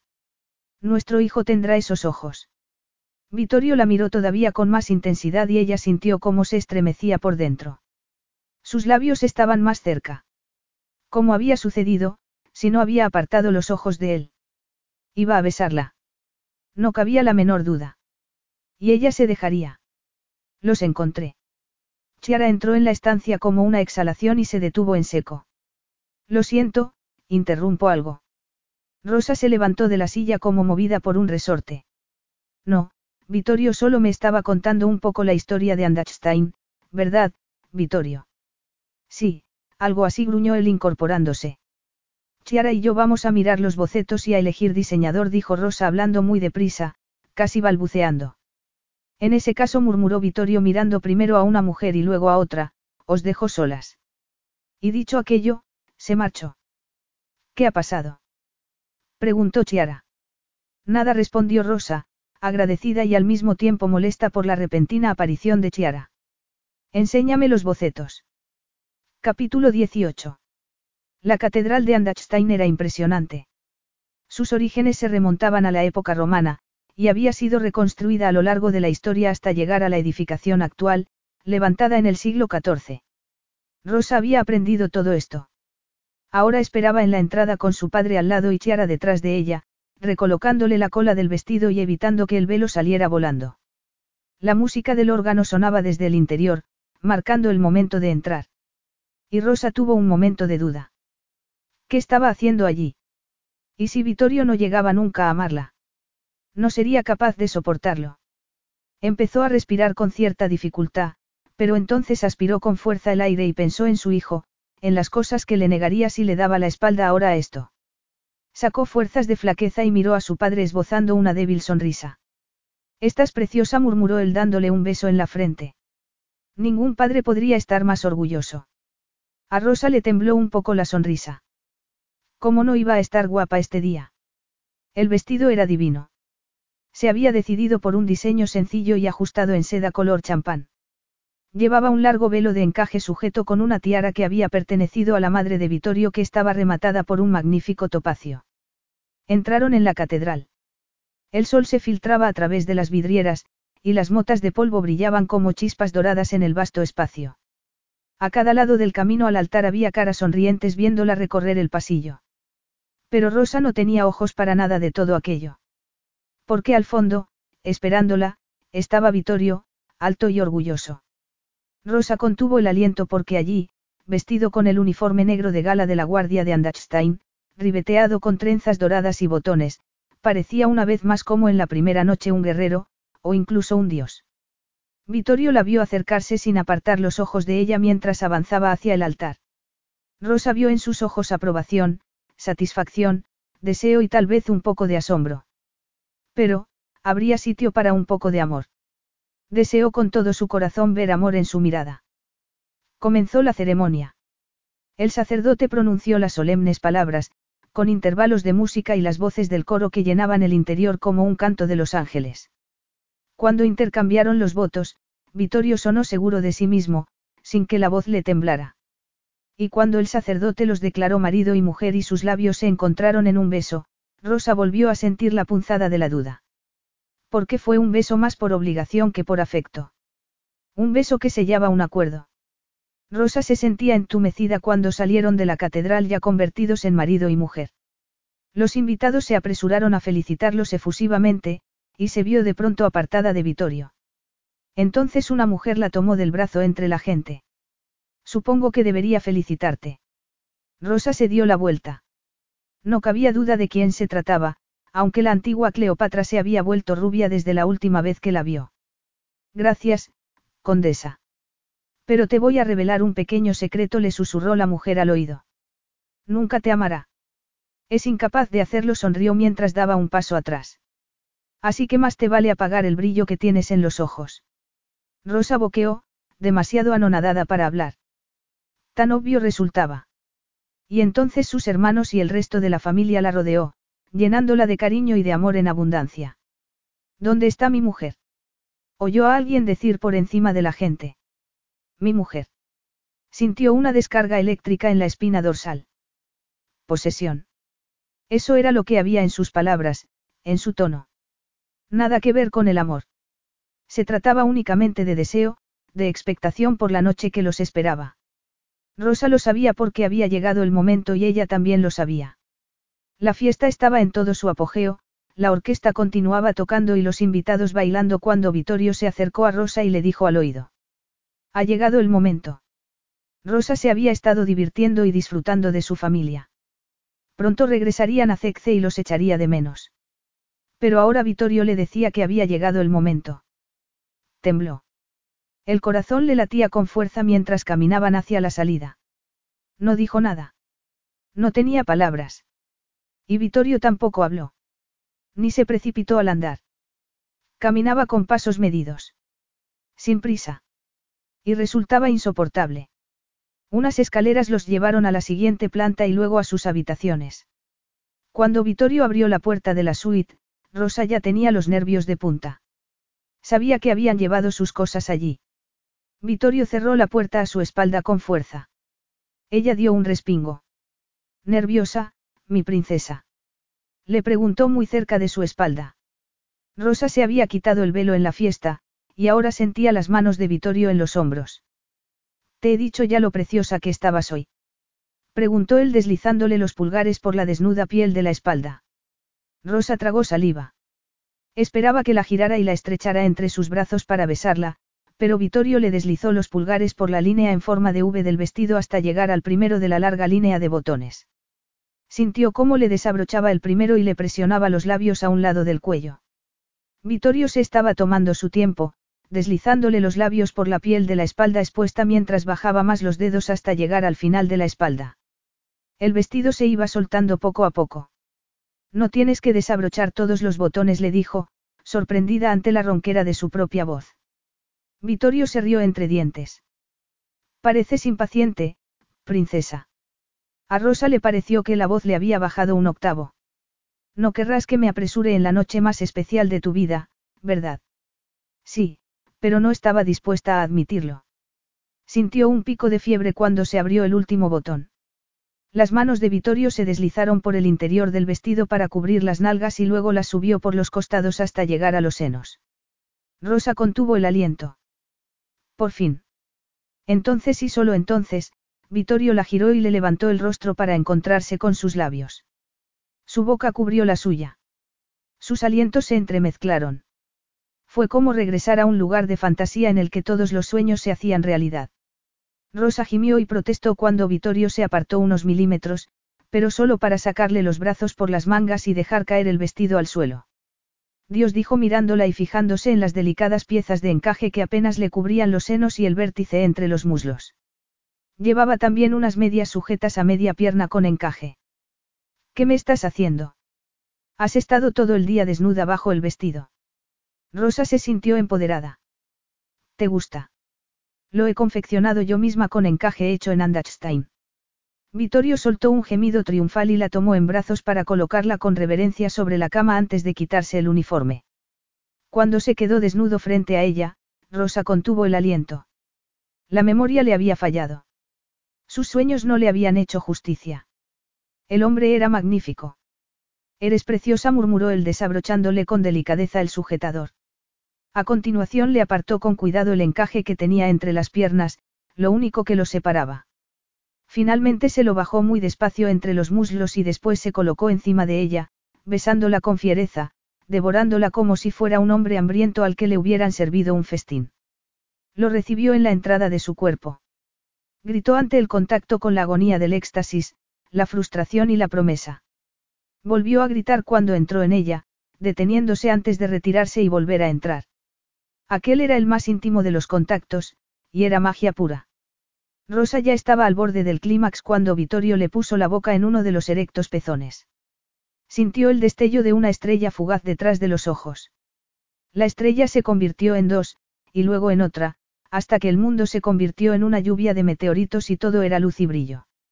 Estaba regresando a la Tierra, todavía buscando su lugar en el mundo sin abandonar la sensación de calidez cuando lo dijo. Te amo. Sintió cómo cada músculo del cuerpo de Vittorio se ponía tenso. Sintió cómo se retiraba. Vittorio. No dijo él apartándose. No digas eso. No te he pedido que lo digas.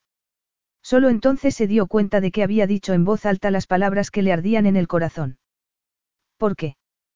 ¿Qué tiene de malo? Sé que es demasiado pronto, pero es lo que siento.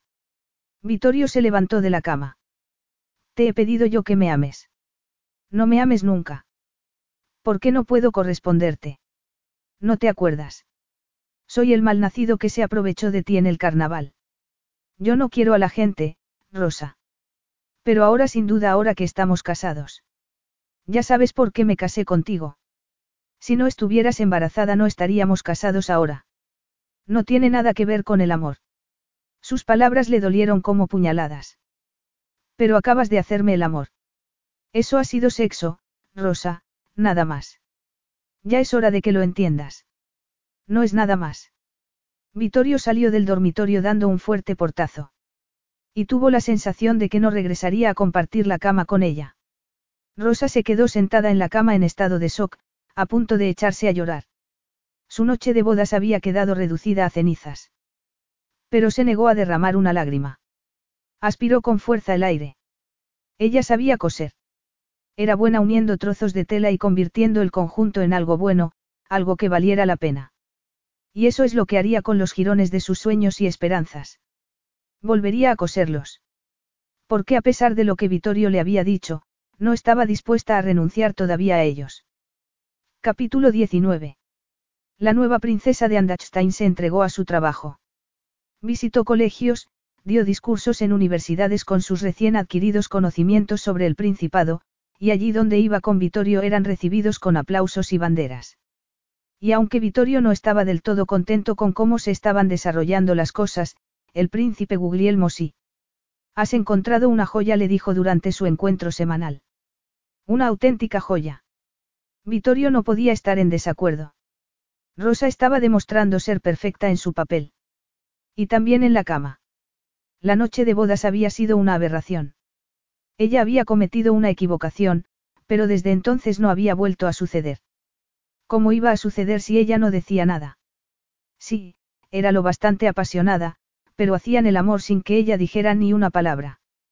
Como si estuviera presente en cuerpo pero no en alma. ¿Acaso no era eso lo que Vittorio quería? ¿Y qué tiene la princesa en su agenda hoy? Preguntó su padre, sacándolo de sus pensamientos sombríos. Vittorio se fijó en que su padre parecía un poco más joven. Más alegre, incluso. Tiene una reunión con las bordadoras de encaje. Le han pedido que sea su madrina. Al parecer, las mujeres están encantadas de que las amadrine alguien que ha sido costurera a su vez. Su padre asintió en gesto de aprobación. Su primer acto en solitario. Impresionante dijo levantándose y acercándose al ventanal del despacho. Mi médico dice que hay una nueva técnica. Que sigue siendo arriesgado, pero menos. Vittorio hizo un esfuerzo por seguir el hilo de la conversación. Y entonces su padre se giró y le dijo. Estoy pensando que quiero ver a mi nieto crecer. Creo que voy a decirles a los médicos que vayamos adelante con la cirugía. Dicen que hay un 80% de éxito. Eso suena mejor que un 100% de muerte segura si no me opero, ¿no crees? Vittorio salió de allí dejando a su padre con un buen humor excepcional, y sintiéndose bien por ello. Rosa había disfrutado de su primer acto en solitario. Había hecho bien diciéndole a Vittorio que se las podría arreglar sola. Las mujeres del gremio de las bordadoras de encaje la habían recibido con los brazos abiertos. Le mostraron sus increíbles creaciones, y luego compartieron una taza de té todas juntas. Había un grupo de niños con sus profesoras esperando fuera de la sala de las bordadoras, niños de las guarderías cercanas reunidos bajo un árbol que daba sombra para protegerse del calor del sol de julio. Lo único que Rosa quería era librarse del sol tórrido y entrar en el confort del aire acondicionado del coche que la esperaba, pero los niños la estaban esperando y no quería decepcionarlos. Se arrodilló a su nivel justo cuando una camioneta de reparto pasó despacio a su lado, deteniéndose unas casas más abajo en la misma calle. Rosa no se fijó en el hombre que saltó de ella con un paquete bajo el brazo, porque estaba hablando con los niños. Alguien gritó algo. Se escuchó un murmullo de voces preocupadas, y luego más gritos. Rosa se incorporó y escuchó a su chofer gritar. Cuidado, Alteza. Los niños empezaron a chillar. Por aquí. Escuchó decir a una profesora. Rosa giró la cabeza y vio al chofer lanzándose hacia ella, pero había algo que se abalanzaba más deprisa. La camioneta de reparto, con un hombre corriendo inútilmente tras ella. Era demasiado tarde para hacer algo. Capítulo 20. Vittorio estaba furioso cuando llegó al hospital. Furioso consigo mismo, porque no tendría que haber accedido a que Rosa fuera sola aquel día. Y furioso con todos los que habían tenido parte en aquello. Pero sobre todo, estaba furioso por todas las cosas que podría haberle dicho a Rosa y no le dijo nunca. Todas las cosas que, tendría, que haberle dicho. Y las cosas crueles que le dijo porque había querido protegerse desesperadamente. ¿Qué ha pasado? Le preguntó al chofer mientras avanzaba por el pasillo del hospital. El chofer tuvo que hacer un esfuerzo por seguirle el paso mientras hablaba. Están comprobando la furgoneta de reparto, dijo el hombre, pero parece que ha sido un fallo del sistema de frenado. Y ha tenido que suceder en una maldita colina, maldijo Vittorio entre dientes. Y justo encima de donde estaba Rosa. La princesa estaba agachada hablando con los niños. No supo lo que pasaba hasta que ya fue demasiado tarde. Un médico se acercó a ellos. Príncipe Vittorio, soy el doctor Velozzi, el médico que atiende a la princesa. Le llevaré a su lado. La estamos preparando para el quirófano. Vittorio sintió un escalofrío por la espina dorsal. Despidió al chofer y esperó a que estuviera lo bastante lejos. Es el bebé. Nadie le había dicho que hubiera un problema con el bebé, pero tampoco nadie había hablado de quirófano. No, no se lo han dicho. El bebé está bien. Se trata del tobillo de Su Alteza. La mayor parte del impacto se lo llevó un árbol, pero con la fuerza de la colisión se soltó una rueda que cayó sobre su tobillo. Vittorio exhaló el aire que no sabía que estaba reteniendo. Entonces, ella está bien. Los dos van a estar bien. En cuanto podamos operarle el tobillo. Vaya a verla y luego iremos a la sala de rayos X. El bebé estaba bien. El latido de su corazón sonaba fuerte. Rosa se llevó la mano al vientre mientras entraba y salía de un estado de ensoñación. Les había dicho que no hicieran un drama, que le bastaría con volver a su cama en el castillo, pero ellos insistieron y le dijeron que tenía que llevar gotero y que debían realizarle una operación en el tobillo. Y entonces recordó el dolor que sintió mientras esperaba a la ambulancia y pensó que tal vez fuera mejor estar en el hospital, después de todo. Al menos allí estaba tranquila. Escuchó voces por el pasillo. Voces altas. No, una voz alta y la otra más suave. No cabía duda de cuál era la de Vittorio. Rosa se llevó la mano a la cabeza. Dios, ¿por qué se lo habían dicho? No podían haber esperado hasta después de la operación. El bebé estaba bien. Y no era que tuviera algún interés en verla a ella. La puerta se abrió de golpe. Rosa dijo él. Ella apartó la cabeza. El bebé está bien, Vittorio. ¿No te lo han dicho? Sí, me lo han dicho. Pues entonces, gracias por venir, pero no te sientas en la obligación de quedarte. Aquí estoy en buenas manos. He venido a verte a ti, Rosa. Ella se rió. Tal vez fueran las medicinas que llevaba el gotero, o quizá estaba harta de guardar silencio, pero no iba a seguir callada. Muy buena, Vittorio. Pero lo dudo. Rosa. Ella giró la cabeza de golpe. ¿Qué haces todavía aquí? Quieres quedarte el tiempo suficiente para convencer al personal de que estás locamente enamorado de mí, como fingiste el día de nuestra boda. Bueno, pues no, yo no leo las revistas y aunque lo hiciera, esa fantasía acabó en nuestra noche de bodas, gracias a ti. Así que no hace falta que te quedes, Vittorio. No quiero que te quedes. Pero él no se marchó. De hecho, tomó asiento en la silla que había al lado de la cama. Te lo vuelvo a repetir, el bebé está bien. Seguro que habrá alguien aquí que te tenga al día si hay algún cambio. Puedes irte, por favor. Le escuchó suspirar, y estaba a punto de volver a decirle algo cuando Vittorio dijo. No he venido aquí por el bebé. Mentiroso le espetó Rosa. Pero tenía la suficiente curiosidad para querer escuchar lo que tenía que decirle. De acuerdo. Estaba preocupado por el bebé. Pero vine porque estaba preocupado por ti. Porque hoy me he dado cuenta de algo que me ha estado mirando a la cara casi desde que te conozco. A Rosa le latió con fuerza el corazón dentro del pecho. Apenas se atrevía a respirar a la espera de que Vittorio continuara. ¿De qué te has dado cuenta? Dijo al ver que no seguía. ¿De qué me importas, Rosa? No quería admitirlo porque tenía miedo de que me dejaras. Cuando supe lo del accidente de hoy, pensé que podría perderte sin haberte dicho. Pero, ¿por qué tenías miedo de que te dejara? Porque eso fue lo que hizo mi primera mujer. Porque me dijo que me quería, y era mentira. Porque me traicionó, y tenía miedo de que eso volviera a pasar. Pensabas que yo podía traicionarte. Vittorio se rió. Lo sé, suena ridículo. Pero tenía que protegerme de alguna manera. Y no amarte, no reconocerlo, me pareció la mejor forma. Rosa parpadeó mirándolo, preguntándose si de verdad estaba allí, preguntándose si la medicación que le habían puesto no sería un alucinógeno. Entonces, ¿qué es lo que estás reconociendo ahora? Vittorio le tomó la mano. Que te amo, Rosa. Siento haberte puesto triste. Siento haber estropeado nuestra noche de bodas. Si pudiera compensarte, lo haría mil veces. A ella se le llenaron los ojos de lágrimas.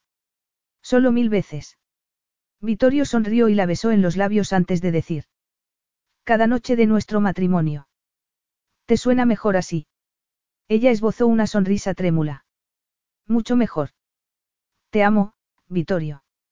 Él sonrió maravillado entonces, como si explorara un nuevo territorio con aquellas palabras y descubriera que eran todo lo que quería y más.